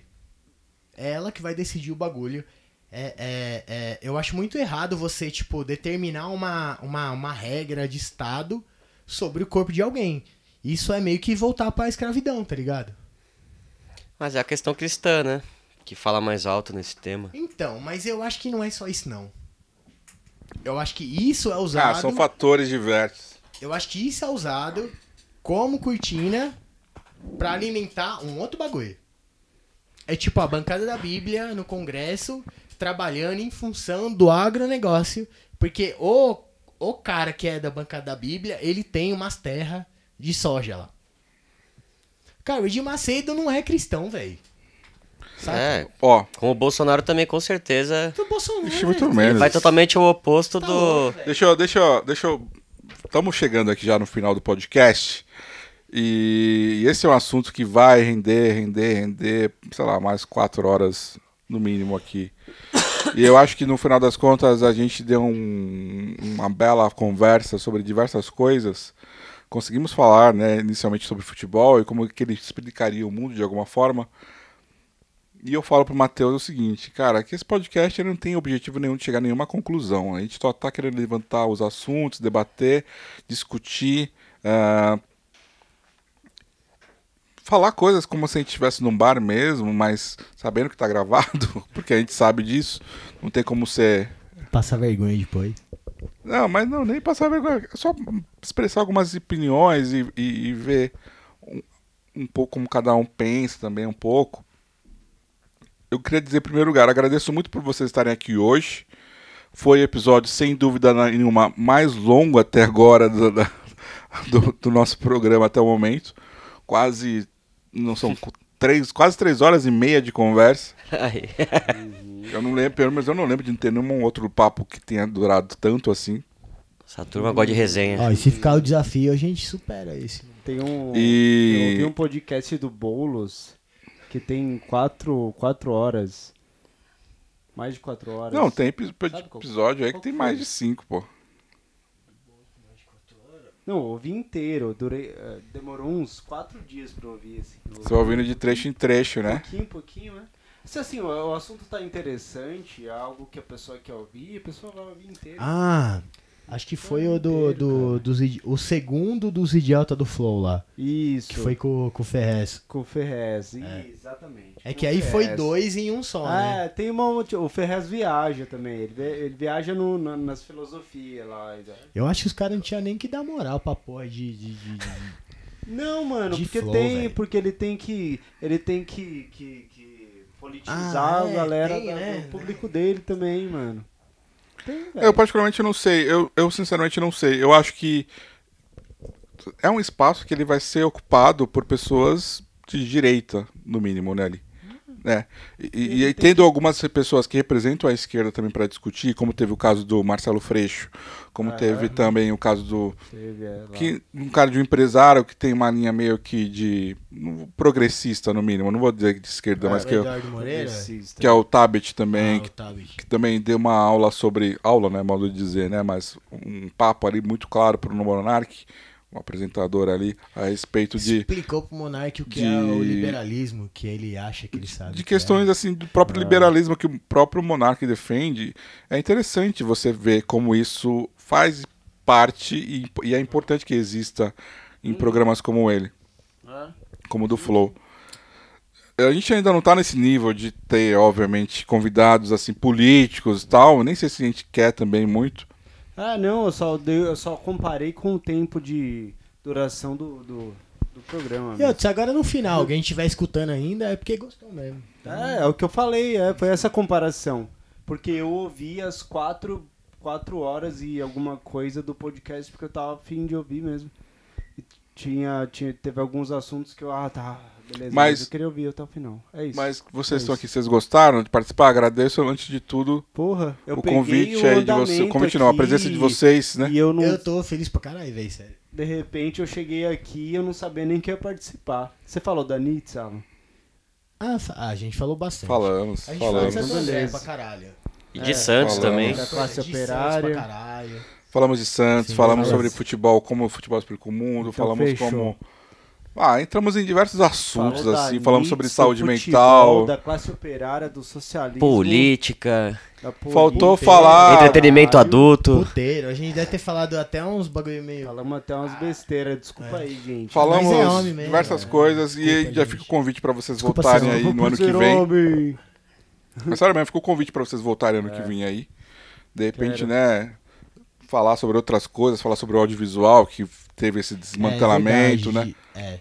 Posso falar uma frase? Eu queria muito falar Moura, essa frase aqui. Não, não, pera, pera. Cara, fizeram com Não, Cinemateca, Vera, né? Vera, que acabou, Vera. Você não tá entendendo, velho. Acabou o audiovisual no Brasil, velho. Cara, esse bagulho é o, é o bagulho que mais me representou como. Do Wagner como Moura, né? profissional do audiovisual, assim, ó. E. e- Eu- Sério, velho. Esse bagulho que o. o Acabou o Valg, o, Acabou o- o o, audiovisual. Wagner Moura, ele conseguiu expressar o bagulho, assim, ó. Que foi a, a, a derrocada da minha vida, tá ligado? Eu Aí recomendo. fica pra outra história. Depois Eu recomendo também que quem se interessar que ouça o podcast do Mano Brown com o Wagner Moura. É. Que foi legal Ele fa- também. Ele falou exatamente a mesma coisa. Acabou, Foi legal velho. também. Eu gostei do do Lucha também. Foi legal da, da Glória Maria também, que encerrou o- a temporada lá do, do, do episódio do, do, do podcast do Mano Brown, que também foi, na minha opinião, interessantíssimo em alguns pontos, assim, falando porque a Glória Maria foi, de fato, a primeira mulher negra a apresentar ah, um programa jornalista na maior emissora do país, né? E, e ela falando a respeito de como que ela precisava ser diferente diante das pessoas, do perfil de outras pessoas ali, que eram loirinhas, branquinhas, né? Enfim, como vocês já falaram as, condi- a- as apresentações, vocês já falaram que vocês queriam falar sobre a despedida no final das no, despedida no começo do programa, né? Eu vou deixar então pro André fazer as considerações finais. E André, diga quem quiser conhecer, ouvir a Nietzsche, diga os endereços aí. Felipe, Sentimento Carpete, né? Só procurar lá porque não tem outro banda igual com esse nome, né? Nunca vai ter nada com esse. Ah, nome, vai não. saber, né? Não tem, não tem. É um nome único, exclusivo de vocês e que é só buscar lá, Sentimento Carpete. Qualquer lugar você vai achar. Facebook, Instagram, YouTube. YouTube Fácil, tem os fácil. clipes, tem o filme lá do. Já Eu falamos pra cheguei- vocês ouvirem a Sentimento Carpete. Eu fiz uma resenha aqui de improviso que talvez dê uma dimensão pequenininha, assim, das coisas que a banda representa, né? d- Nessa resenha que eu falei. Pequenininha a resenha, mas a banda é grande, no sentido de discos, né? De história, né? A banda, banda tá velha. Pra quem- ano pra que quem vem já chegou- pode tirar a carta. Pra quem chegou até o final, valeu, guerreiro. Eu te amo. Então, eu sou o André, eu não lembro se eu me apresentei quando eu cheguei aqui. É a Nits, a minha banda. Nits, ó, N-I-E-T-T-S. Nits. A gente lançou um EP recentemente, o Doloribus. É um EP que eu gosto bastante, de verdade. Eu costumo jogar pra baixo as coisas que eu faço, assim. Sabe aquela síndrome de Kurt Cobain? Mas o CP eu gosto bastante e procura em qualquer lugar aí. Se colocar Nits, tá? No Spotify, no Deezer, no Bandcamp. Você procurar no, no, no Instagram, no Instagram, Nits, N-I-E-T-T-S. Ah, tem lá um link que você pega todos, todas as plataformas musicais para ouvir. E é isso. As considerações finais que eu tenho é. Eu já falei, já falei Morte vez. fascismo e an- a, a Nietzsche é antifa mesmo, velho. A gente, desculpa, é isso. Eu Fala. já falei que você, na minha opinião, dos guitarristas que eu conheço do cenário aqui independente, né, principalmente do ABC, acho que você é um dos melhores guitarristas que tem hoje em atividade. Acho que eu já falei isso pra você, não lembro se eu falei. Obrigado. Porque quem não sabe, você teve a Muff Burn Grace, né, Uhum. que não existe mais, né, que você falou, né? Não. Não existe mais, a mas Nietzsche foi uma, foi uma aventura pra mim, assim. Eu tive que ser muito versátil, usar a mesma guitarra, né? Uma SG. Que ela é uma guitarra bem, bem gorda, assim, bem grave. É por isso que a gente não consegue seguir a cartilha do pós-punk certinho, é, a né? gente é, tem algumas pessoas Não, não que é só por isso nariz, também. né? É porque eu fico tocando igual o Matt Sorum também. É, e isso que, isso que dá o brilho, o brilho da Nits, né? O brilho da Nits é que a gente é, a gente é rua, porque a gente não tem dinheiro pra comprar uma guitarra específica pra tocar pós-punk, cara. Eu toco com a minha SG, eu tocava com a Muff Burn Grace e foda-se, mano. É com, é com o Big Muff. mas é, co- Qual- essa questão qual é de ser um, um bom Se ficar guitarrista, bravo, vai reclamar com, com o Killing Joke. Mas Mas questão a- de bom gosto de, nossa de cabeça, né? velho. Mas assim, Vai ó, cobrar dos caras que fuderam nós, assim, eu não tem que de falar, nós, não, temos mano. que falar também que o guitarrista da Sentimento Carpete é um ótimo guitarrista também. Qual que é o nome dele mesmo? Isso, Fábio. é, passa pra Fábio. ele, passa a bola. Fábio. Passou Que é a bola assim, pro São Paulo. o que, que eu entendo por bom guitarrista? Um cara que sabe tocar o instrumento não só por virtuose, por masturbação ali Não, isso, é, é, de isso notas. não é tocar bem. É uma questão assim de criatividade, de ter uma, uma, uma, uma, uma fluência com a própria melodia da música que consegue não ser excessivo e ao mesmo tempo conseguir se destacar. Pra mim, isso é um bom guitarrista, ok? Ficou claro? É isso, gente. Muito obrigado. Agradeço mais uma vez se você estiver aqui. Independente se você ouviu inteiro, ou trechos, ou só ao final. Obrigado por você estar aqui. Agradeço mais uma vez se você puder seguir a gente nas redes sociais. Agradeço, agradeço o Matheus Kremper por fazer esse podcast existir de alguma forma Valeu. também, por ter me convidado. Aê, é nóis, caralho. E. Cara. Uma coisa que eu posso para encerrar aqui. Posso encerrar? Transe, transe que faz bem transar, É, cara. é. vai falar pra galera, caralho. é, seja legal com as pessoas. Só isso. Beijo. Menos nos racistas. Esses Ah, merecem não, isso aí não é soco na cara mesmo, não é que nem o. Djonga cara. fez. Falou, não é pessoa, gente. Eu tô agressivo, tchau. Beijo, tchau. Beijos. Fui. Matheus, liga aí, vai. two, three, four.